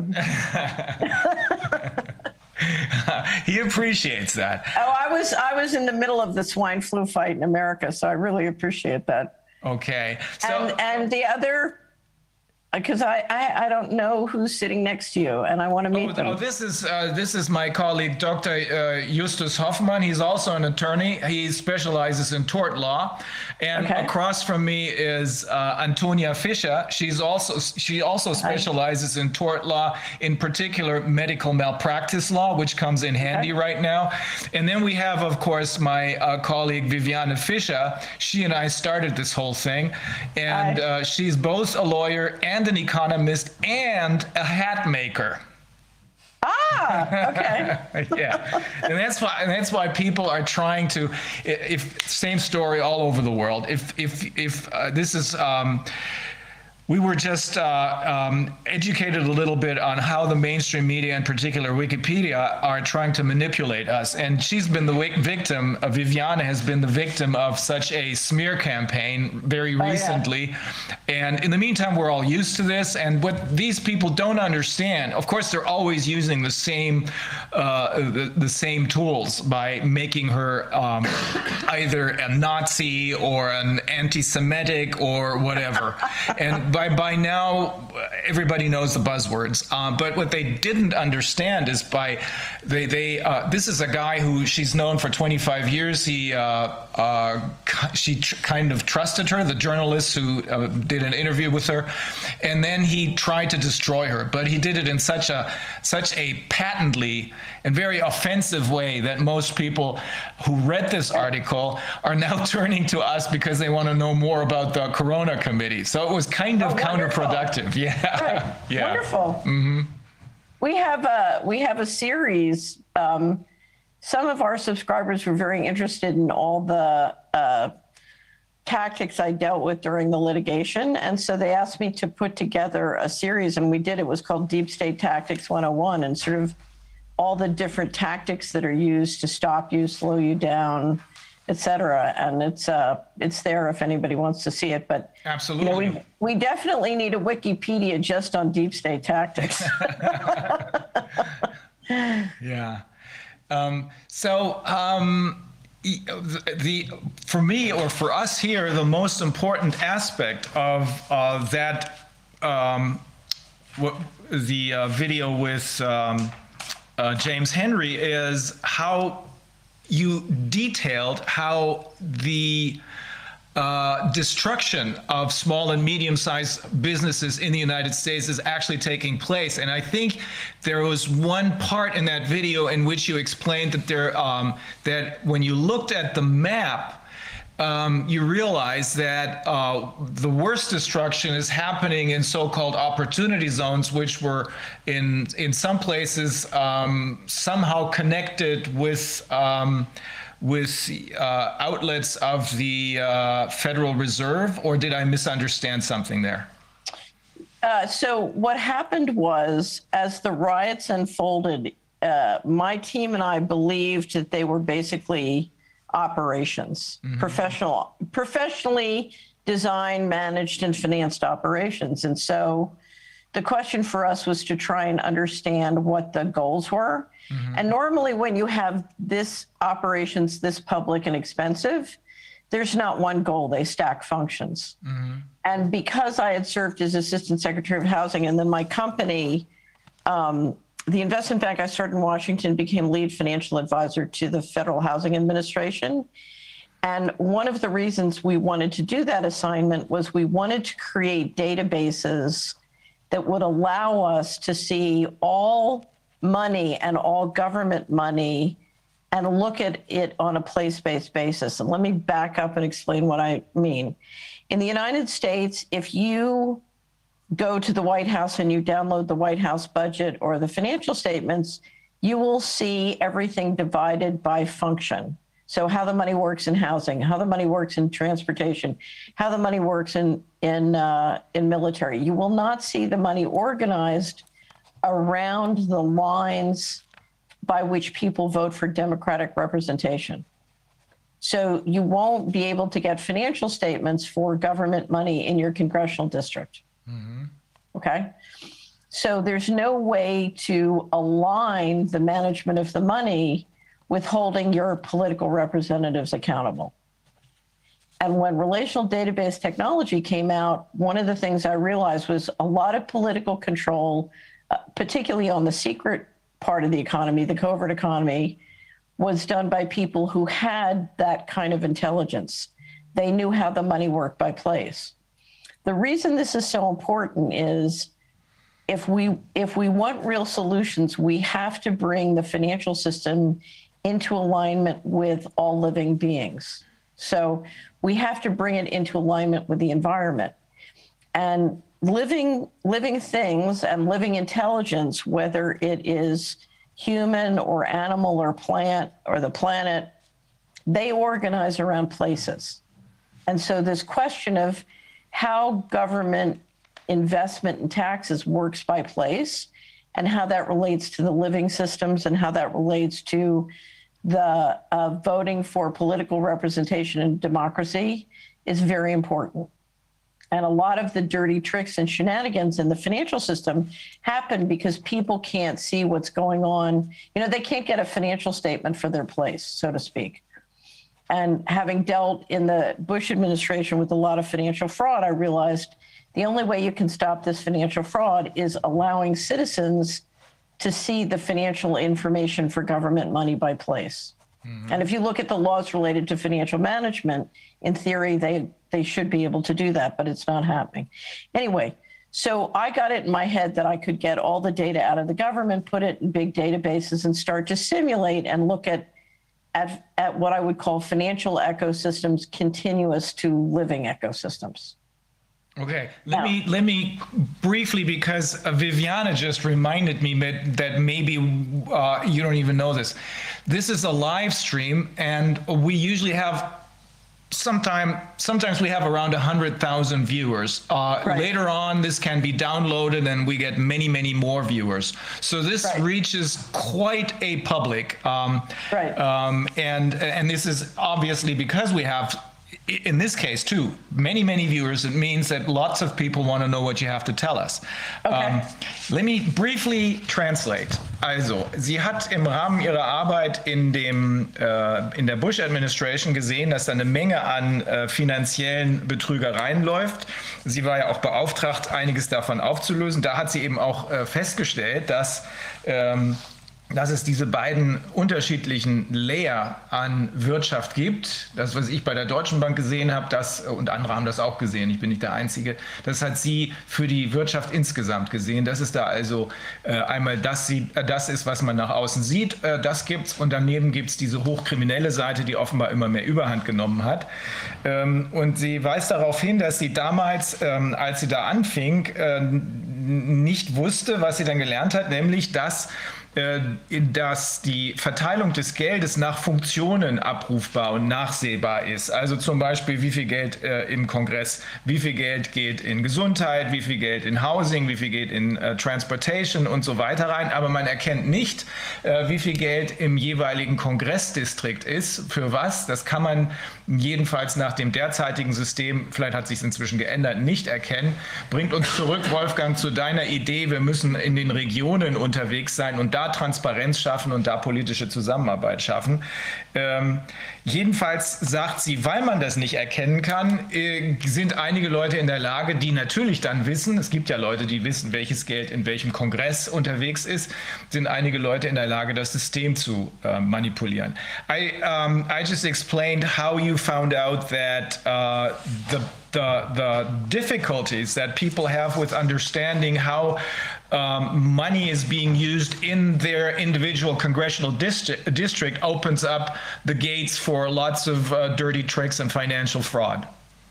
So essentially, in the process of mapping out, so we did very detailed mapping and simulations for the for all of the United States. So that's 3,100 counties in the United States. And what we discovered was, and this is the little secret. Everybody always wants to know why I'm an optimist. What we discovered is that the government, that the tax and government spending and regulation was being used to centralize control of the economy, and that that centralization was phenomenally expensive. And we see the expense and the harm being done to the environment. We see the expense being done and the harm to people, you know, many different kinds of harms. But the little little known secret is, in theory, if you could simply optimize the financial system in alignment with living systems, the wealth creation is mind boggling. Now, I know doctors, scientists, and lawyers don't get as excited as wealth creation as we investment bankers.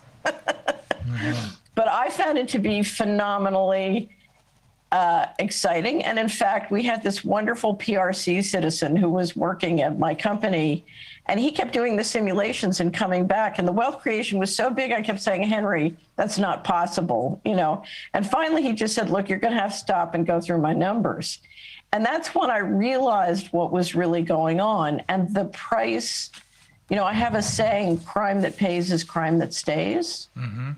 And if you look at the price of allowing a secret economy and a class of people who who operate above the law and kill with impunity, the breakdown of trust and the breakdown of liquidity and many other things in the society and the inhumanness of it, just as a financial matter, is very destructive of productivity.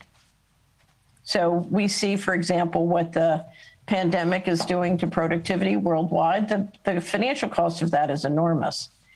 And um, for anybody interested in, in sort of these questions of financial models, um, there is a wonderful economist from the University of Michigan, Robert Axelrod, who wrote a book called The Evolution of Cooperation about what conditions you needed to get to a peaceful economy as opposed to a war economy, which is what we have. And that's very much at the root and the heart of this. Anyway, in the process of mapping out the how the money worked in terms of central control, I was able to observe a lot of patterns related to what I call vulture capitalism or disaster capitalism in and around the real estate. And what we were watching, particularly with the development of is- invisible technology, whether it was um, the kind of technology that NSA brought to the table or electromagnetic weaponry, other kinds of weaponry, um, what you were seeing was more and more people use the governmental structures, government enforcement, the intelligence agencies to make money in real estate or business within a place in a form of economic warfare. Anyway, so when the riots started, um, I'm a great believer that there's a major movement underfoot to ac- accumulate a great deal of real estate in the United States. Um, and for example, I think you saw the headline recently about Bill Gates being now the largest farm landowner. Okay, so that's been been going on ever since the financial crisis. They've been moving into bigger and bigger positions in the land. Anyway, so uh, I've been doing several Solari reports with Patrick Woods on technocracy and opportunity zones. Opportunity zone is a kind of tax pattern. When we saw the first riots happen, as I explained in Planet Lockdown, we realized that they seemed to be contiguous uh, there was an extraordinary number of them that were in cities that had a Fed central bank location, whether a, a Fed bank, there are 12 Fed banks or branches. And so I decided I would drill down and see whether there was any pattern to suggest that the riots were being used to make, to facilitate the kind of installation of smart grids that you need in terms of building out the real estate. Um, so if you're going to go to an all digital financial system, so central bank digital uh, uh, currencies, you're going to want to build out quote unquote the smart grid. And so the question is, how do you convert the real estate and the community infrastructure to do that? Anyway, so so we have been looking at that with Patrick and some of our other allies when the when we realized that the riots were uh, clearly happening in many of the Fed cities we decided to take a look at the riots contiguous to the opportunity zones. And um, we started with Minneapolis. We've only done four. This is just a question of resources. We've only done four. And the first one was Minneapolis. A wonderful group in Minneapolis put up the list. There were 715, I think, buildings burned. And they put up the list of those buildings. And we we mapped them and realized they were right across this major street that goes across the middle of Minneapolis, right at the base of the opportunity zone. And just being a former assistant secretary of housing, you look at that pattern and you say, oh, you know, because if, if, if I'm an investor and I'm going to try and pick up all the buildings along Lake Street in Minneapolis and I have to pay market price, it's a very different price than if I shut them down by declaring them all non-essential. Then I burn all their buildings, and then the municipality says they're going to defund the police. And oh, by the way, you've got to fix up your property. And if any of those had uh, business interrupted insurance, which I doubt many did, you know, those guys, you know, are saying, you know, they don't cover riots or they don't cover pandemics. So basically, you're putting all the business owners in a squeeze play that makes it much easier to, to get a hold of that real estate and to do it cheap. Now, you know, there are people who've been writing for decades about disaster capitalism, so these patterns are known. But we then proceeded to do three other cities and, and basically looking at the opportunity zones and the, the patterns of the riots, it, it clearly looks to me like a real estate acquisition plan. Now, to prove that in a court of law, you know, you need a lot, a lot more research and we need a lot more information from the ground. I just want to mention one thing. One of the things that started my 11 year sojourn litigating with the Department of Justice was a software tool called Community Wizard. We were building a software tool that would allow communities to access all the, the federal government data that was supposed to be available as a matter of law, download it and, and map it out with GIS software so that they could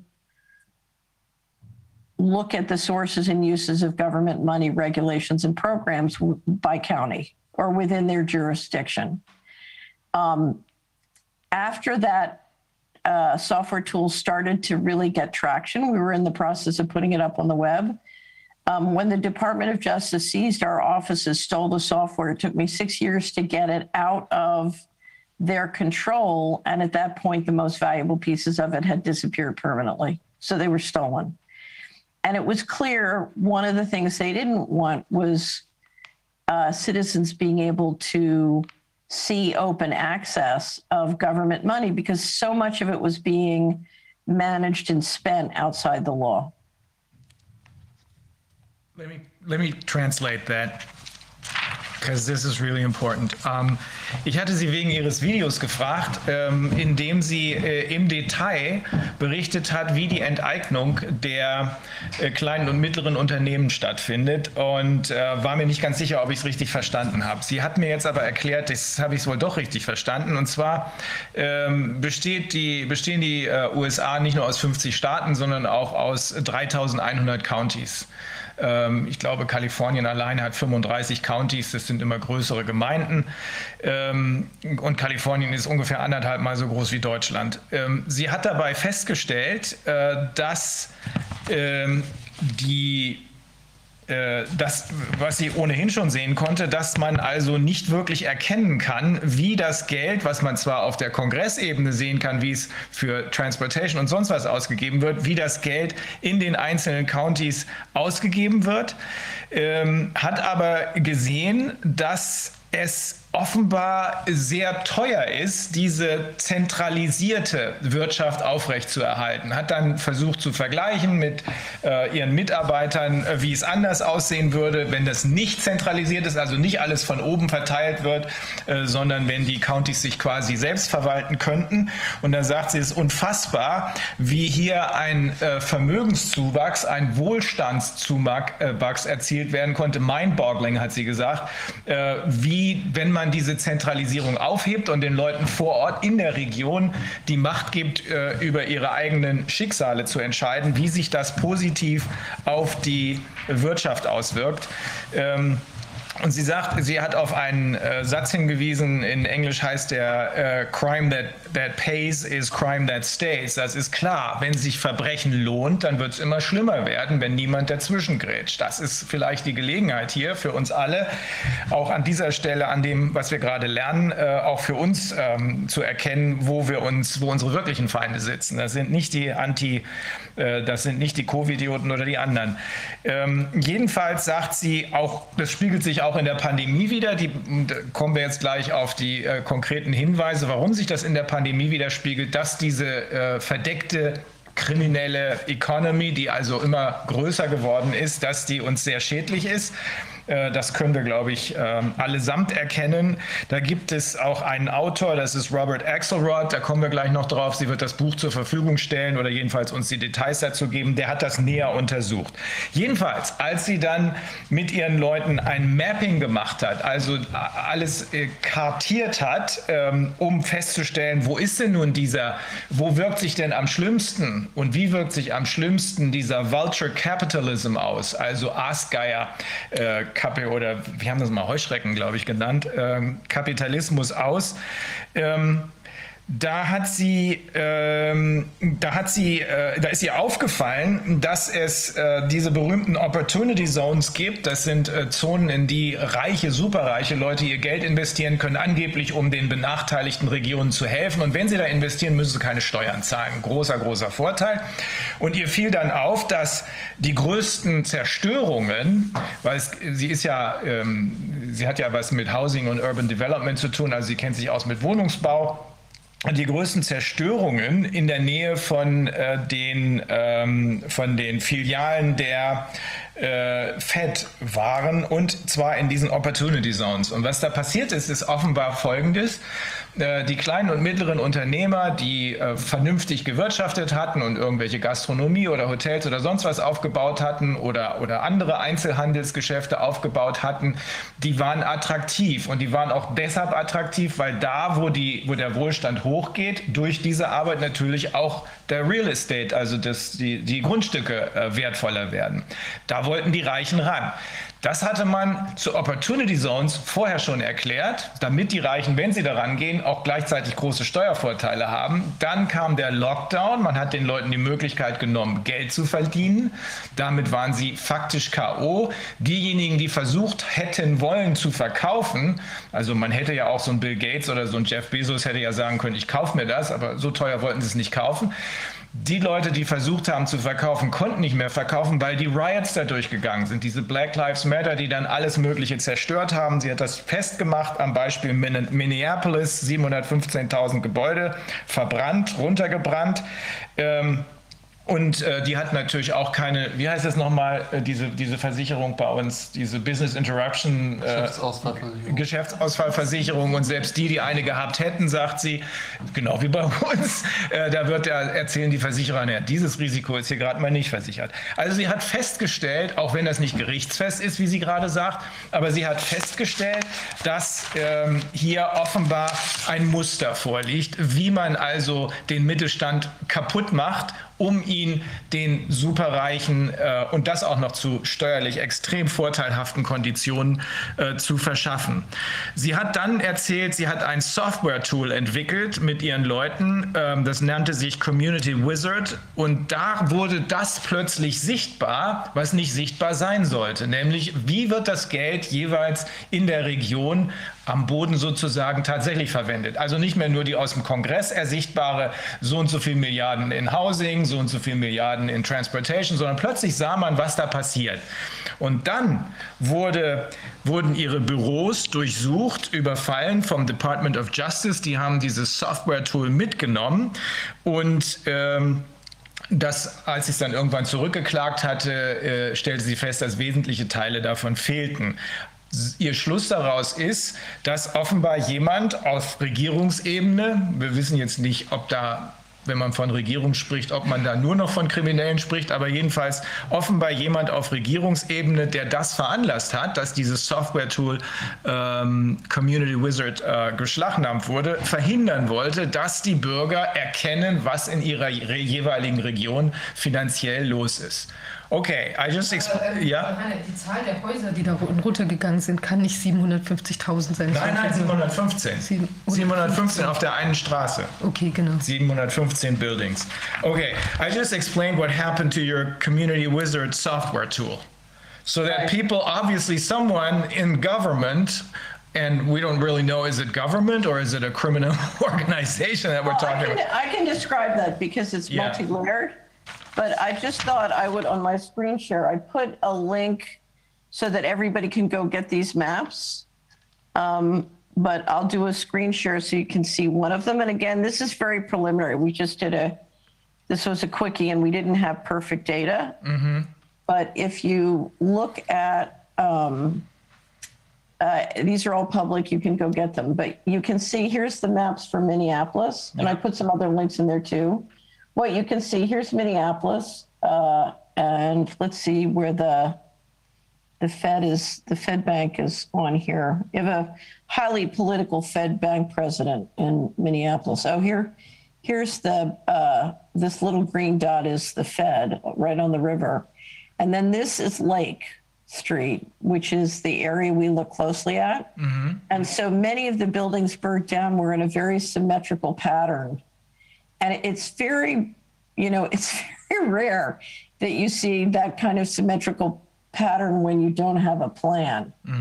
And uh, to me, it's inconceivable you have a plan because if you look at the amount of surveillance that's happening in the United States, if this large a group of people cross state lines, which makes it a federal crime, all with smartphones and then burn down 700 buildings in a very neat pattern, uh, you know, and the feds do nothing, that's quite an extraordinary operation. I've done, I've written a, a great deal about um, uh, the narcotics trafficking in the United States and the you know the multiple personality disorder we have to embrace in the United States is that we spend a trillion dollars a year for the most amazing military and not a speck can cross the border without the military being free be able to stop them but apparently we're we're incapable of stopping you know several hundred billion dollars of cocaine and marijuana floating around in and in and across all the borders it's quite a miracle so Ja. Is there, is there, but has there been already like acquisition of these houses? And do you know like who bought them? So i- you mean in Minneapolis? I can't I can't tell you because this is just underway now. Mm-hmm. So my guess is most of that real estate is in the process of transitioning. Mm-hmm. You know, what the important thing is to put the independent producers who owned some or all of it in a position where they're forced to sell or it's attractive to sell. Mm-hmm. That's what you're trying to do. But I have no data and haven't looked deeper. And I think one of the reasons we published this is we wanted to say to everybody in each local area, you need to drill down and look at what's really happening with the real estate. Okay. Because there's no way a federal or state government should allow this to happen. Ja. This is completely outside the law. Ähm, also, es I have- lass uns kurz übersetzen. Oder Also, das noch dazu, warte. ja, ja, sure. So, so one more question: Like when these houses were uh, torn down or like attacked or like um, I don't know, Burned burned down. was this all happening within a day, like on that riot day, or was this? I mean, that must have been also some quite amazing amount of like. Um, like people going through and doing this demolition stuff or like how, how were these buildings burnt down i mean you know how, how can you do this like all at once or has this been going on over several days or do you have My any impression information? is that most of these were more than one day. They were multi-day operations. But if you look at the kind of organization and uh, and and personnel and labor behind it, you know, it was a pretty significant operation. Is what it looked like to me. And they're they're trying, you know, whether these whether the riots or the events, the rally on Jan- January 6th, they're trying to present these as sort of the people rioting. And that's clearly not what's happening. You know, the people show up to riot and there's miraculously lots of bricks collected and dropped off for them right there. Yeah. So, Um, have you? I have a neighbor um, out in California who informed me about Antifa a long time ago. I just couldn't believe it because uh, the way that I had lived up until then, uh, in my view, Antifa was anti-fascist uh, young people. He explained to me, no, that's not the case. Uh, many of them are probably uprooted people who have no family anymore, but they could, they're there for hire. And he explained to me that they used them, not in particular, but among other groups, they used them in order to do this kind of damage. Is is that does does that sound correct? absolutely. So, it, the you know, if you look at what we did, the mapping we did on the on the riots, we only had what information we could get on the web. Um, but the reason I, uh, you know, these patterns suggest things to me is because when I was Assistant Secretary of Housing and then when I was the Federal Housing Administration, I drilled down. We were in charge of doing due diligence and portfolio strategy for their entire 300 billion, 400 billion dollar portfolio. And I drilled down and did a great deal of work on what the real estate acquisition patterns and disaster pa- uh, capitalism patterns and how the money worked. And then when I was litigating, I did a lot of research into the related financial fraud and money laundering in those in that portfolio. And so, you know, if you look at what was going on for the 30 years before that in the HUD real estate and foreclosure portfolios, it was very, very significant sort of uh, private interests teamed up with the political uh, with the political establishment using taxpayers' money to make a fortune on real estate, including in very poor neighborhoods. Is that did you see this pattern only now or back then during the financial No. crisis? No, back then, and Uh-huh. the reason I had to leave the Bush administration was because I was cleaning it. I was stopping it. Uh huh. So I was putting into place the things that would stop it from happening. So I had to leave. And then I started a company and said, look, we can't trust government. What we need to do is just give the data to the business, local business people and entrepreneurs, and they can stop the fraud. Because the interesting thing is, once you can see the financial fraud in your place, there are there is so much money that can be made by stopping it and it's much easier to stop it when you have a broad-based group of a community dealing with you know federal state and local representatives who are not going to say look i'll give you a perfect example. In most neighborhoods in american counties you can find many examples where people are unemployed and but are perfectly capable of doing a job that they would love to do for $25 per hour plus health care Um, and, and Washington is instead centralizing that function into a contractor who's being paid $100 an hour equivalent to do it. And, and, a, and a political representative can't say, oh, we'd rather pay four times as much to do that function because the contractors publicly traded and get a big pop in the stock market and we get our campaign contributions from that. You can't say that. Now, they can play that game as long as the people in that community don't understand they're paying taxes. You know, they could be hiring four people locally instead of paying a large contractor to do that function. Mm-hmm. They don't, you know, if they can see the waste, they can start to transition the waste to something more productive. Mm-hmm. But only if you have many, many, many people looking at the cash flows and, and taking advantage of the opportunities. Mm-hmm. Okay. So my theory was transparency could help us move or shift directions in a very positive way. That's why we were building Community Wizard. Yeah, that makes a lot of sense. Let me quickly translate again. Um, also, Sie, ähm, äh, Frau Austin-Fitz sagt, es ist schon komisch und auffällig, äh, dass äh, kriminelle Aktivitäten kaum oder nicht sichtbar, nicht spürbar verfolgt werden. Sie sagt, auf der einen Seite leisten wir uns ein Militär für, äh, was heißt das, Billionen, äh, das heißt dann wirklich Trillions of Dollars, das sind Billionen Dollar.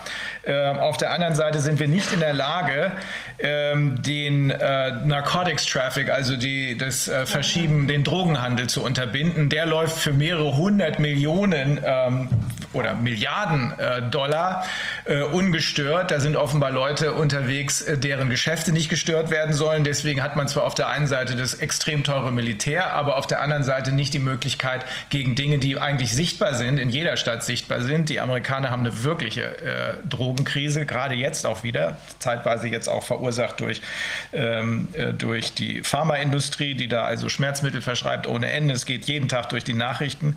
Ähm, und ähm, da sagt sie, als Viviane nachgefragt hat, war das denn so, dass man sehen konnte, äh, wie viele Gebäude hier durch wen wann äh, vernichtet wurden? Sagt sie, ja, also gerichtsfest haben wir da nichts, aber es ist doch sehr auffällig, dass diese 700 noch was Gebäude offenbar innerhalb weniger Tage äh, vernichtet wurden und ähm, dass äh, die, sie kann auch nichts Endgültiges sagen, weil der Prozess der Vermögensverschiebung, also der Enteignung der, äh, des Mittelstandes in jetzt dem Beispiel Minneapolis, und Übernahme dieses Vermögens, äh, insbesondere des Immobilienvermögens, da kommt sie ja her, äh, durch die äh, Superreichen jetzt gerade mitten im Gang ist. Also wir können da noch kein abschließendes Wort ziehen. Ähm, Sie hat äh, außerdem festgestellt, durch die anschließende äh, gerichtliche Auseinandersetzung, die sie hatte, ähm, dass hier eine massive Vermischung, äh, ungute Vermischung zwischen privaten Vermögensinteressen und der Politik im Rahmen dieser Finanzcrime-Geschichte stattfindet. Sie hat es an einem Beispiel festgemacht. Sie sagt, guck mal hier, äh, wir haben eine Menge Gegenden in den USA, wo sehr viele Arbeitslose sind, die aber gerne arbeiten würden für, sagen wir, 25 Dollar die Stunde plus Healthcare, also Gesundheitsfürsorge. Äh, trotzdem passiert das in vielen Fällen nicht, sondern es werden große äh, Konzerne eingesetzt, die für viel mehr Geld, nämlich für 100 Dollar die Stunde, den gleichen Job machen, beispielsweise Häuser bauen oder so. Das sind dann aber die großen Unternehmen, die auch an der Börse gehandelt werden. Dahinter stehen also die Leute, die die Fäden ziehen. Das ist das Beispiel, was sie eben gebracht hat. Sie sagt, das ist ja der Grund dafür, dass sie versucht hat, mit diesem äh, Community Wizard Tool Transparenz reinzubringen, äh, damit die Menschen erkennen, was los ist. Okay, so we got to that point. Uh, we, I explained, I, I, just translated your example with people who are willing to work for 25 hours, um, uh, $25 an hour plus healthcare, but who are not being hired, rather um, uh, large contractors uh, who are publicly traded on Wall Street. They get the job for $100 an hour. Ich habe noch eine Frage zu Yeah, diese go Fed, ahead. von. So, so I was wondering this this Fed when you made this connection to that there's um, a Fed in this uh, in this spe- specific uh, town or like city. Is this is does this mean like the Federal Reserve? Is this like a where? So it's like Yes. the, the bank. Yes. It's not like a military, like the okay, nicht die Bundespolizei, sondern nein, the So- Fed. So, so- why why do you think that would be? Because that's kind of kind of strange. I mean, the, the Fed is basically organized like uh, it's made up by by uh, um, you know a set of, of privately owned banks, and um, so this is like. Do you think that that that specific branch of the um, the Fed is then maybe involved involved or like trying to or is this like just a i mean did you do you find this is significant that especially in those cities that has taken place this destruction like more than in so, other other places so i believe that everything that is happening right now the reason you you and i are meeting today is because we are part of something called the going direct reset mm-hmm.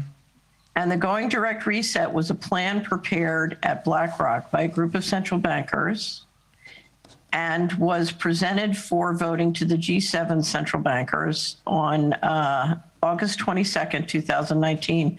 I just put a link. We just did a uh, published a big presentation by John Titus mm-hmm. on the Going Direct Reset. Um, I believe, you know, people talk about Klaus Schwab and the Great Reset. That's just a distraction. Uh-huh. That that has nothing to do with the real, you know, the real train tracks of what's being done. The real train tracks of the going direct reset. Um, so this is a plan by the central bankers, and that plan uh, basically induced a takedown of the entire global economy. And it induced that takedown at the same time that massive amounts of money were printed and circulated out to a variety of players who are now free to take that money and basically buy up tremendous assets. Mm-hmm. Anyway, it's all explained in the Going Direct Reset. And again, I'm happy to provide that's subscriber only content, but I'm happy for anybody in the committee to pro- provide a complimentary subscription. And I would really strongly recommend you read that as well as State of Our Currencies, which is an overview of of not only what the reset is, but but why they need to evolve the currency systems. So I think that's what's driving the train here. Mm-hmm. Now, um, what we are seeing as part of that is a consolidation of. Yeah, Wolfgang? Oh, no, I've, I have a question if you finished. no, so let me just finish. It, it, this is part of a so, so what happened was the central bankers voted on the going direct reset. They went into the markets in um, uh, in September, and in State of Our Currencies and Going Direct, you'll see the chronologies that sort of lay the whole thing out. What what September is that? Last year or 2019? Uh, that was September uh, 2019. That's what I thought because there was a huge financial crash, crash which was covered up, and we thought that uh, COVID or Corona was it, invented as a distraction for that. But it wasn't a crash; it was a takedown. Aha. Okay. Mm-hmm. You know, we all have to stop using words like depression or collapse. It's not a. This is a takedown. Okay. It's not a downturn. It's a takedown. Mm-hmm. And if you if you read the going direct, you'll understand how that works. Um, now, that process is moving toward, you know, you're trying to extend the reserve currency system. So you're trying to keep the existing system going, but then you're trying to bring in a new system. And that new system is a system that is an all digital system that is a gives you complete control. So it's no longer a currency as we know it system. It's a financial transaction system, which is a little bit like a credit at the company store, and which I would describe as a slavery system because it gives you complete control. And there are two issues here. One is the financial transactions, but the other is the digital data, because in a digital system, the data about money is worth more than money. And so you have to look at this on two tracks, both the intelligence data track and then the money track. Now, what they're trying to do is very ambitious. And a lot of this is being prototyped, like the cryptos are being prototyped. But it all depends on an all electrical grid. It's one of the reasons they want to get off gas and oil, because mm-hmm. the control system requires an all electrical system. And my guess is uh, if there is a reason why the riots are happening in the Fed cities, it's because the first logical place to build out that grid is in the Fed cities. It could also be because of a variety of those things related to this. That's where the most upside opportunity is. But My guess is it's because if you go to an all crypto system, making sure you have the smart grid in the Fed locations is very, very important. So I think um, we observe now that the German finance minister, that he started in when the beginning of the crisis, he started um, ex- expending lots of money to many many uh, uh, people who were following the whole plan. So he, he, there was a lot of money for science, but only for those scientists who who tried to to to say what the government wants to hear and uh, there were lots of there was lots of money given to the hospitals who were reser- who, who were uh, emptying their beds for future COVID-19 cases. So they just there was a lot of money mobilized and given to the to the doctors who were testing. They got 15 euros for one for one cotton wool test, and so lots of money was suddenly spent. It was I had the impression that money was just printed to, Right. to bribe all those people who are just saying yes to what is happening. And Right. uh, yeah, and so they just print the money. They don't care. They just print and they can bribe everyone. And they can, if someone is critical, just give them money. Right. And they will stop being critical. This- Right. I think this is happens even with NGOs. This is happening with all people showing up and saying, um, I could be critical. If you pay me some, if you give me some money, I will stop. Right. So what you're doing, you have independent producers. They're, they're, I'm going to grossly oversimplify. You have people who can print money and people who can earn money. They can produce. Okay. What you're trying to do is bust these people so they're financially dependent and then they need your printed money and then they have to do what you say. So you're and and here's what's important to understand. If you understand the consolidation of the financial coup, you're watching the central bankers take control of the treasury departments. So they've had the sovereign governments issue more and more bonds, and the sovereign governments are now dependent on the central banks to buy the bonds. And now the central bankers are moving in and essentially putting their people in place to control the treasuries. And so you have central banks that are owned privately by private people who are invisible relatively now taking control not just of the money creation, but of the governments that depend on the central bank to buy their bonds. Now, the big secret in all of this, and one of the reasons they're so uh, aggressive right now, is if you understand how the system works, the reality is we don't need them. Yeah. We don't need them to create our money. Yeah. We don't need them to control our data. We don't need them to run our governments. We don't need any of that. Mm-hmm. Now, what has happened, and which is why it's so important, Wolfgang, what you brought up, for the last 30, 40 years, they have always been able to buy most of the dissenters or the independent efforts against them with money. In other words, they have, in, in the democracies, they have bought the population off again and again. They bought even Transparency International. Right. And and the question, you know, so so just if you look at my journey over the last 30 years, whenever allies show up, my question is, okay, you know, how are they going to buy that person away? what are they going to, you know, and they do, no, they buy almost everybody away. And the problem is if you have an ally who's got three young children and is trying to, you know, manage a household and they come and they offer them, you know, a couple hundred thousand dollars a year doing something for Harvard, you know, off they go because they have a fiduciary obligation to their family. So these guys, that's why we did the deep state tactics. They're fabulous at buying almost everybody. And it's a very rare person that they can't buy. And one of the things they've done with all the money they print is is to try and buy everyone into institutions and organizations that keep them busy and away from the real power lines. The beauty of what's happened now is suddenly uh, I had one wonderful, I was in Basel uh, for the World Freedom Alliance, and there was one wonderful member who said, you know, friends are turning up everywhere because we've reached a point where I think you have a lot of intelligent thinking people who realized, wait a minute, you know, some things are not a function of price. And if you look at, at what uh, the destruction of human civilization and the destruction of all that's sacred or wise, you know, what these guys are doing is, you know, what we're selling down the river here is human, the future of human civilization. And, you know, and, and there are too many intelligent, educated people who know that that's a liquidation. That's not a business.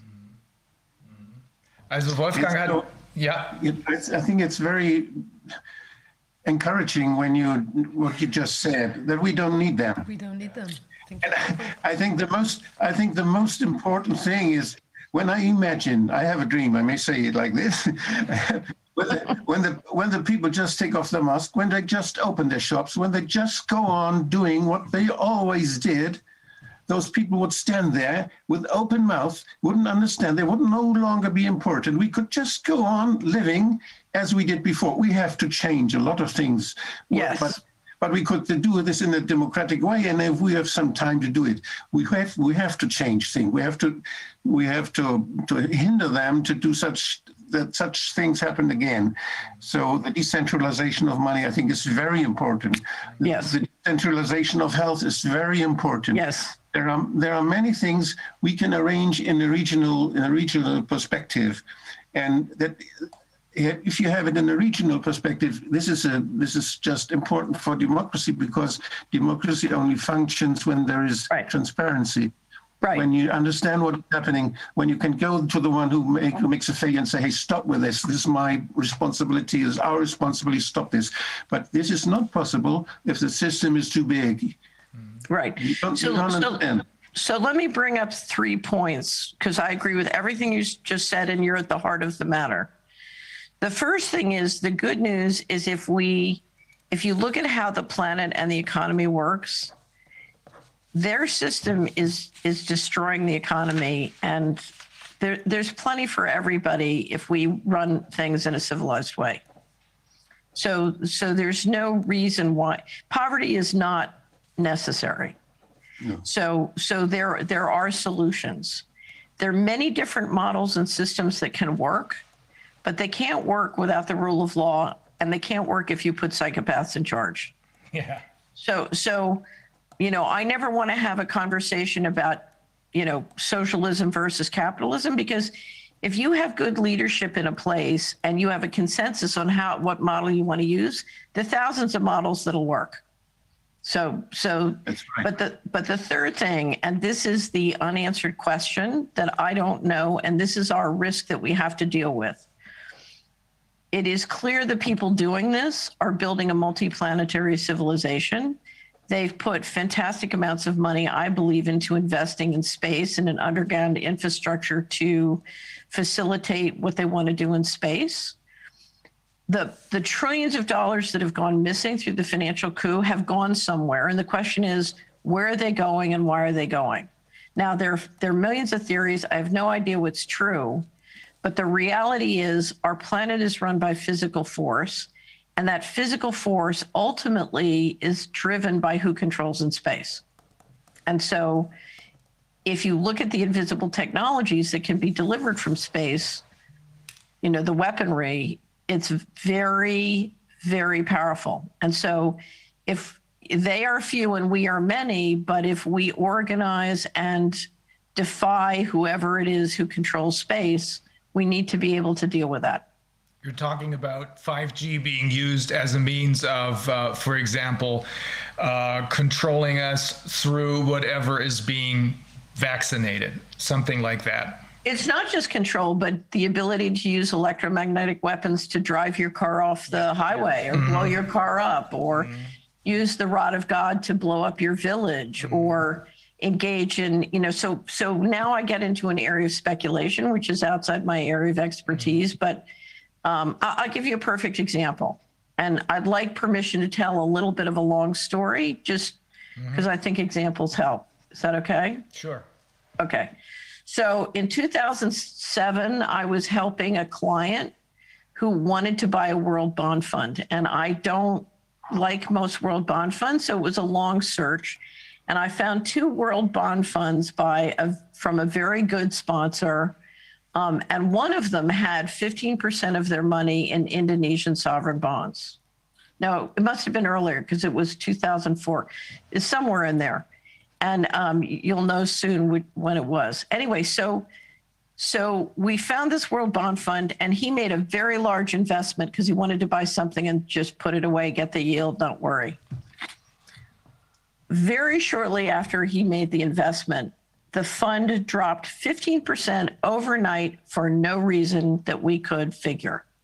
There were no change in interest rates. There was no bad news about the sponsor, about the fund, nothing. And there was massive insider trading. And if you looked at the the trading that was going on, it, I'd never seen anything like it. I've been an investment banker for decades. I've dealt with billions and hundreds of billions of dollars of bonds. This, I, I was floored. I was getting on the phone, talking to the sponsor, trying to find out what in the world was going on. No answers, complete stonewall. A week later, the tsunami in Indonesia happens. And I realized they knew. They knew there was going to be a tsunami more than a week ahead of time. Now, you know, and I sat down and I said, how do you, how do you, and then the patterns of disaster capitalism that hit in Indonesia, you know, right after the tsunami hit were, you know, it was clearly there was a, either somebody was anticipating it and doing it at active war, or somebody was taking tremendous advantage of what had happened. Now, you know, that brings up the question of how many of these natural disasters are weapons versus natural disasters, and I don't know. But um, whoever has the power to do something like that, you know, is we're up against people who use significant amounts of force and they use invisible weaponry and they do a lot from space. And so, you know, if you look at why a prime minister would do something that is in the interest of the central banks and against his own people, it's more often than not, I believe, because he's in a variety of different squeezes. And one of them relates to this kind of weaponry. Uh-huh. So I, I would just say the good news is the wealth potential is phenomenal. The bad news is we're on a planet that is controlled by force, and we need to face you know, I, my pastor used to always say, if we can face it, God can fix it. We have to understand the physical force that we're up against. Okay, let me translate that. Um, and uh, one question, however, uh, what do you think about the tsunami? I mean, it, there's two ways of explaining this. I mean, not the tsunami, but the uh, yeah, the tsunami. Um, do you think it was uh, triggered by someone, or do you think there was insider trading because somebody had the means through whatever technology is up there in space to foresee this? It, it had to be one or the other. I've okay. had people who tell me they can anticipate an earthquake. Mm-hmm. You know, they can predict an earthquake, you know, fairly mm-hmm. far into the future. So I'm assuming it could have been either. Mm-hmm. Given the patterns I've seen that have supported and protected the dollar, I'm convinced that some of these natural disasters are being induced. Mm-hmm. And that is one of the great powers behind the, the dollar system. Okay. Also, äh, Wolfgang hatte eben nochmal gefragt, ähm, dass er das Gefühl hatte, dass über die letzten Jahre, das ist dann äh, von äh, Frau Austin Fitz präzisiert worden, über die letzten 30 bis 40 Jahre ist das tatsächlich so gelaufen, äh, Kritiker des Systems, äh, die eigentlich in der Lage wären, zu durch, es zu durchschauen, äh, weggekauft wurden. Dass man einfach nur Geld gedruckt hat, Moneyprinting wie verrückt und jedem, der als Kritiker hätte gefährlich werden können, genug Geld gegeben hat, damit er die Fronten wechselt. Ähm, sie sagt aber auch, dass gerade in letzter Zeit auffällig ist, vorher war es so, dass immer wieder Allies, also ähm, äh, Weggefährten, die Unterstützer waren, praktisch weggekauft waren. Also wenn einer drei Kinder hat und äh, irgendwie eine gute Ausbildung hat und dann wird ihm Job in Harvard angeboten für viel Geld, dann wird er das machen, wenn er sich dann sicher fühlt. Ähm, Sie sagt, das hat sich aber jetzt geändert, weil immer mehr ihrer Freunde gemerkt haben, dass es Dinge gibt, die man nicht kaufen kann. Und äh, das scheint jetzt diese Situation zu sein, in der wir uns befinden, zumindest nach ihrer Einschätzung, dass immer mehr Menschen merken, dass das, äh, das worum es wirklich geht, das Menschsein ist und dass ähm, äh, die Dinge, die hier mit viel, viel Geld gekauft werden, eben teilweise nicht das ersetzen können, äh, was ansonsten ähm, gekauft, äh, was, was man eben nicht kaufen kann. Ähm, wichtig ist, glaube ich, noch, dass sie mehrfach darauf hingewiesen hat, dass wir in, uns in einer Transition Period befinden zwischen dem alten System, wo man noch versucht, das alte am Laufen zu halten, damit wir uns in Sicherheit wiegen, aber das neue System, was dann nur elektronisch oder elektrisch läuft, äh, wo man uns dann eben Geld zuteilen äh, will, äh, dass dieses System noch nicht installiert ist. Und in der Zwischenzeit äh, wird nach ihrer Einschätzung äh, wird es läuft läuft es so, dass ähm, mit sehr viel Geld die, der produktive Teil der Wirtschaft gekauft wird. Irgendwann wird dann das Gelddrucken beendet werden und dann kann man mit dem Geld, was man vorher für sein Geschäft bekommen hat, das werden viele Leute mit Erschrecken feststellen, leider gar nichts mehr anfangen. Ähm, sie hat aber außerdem einen positiven Outlook, beziehungsweise erst hat sie noch ein Beispiel dafür genannt, ähm, nee, einen positiven Outlook. Outlook. Sie sagt, ähm, das System, was wir jetzt haben, das zerstört die Wirtschaft. Ähm, das System, was wir jetzt haben, brauchen wir aber auch gar nicht. Und wenn das klar ist, dass die Leute, die Geld drucken, um andere Leute aufzukaufen, völlig irrelevant sind, sondern im Gegenteil gefährlich sind für uns und für die Wirtschaft gefährlich sind. Wenn das klar ist, dann haben wir den ersten Schritt, um aus dieser Nummer rauszukommen. Äh, auf der anderen Seite sagt sie aber auch, äh, muss man sich darüber im Klaren sein, dass, auch, dass die äh, Gegenseite über sehr viele Möglichkeiten wegen des vielen Geldes, was hier uns letzten Endes geklaut worden ist, Trillions of Dollars sind geklaut worden im Rahmen der Finanzkrise zum Beispiel, die sie als erstes betrachtet hat, äh, mit diesem diesem Geld ist irgendwas gemacht worden. Und ähm, sie sagt, da bestehen insbesondere Möglichkeiten über, äh, wer die, den Weltraum äh, beherrscht, der kann von oben mit irgendwelchen Technologien auch Dinge bewirken, zum Beispiel Erdbeben vorhersehen oder Erdbeben sogar verursachen. Sie sagt aber auch selber mehrfach, das ist jetzt Spekulation. Das ist aber ihr Gefühl und das, was sie gesehen hat in ihrer politischen Karriere, äh, bestätigt sie darin.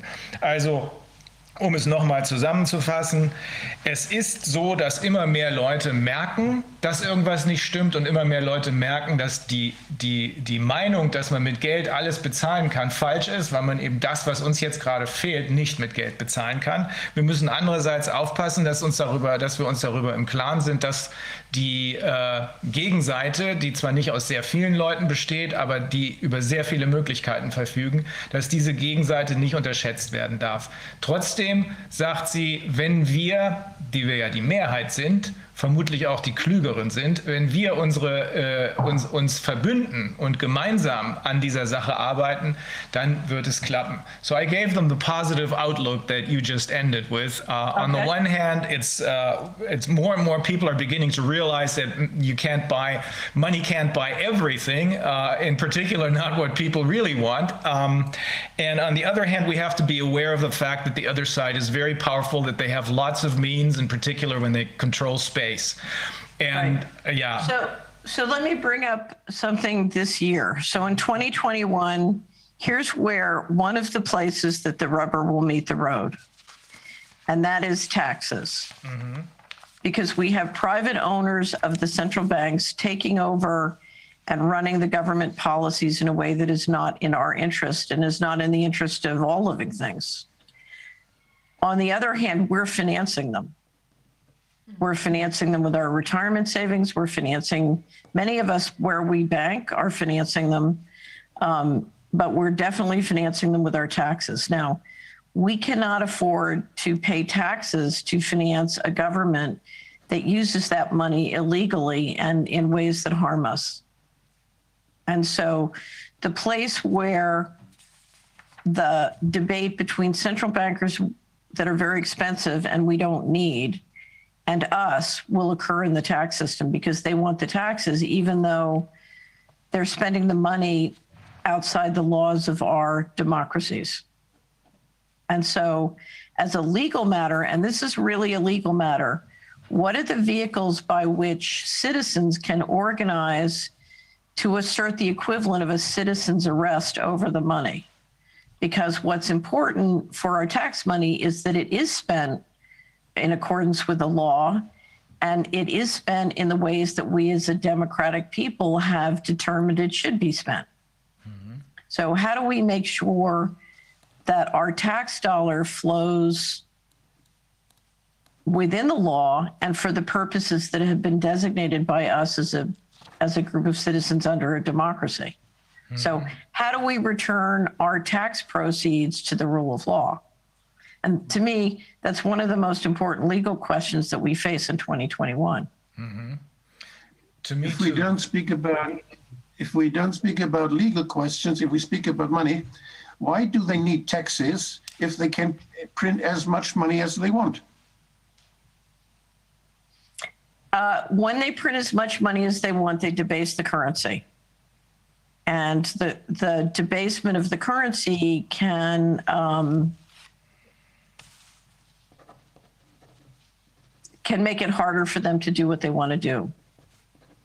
And it's uh, it's very difficult to describe the extent of their greed. So part of this is control, and part of this is just simply control. And you're trying to get eight billion people to organize and function in a way that gives you energy um, and and gets them to do what you want them to do. So, for example, when I used to operate at the top of Wall Street or Washington, the conversation was never how do we go to Rome. It's how do we get everybody making money going to Rome because then they'll take us to Rome. Hmm. And many of the financial incentive systems are organized. So they want to build a, a digital control system. And so the first step is how do we get all the freedom fighters and software developers building our system for us? Well, we'll do this thing with Bitcoin and crypto and we'll make it fashionable and put a lot of young guys in front and we'll get them to build our, our prison system for us. Yeah, but that again boils down to what we have to do is we, we need transparency. We need to educate people about what's really going on so that the, the really brilliant types will not uh, move to the other side and, and do and, in in effect destroy themselves because that's that's what it ends up with. Right, But right, rather, so- yeah. Right. So you want people to build, you want people to create wealth by building wealth as opposed to helping anybody liquidate them. So, for example, the critical issue on digital systems is how do we create digital systems where we have enough grassroots encryption to make them work for us. So one of my favorite reforms that I ever heard, I don't know if you've had Bill Binney on yet, but Bill Binney said, what we need to do is get all the homeschoolers and all the schools we can to have curriculum on encryption. Mm-hmm. And he said, if, if every community is creating their own homegrown encryption systems and constantly changing them, he said, it'll drive them crazy. They won't be able to deal with that. Now, I've had other people tell me quantum computing can deal with that.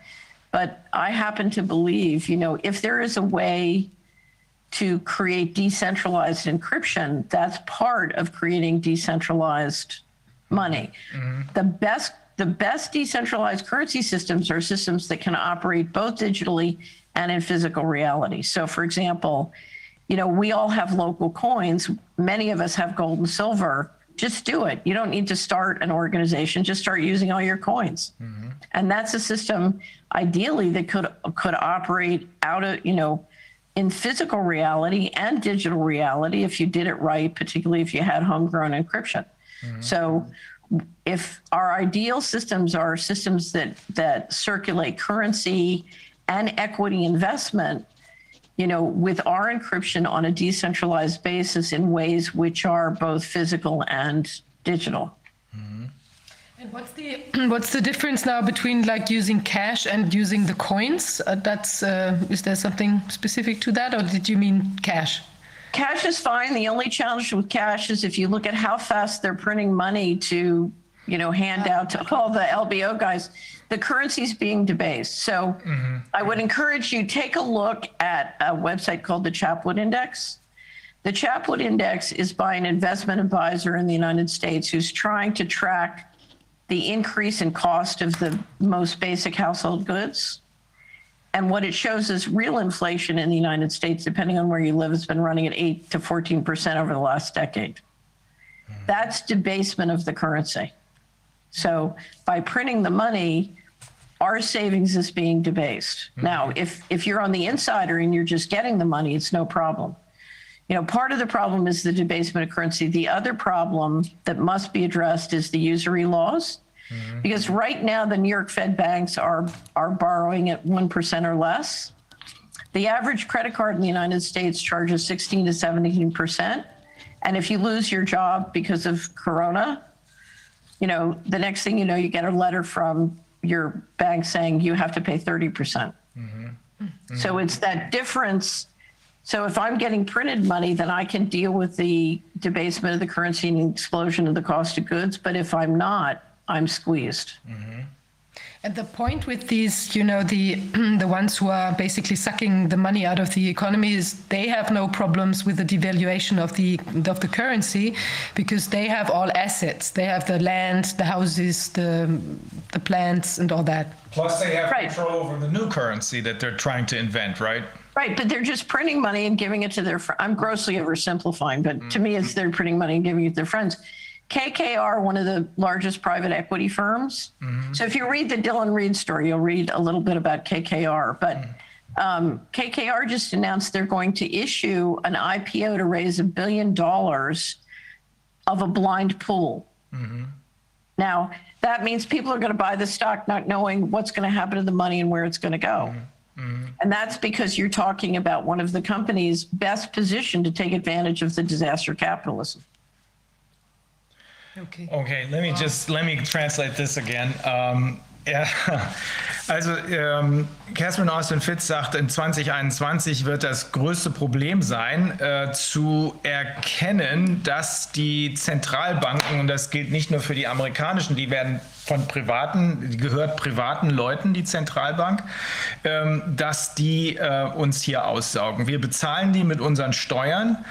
Ähm, das können wir uns nicht leisten, sagt sie. Äh, deswegen brauchen wir die, die, die Rule of Law, wir brauchen rechtsstaatliche Möglichkeiten, um wieder für äh, saubere äh, für eine saubere Wirtschaft, die nicht mehr. What, what do you think, by the way? How much of the economy is dominated by, uh, uh, or of the financial industry is, is dominated by this, uh, well, criminal part? Is that 50% or less?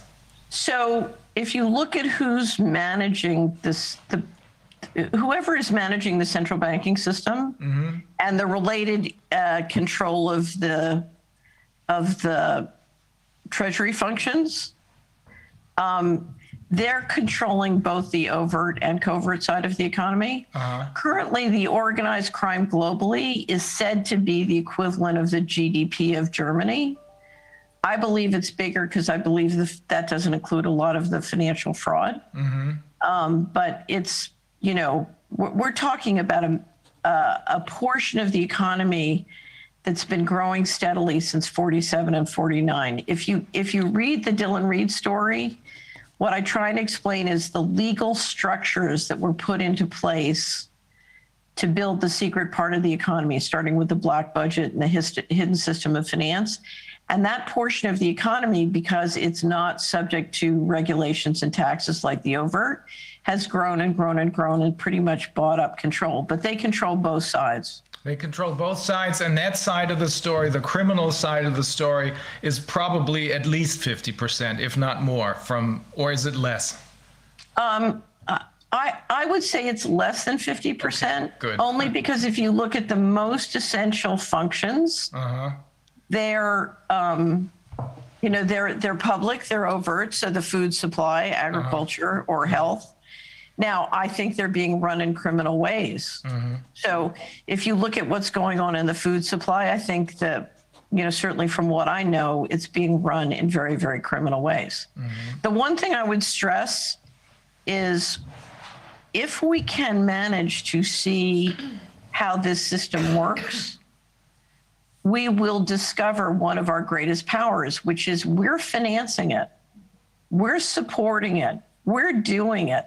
I mean, if you look at who's implementing all of these different systems, the corruption of agriculture, the cor- corruption of pharmaceuticals, the corruption of you name it, you know, we're the ones who are doing it, whether we're financing it with our pension funds or retirement savings, or we're banking at the the banks that are doing this, or we're paying our taxes, or you know, so if you go through our wallets and our financial statements and balance sheets, whether it's you know we're going to work and getting an income from it, or we're investing in it, this is us. We're doing this, and we don't have to do this. And the little secret is they're destroying so much wealth whether it's the environment the living wealth or the just the the family wealth um, there's plenty of ways economically to turn it around. Okay. So it's Also, basically about like cutting the greedy middleman. no, it's in a not the middleman. No, it's not the middleman, but like in general, so that you just we do it ourse- ourselves. strings which we're attached to. Yeah. Well, here's here's the question. The thing that has made this system go is secrecy.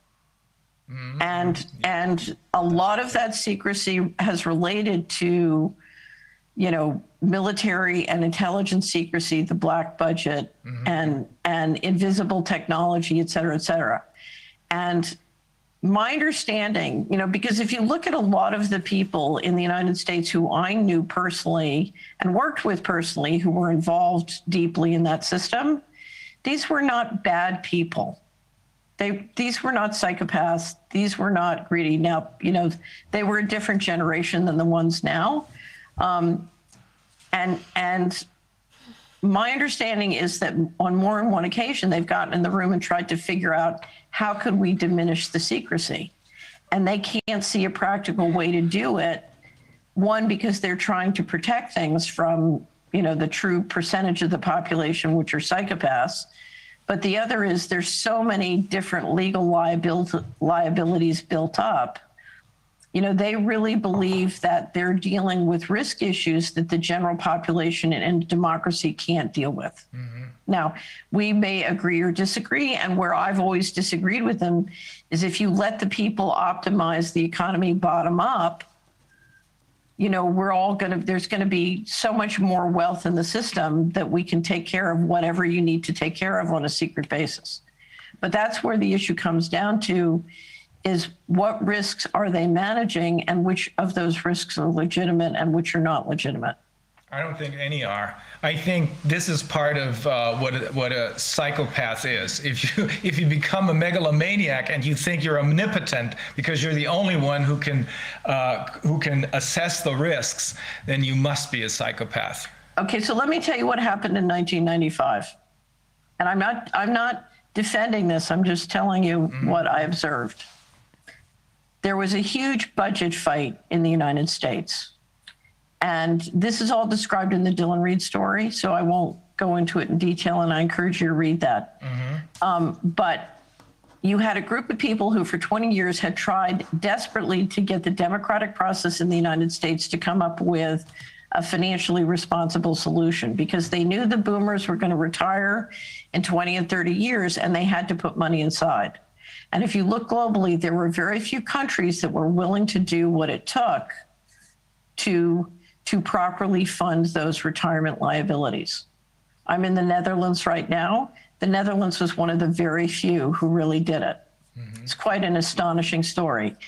Anyway, um, at their inability to get a budget deal caused a group of people, I believe, in the leadership of the country to decide that's it, they give up.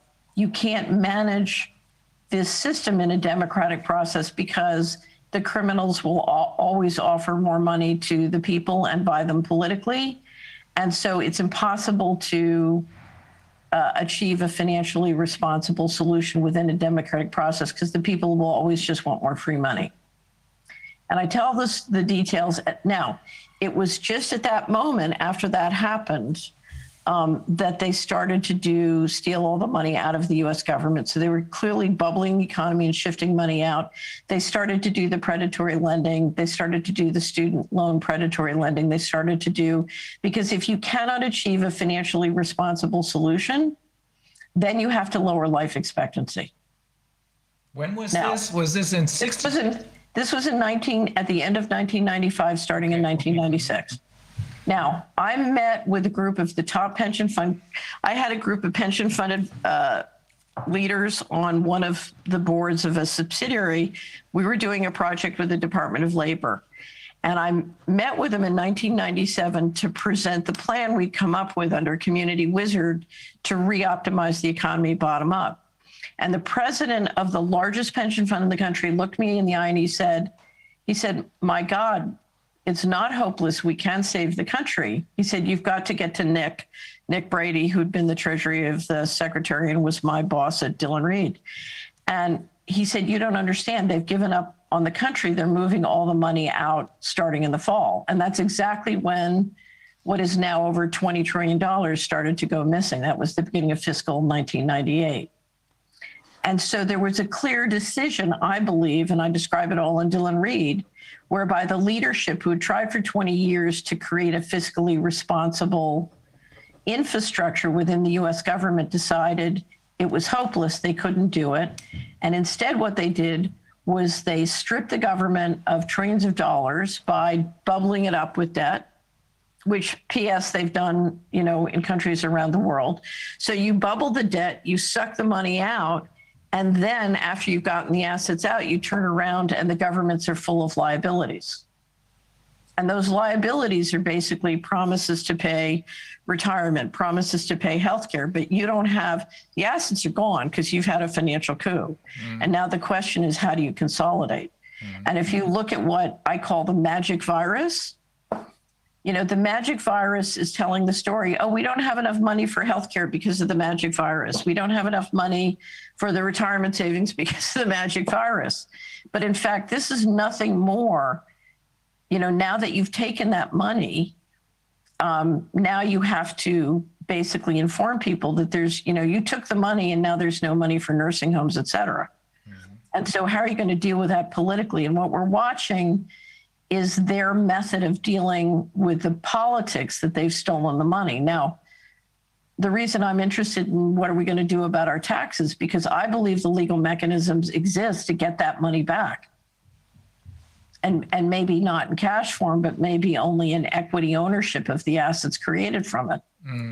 But um, that's where we are because they've basically, you know, they've they've stolen the assets and now what's left in the governments are liabilities and those governments are printing more debt as fast as they can and that's what gives the central bankers control. Is there concrete evidence for this? I mean, for this uh, stealing the assets because people began to realize, or they didn't realize, but they thought it's impossible to uh, take care of the uh, of the uh, budget as far as the uh, uh, pension funds, et cetera, are concerned, and then they decided to bubble up the economy took thereby take uh, by uh, student loans for example thereby taking the assets away and now we're left out there standing in the rain without any assets left is that is there do you have concrete evidence for that So I would suggest so what I've done with the Dylan Reed story and then we've done another website called missingmoney.solari.com. I'll put the link up here.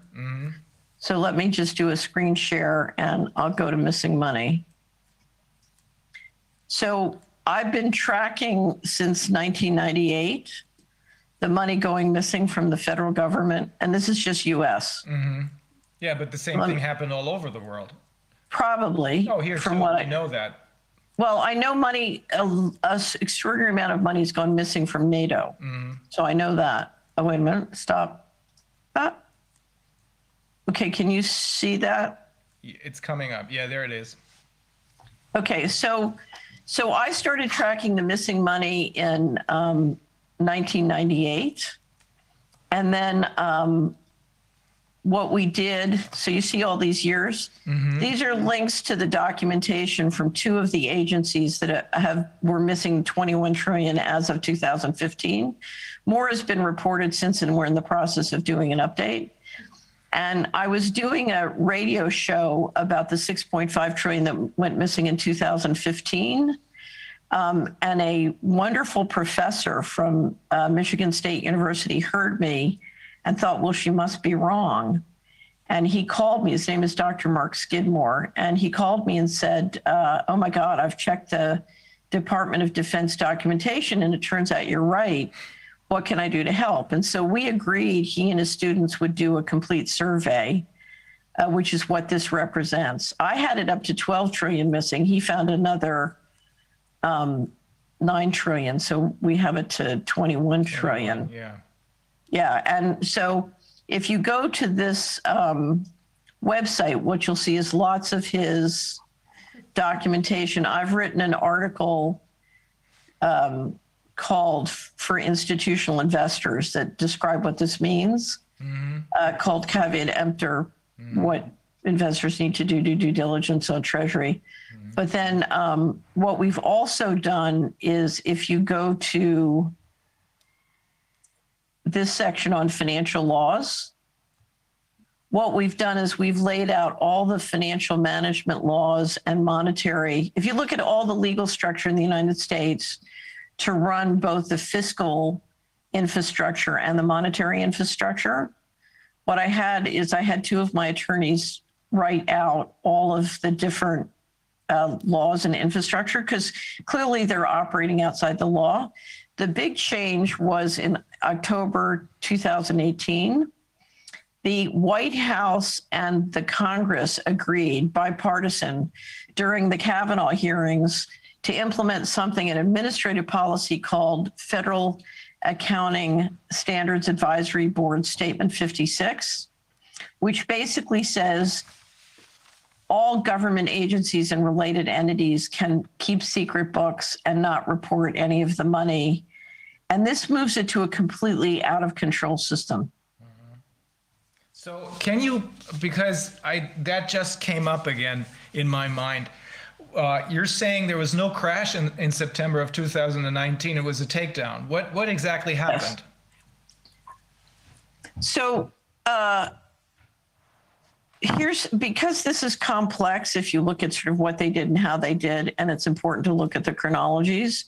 I Give was me a second. Let me first translate everything because I think we're losing. Well, some of us um, are left behind, and we won't. We want no one left behind. Um, also, sie hat darüber berichtet, wie die Privatbanken, äh, wie die wie die Federal Bank, die eine, die von die Privaten gehört, also die Bundesbank sozusagen, die amerikanische gehört Privaten. Bei uns übrigens ist die ähm, Bankenaufsicht, äh, die wird bezahlt von den Banken, deswegen funktioniert ja auch nichts. Ähm, sie sagt, wir werden von denen ausgesaugt und zwar indem wir die mit unseren Steuern bezahlen, diese privaten Leute. Das Ganze ist ein rechtliches Problem. Wir müssen dafür sorgen, dass wir rechtlich die Kontrolle über unsere Steuern zurückbekommen und dann werden wir merken, dass wir die Leute, die da oben sitzen und uns aussaugen, nicht äh, benötigen. Das Problem ist, was sie schildert, äh, die Leute, die äh, uns ausplündern, sind, die sagen sich nicht, wie kommen wir nach Rom, sondern die sagen sich, wie kriegen wir die Leute dazu, dass den Weg für uns nach Rom zu pflastern, indem die schlauesten, intelligentesten Leute, die eigentlich auch was viel Besseres tun könnten, äh, letzten Endes, Endes die Infrastruktur, die elektronische zum Beispiel, Infrastruktur für diese Leute bauen und gar nicht merken, dass sie damit ihr eigenes, in Anführungsstrichen, Todesurteil unterschreiben. Ähm, äh, das, äh, sie macht es deutlich an einem Beispiel, dieses Aussaugen, was hier im Moment läuft, an einem Beispiel ähm, sagt, wir brauchen nicht nur die, die Rule of Law in general, also den Rechtsstaat im Allgemeinen, sondern wir sollten uns auch die Wucherrechte, äh, die Wuchergesetze angucken, Usury Laws. Zum Beispiel können die äh, privaten Banken für ein Prozent ähm, Geld generieren äh, oder herstellen oder zur Verfügung stellen. Die Leute, die aber mit den Kreditkarten unterwegs sind, das sind in den USA viel mehr als hier, die bezahlen auf ihre Kreditkartenschulden, wohlgemerkt ein Prozent bezahlen die einen und die bezahlen 16 bis 17 Prozent. Ähm, wir haben es ja also wohl mit äh, auf, der, auf der anderen Seite wohl, weist sie nochmal darauf hin, überwiegend mit Psychopathen zu tun. Ähm, die äh, die, äh, und jetzt sind wir an dem Punkt, ach so, sie hat festgestellt, dass hier äh, Riesensummen gestohlen worden sind aus dem amerikanischen System. Und zwar haben, hat man 95 offenbar die Entscheidung getroffen in den USA, oh mein Gott, die ganze Altersvorsorge, das kriegen wir gar nicht mehr hin und Gesundheitsvorsorge, das schaffen wir sowieso nicht mehr.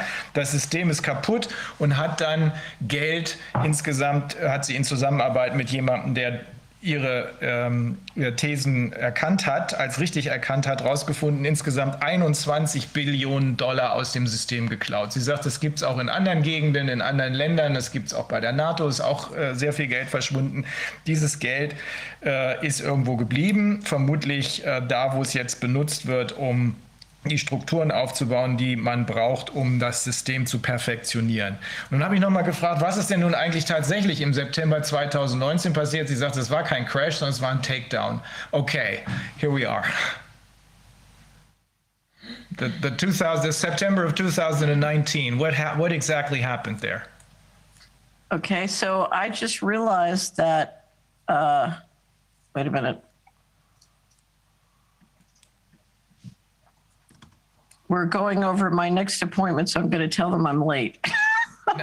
It's all right. I want to keep you. This is so much, and it's uh, it's a horror story. But on the other hand, there is light at the end of the tunnel. I gather. yes, yes, yes. Of course, there's always light at the end of the great, tunnel. great. Uh,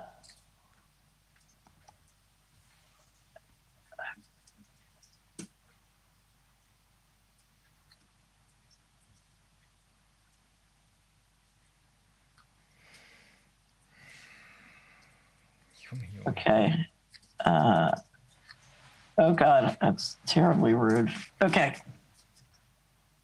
Um, sorry, your question again was? Uh, what exactly happened in September of 2019? You're, you're saying it's not a crash, it's a takedown. It's a deliberate Right. takedown. The, the Fed went into the, went into the, um, into the repo market and started to, um, essentially, uh, increase their balance sheet with a form of quantitative easing that put money into a variety of different hands.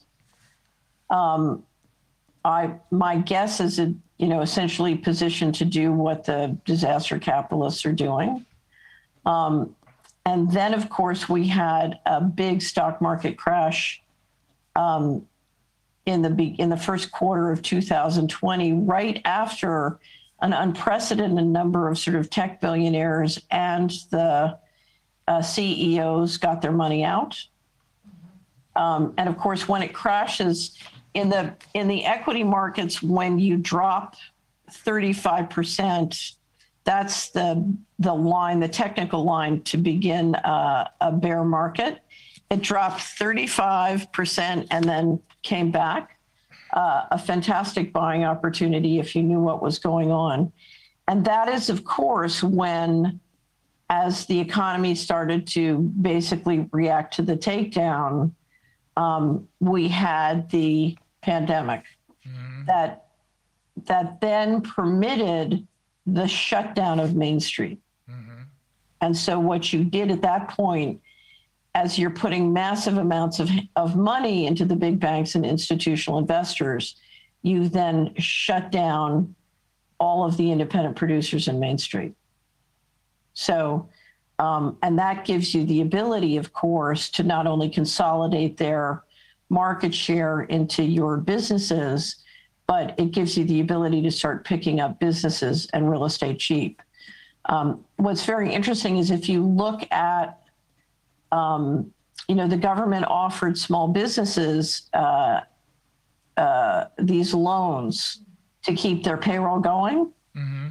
But the deal was they had to turn over a massive amount of financial data. And that financial data would have put a variety of players in position to then figure out how to how to engineer a shift in market share to them. Okay. So like this, um, Soll ich eben übersetzen? Was damit? Okay. so I have a question, like with regards to this, um, you know, the takedown, um, as you call it, in in um, in uh, September 2019. So because I like I read that there's there were rumors that whatever Morgan Stanley or something that they got into trouble, but do you, do you think that's not true? It was not the question of that there would be like a, a, a lack of of confidence, basically, or trust in the market that it it was an engineered thing. That's what you say, not just that one bank got. You know, that's why the, the repo market where people lend lend out money overnight, like Banks between manage each other interbanking mm-hmm. business. So, so the the a highly centralized, highly leveraged financial system always has problems like that. Mm-hmm. And if you look at how the system is run, those problems, as long as the leadership coordinates well, don't ever have to turn into a problem, particularly because you can print as much as you can need. So my guess is that there was no real problem, not to say that there aren't hiccups and problems in the, again, in a highly leveraged system. I think this was clearly a takedown. Uh-huh. And, um, and if you, what I would strongly recommend is that if you're interested in this aspect, that you watch the interview that I did with John Titus on the Solari report on the Going Direct Reset, and you read not only his write up on the Going Direct Reset, which is on the re- related web presentation. But you then read State of Our Currencies, which uh, which I published in October, right before then. So if you read State of Our Currencies and the Going Direct Reset, I put the links to both of them in the chat. Um, and they all have chronologies with it. And it's, you know, when you talk about reengineering the financial system at that point, you're talking about something that touches all the money on the planet.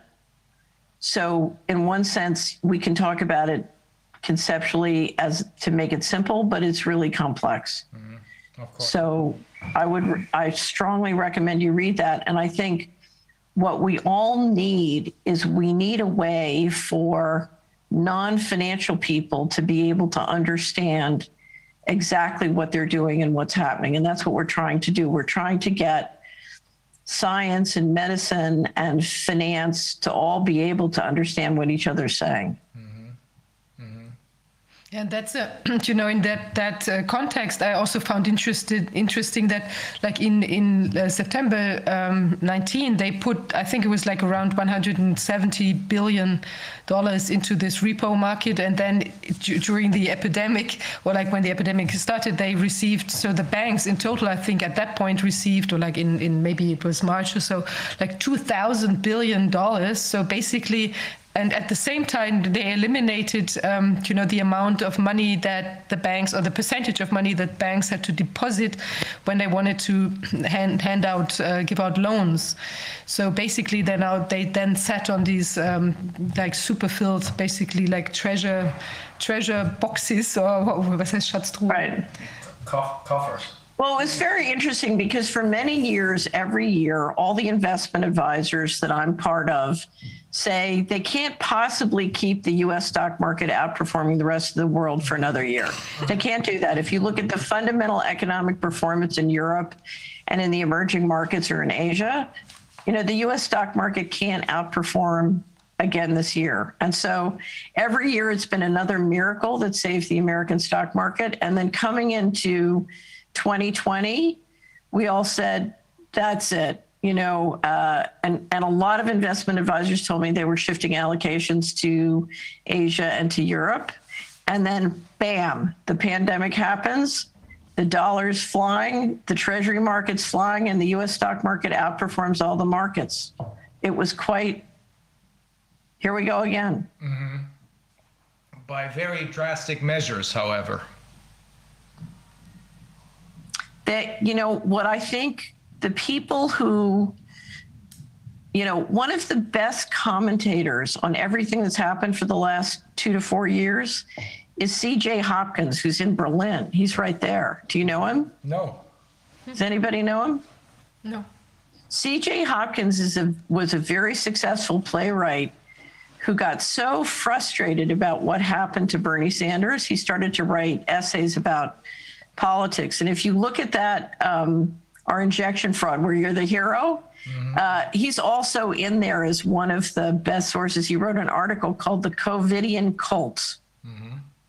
And what he describes in his essays is how literally a group of people declared war on populism. So, uh, starting in 2016, and um, and I think you've seen a group of people, certainly in the United States, the people responsible for the dollar syndicate, which is much bigger than the United States, but they started a process in 2016 to destroy the independent producer and and their role financing democratic activities and and expressing an, a democratic uh, or democracy democratic impulse and they think that COVID 19 has done a fabulous job of putting them back in power, and they're very pleased and happy with it. And if you look at their balance sheets, they've made a fortune. So this has been, from their point of view, politically and economically, a fantastically profitable and successful process. And they are very happy of it with it, and they are extremely proud of what they've done. And they're doubling down on the tactic. Who are these people? So, you know, my nickname for the group at the top is Mr. Global. Yeah. And and basically the top layer is the owners of the central bank. Um, the mystery, of course, is how does it all work? But I would say part of our problem in the United States is we have a very expensive middle management. So if you look at the people, if you take the top 100 people that you know who you would associate with running the Democratic Party in the United States, um, you know, and sort of the people who support them in the House and Senate, most of which are Democrats, but there are plenty of Republicans. Um, they are a political class, and I would say to a, a person, they're very pleased with what FASB 56 has done um, and what the, you know, sort of COVID 19 has done to consolidate their global power. There's another article I would recommend that Lee Smith just wrote called The 30 Tyrants, where he talks about how Athens used uh, Sparta to kind of keep control by using a foreign power to attack their people. And Smith is positing the same thing with respect to China and the United States. And it's very well done and makes some very important points because um, much of how America kept the false prosperity going was to sort of basically team up with China. Um, you know, China bought treasuries, then mm-hmm. the treasuries went down to Walmart and bought Chinese goods, and around and around we go. Mm-hmm. And he's just talking about how that relates to the current election. Anyway, so um, I, I, you just have to understand that what we think is a very negative turn in events to the people who are implementing this. This has been phenomenally successful. And from everything I see, they're very pleased, mm-hmm. whether it's the central bankers or the, um, or the political class that's just sort of engineered the recent elections. Mm-hmm. Okay. Gut, also wir haben eben nochmal nachgefragt, was war denn nun tatsächlich im September 2019? Was äh, ist ja hier bei einigen Leuten angekommen wie ein Crash? So ganz klar war es nicht. Sie sagt, nee, das war eine inszenierte Geschichte. Das war ein bewusstes Ausschalten äh, der, der Geldzufuhr. Dieses, das, dieser Repo-Markt, das ist der Markt, in dem sich Banken gegenseitig Geld leihen. Wir haben gedacht, der ist zusammengebrochen, weil, wie du gerade gesagt hast, eine der Banken in Schwierigkeiten geraten ist. Wir haben auch gedacht, die Deutsche Bank könnte es gewesen gewesen sein, weil die ja eine Weile als gefährlichste Bank der Welt galt. Sie sagt, nee, nach ihren Ermittlungen äh, ist das Absicht gewesen, um äh, genau das zu inszenieren, was wir dann äh, ein Vierteljahr oder ein, ein, halbes Jahr später gesehen haben, äh, nämlich der, äh, die Folgen dieser, dieser ähm, dieses ausbleibenden ähm, Vertrauens innerhalb der Banken waren dann im März zu sehen, als dann tatsächlich der, äh, der Lockdown äh, inszeniert wurde, wohl als Teil dieser Strategie. Ähm, kurz vorher noch, äh, im ersten Quartal, ähm, gab es einen äh, Börsencrash. Und zwar um 35 Prozent. Man sagt bei 35 Prozent, ähm, da ist es immer richtig ernst. Ähm, aber Kurz bevor der Crash wiederum kam, das hat sie alles analysiert, haben die Top-Leute aus den großen Konzernen Aktien verkauft, ohne Ende. Die sind also von dem Crash nicht betroffen gewesen, die haben kurz vorher verkauft. Äh, dann kam der Crash, dann haben sie aber, äh, sind sie wieder eingestiegen, weil innerhalb auf mirakulöse Art und Weise innerhalb kürzester Zeit sind die 35 Prozent Crash wieder in die Höhe gegangen. Und nun hat sie eben erklärt, wie kann das eigentlich sein, dass der amerikanische Börsenmarkt, der völlig losgelöst ist von der Realwirtschaft, der nichts mehr mit der Realwirtschaft zu tun hat, dass er immer wieder jedes Jahr äh, alle anderen Börsenmärkte, Deutschland, Europa weit, alle, alle anderen Börsenmärkte outperformed hat. Alle haben gesagt, oh Scheiß, diesmal geht es aber nicht mehr gut. Es ging immer wieder gut. Und besonders im letzten Jahr ging es gut ähm, eine äh, entscheidende, sie sagt, das sind die, das sind die Central Banker, die, äh, die Privatleute, die dahinter sind. Sie nennt diese ganze Gruppe Mr. Global. Das sind aber nicht nur die Central Banker, die Privatleute, die, die, die, denen die Central Banks gehören, sondern es sind eben auch die Politiker, die, die dabei mitspielen. Und ähm, sie sagte, ähm, eine entscheidende Entwicklung war diejenige, dass die Amerikaner mit den Chinesen äh, zusammengearbeitet haben. Denn der scheinbare Reichtum, die scheinbar boomende Wirtschaft war erkauft. Und zwar dadurch, dass die Chinesen amerikanische Anleihen gekauft haben ohne Ende und damit natürlich auch die USA in der Hand hatten, weil die Chinesen deren äh, Scheinwohlstand finanziert haben. Sie sagt, darin sieht man vielleicht auch eine Erklärung dafür, wie die Wahl letztes Jahr ausgegangen ist. Ähm, es ist ja dann eben nicht der äh, Mann, der China äh, zur Rechenschaft ziehen wollte, nämlich Trump wieder gewählt worden, jedenfalls nach, den, äh, nach der öffentlichen Meinung nicht, sondern es ist jemand anders gewählt worden, der sehr gute chinesische Kontakte hat. That explains uh, part of the part of how the election went, right? The, the very uh, the, the the control that China has because of the because of uh, because it owns most of the debt, most of the, or much of the U.S. debt, right? No, I don't think China has significant power over the US. Uh huh. Now, clearly, they have significant economic clout globally, Yeah. but I don't, uh, uh, you know, China. China is basically a creation of the G7. Uh huh. A successful China is, and so it's a, it's a much more complex story. But what you have is you, you have a situation where you have two groups of oligarchs scratching each other's back. So here's my suggestion. If you are interested, what I would say is is the people who are interested read State of Our Currency. I'll send you hard copies. Mm-hmm. Take a look at the video and the written presentation on going direct. Those are the best descriptions I know of of what is happening in the central banking system. Mm-hmm. And then we do this again after you've had a chance to go through the material. Sounds good to me. Yeah. Okay. Because this is a lot of information. But Yes. um, let me just very quickly clarify because I just made a mistake. Also sie sagt, nein, das sind nicht die Chinesen, die die ganze Macht haben, sondern es sind zwei unterschiedliche Gruppierungen von Oligarchen, äh, die sich gegenseitig bedienen. Aber die Chinesen, also die die Macht in den USA haben, aber die Chinesen haben natürlich weltweit äh, sehr viel Einfluss, sind aber die chinesische Macht, solange die funktioniert, die wirtschaftliche Macht, sind Kreationen der G7, sagt sie, also der entwickelten Länder. Es scheint sehr, sehr, äh, sehr, sehr kompliziert zu sein. Die Story insgesamt scheint mir Sinn zu machen, aber das müssen wir uns genauer angucken. Okay, uh, let me ask one final question. Um, so, if we follow uh, your train of thought now, and you said that it's, um, you know, they're basically like happy how it has evolved, the whole project, let's call it. Um, would you think that uh, there's something that they have not uh, taken into account? Like, for instance, I mean, you said that um, it's a lot about like secrecy, that it's not out there. And what we see now as like a global movement is that a lot of people are looking much more um, you know, into the details. I mean, so both on the scientific side, uh, but also like now on this financial side. And do you think that's going to be of some sort of, so you're going to pose some sort of threat to them, to the whole scheme, let's call it? That's an excellent question.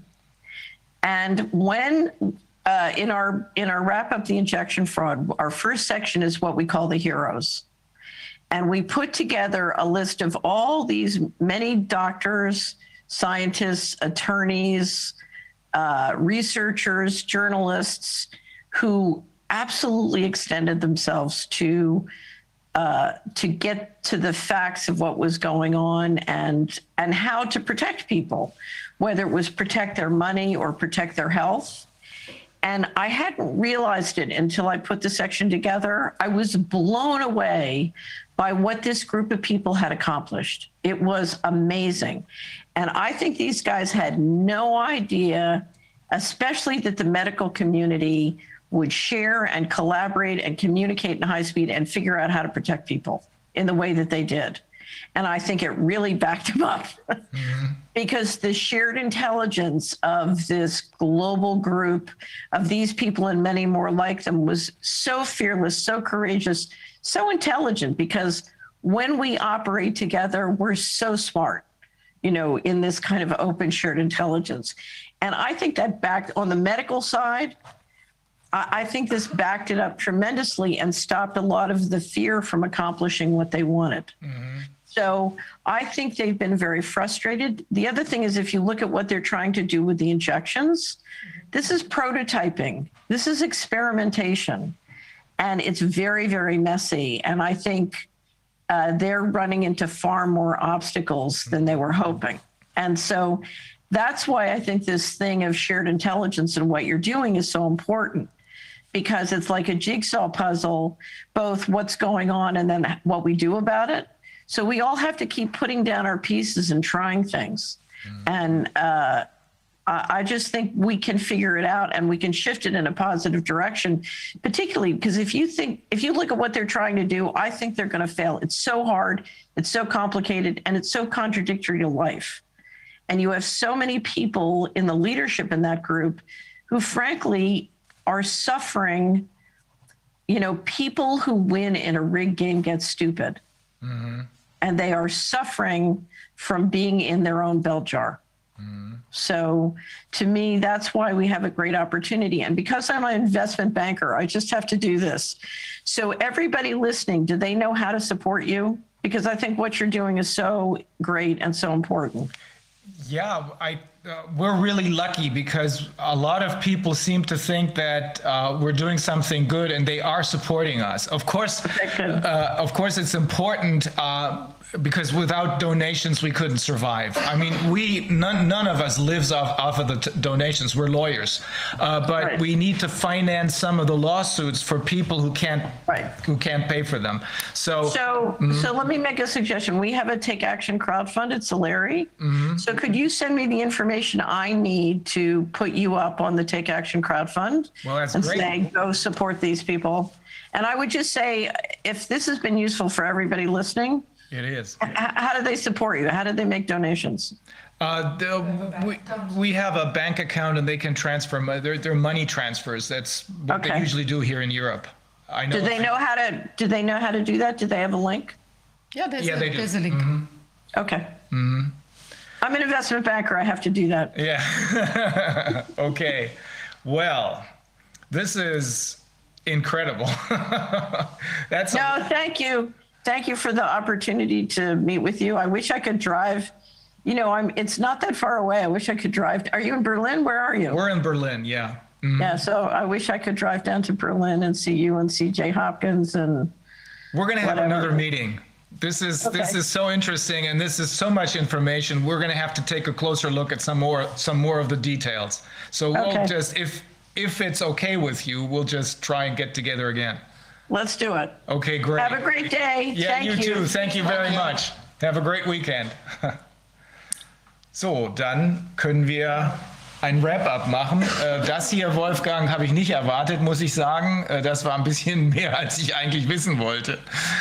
Ja, ich glaube, ganz entscheidend. Ich habe Sie ja gerade zum Schluss noch mal gefragt, Ja. ob sie denn denkt, dass das ähm, Ja, erzähl. Ja, also ob das jetzt tatsächlich, weil sie meinte ja, es geht so, also es läuft gut sozusagen, wenn man das jetzt, wenn man das als richtig unterstellt, wir werden das natürlich alles uns nochmal mit den ganzen Unterlagen und so weiter auseinandersetzen, was sie sagt, dass das eben eigentlich nach Plan läuft, sozusagen auf der Business-Seite, was da alles jetzt so, ähm, ja, durch diese, die gefüllten Kassen und die Möglichkeit, da möglicherweise äh, Sachen aufzukaufen und so weiter, ist das jetzt nach ihrer Theorie sozusagen da ähm, plangerecht ist. Und dann hatte ich gefragt, ob sie denn denkt, dass da vielleicht auch durch die ganzen, weil sie auch an einem Punkt meinte, es geht halt auch um viel um Geheimniskrämerei, also dass das eben, wenn das natürlich jetzt bekannt würde, was da alles so abgeht, dass das halt doch nicht äh, jetzt auf, also nicht so gerade auf Begeisterung stoßen würde. Und da habe ich gefragt, ob sie das Gefühl hat, dass eben dadurch, dass ja jetzt weltweit, also wir sind Teil dieses Aufklärungsprozesses oder dieses, weiß ich nicht, dieses investigativen Prozesses, ähm, ob da eben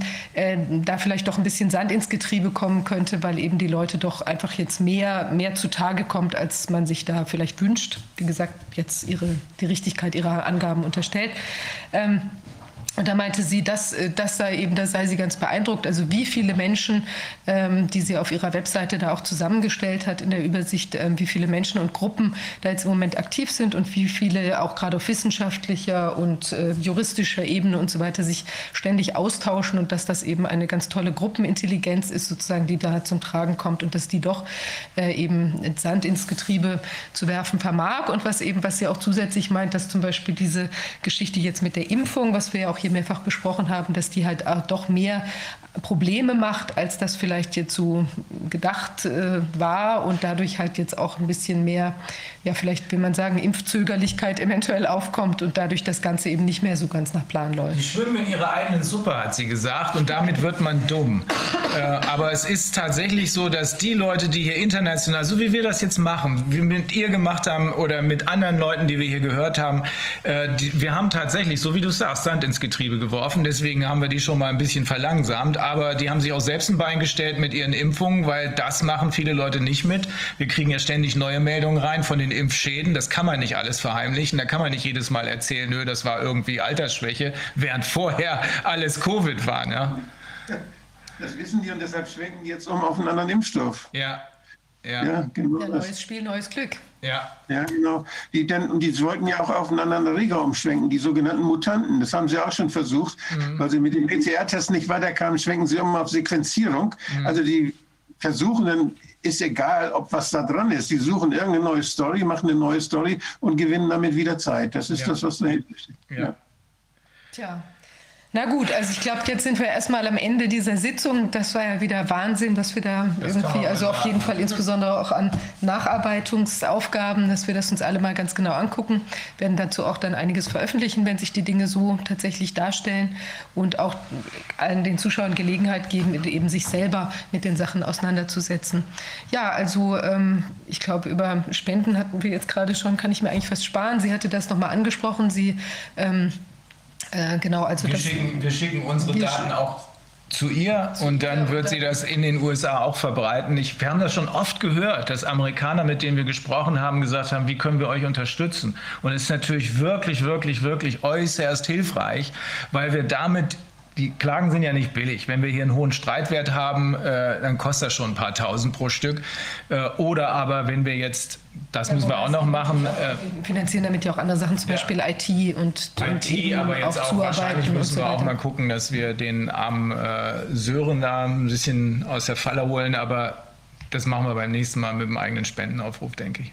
Ja, und Oval Media freut sich natürlich auch über Spenden. Die unterstützen uns ja hier mit, der, ähm, mit den Aufzeichnungen, mit der ganzen Kameraaktivitäten äh, sozusagen, begleiten uns da. Ja, vielen Dank da auch nochmal hin. Und ähm, wir sagen dann, glaube ich, einfach Tschüss und bis zum nächsten Mal. Ja, schönes Wochenende. Schönes Wochenende. Vielen Dank auch an Wolfgang Bruder. Ja, danke Wolfgang. Danke, Wolfgang. Wir, wir sprechen am Wochenende. Okay. Jo, Tschüss. Tschüss. Tschüss.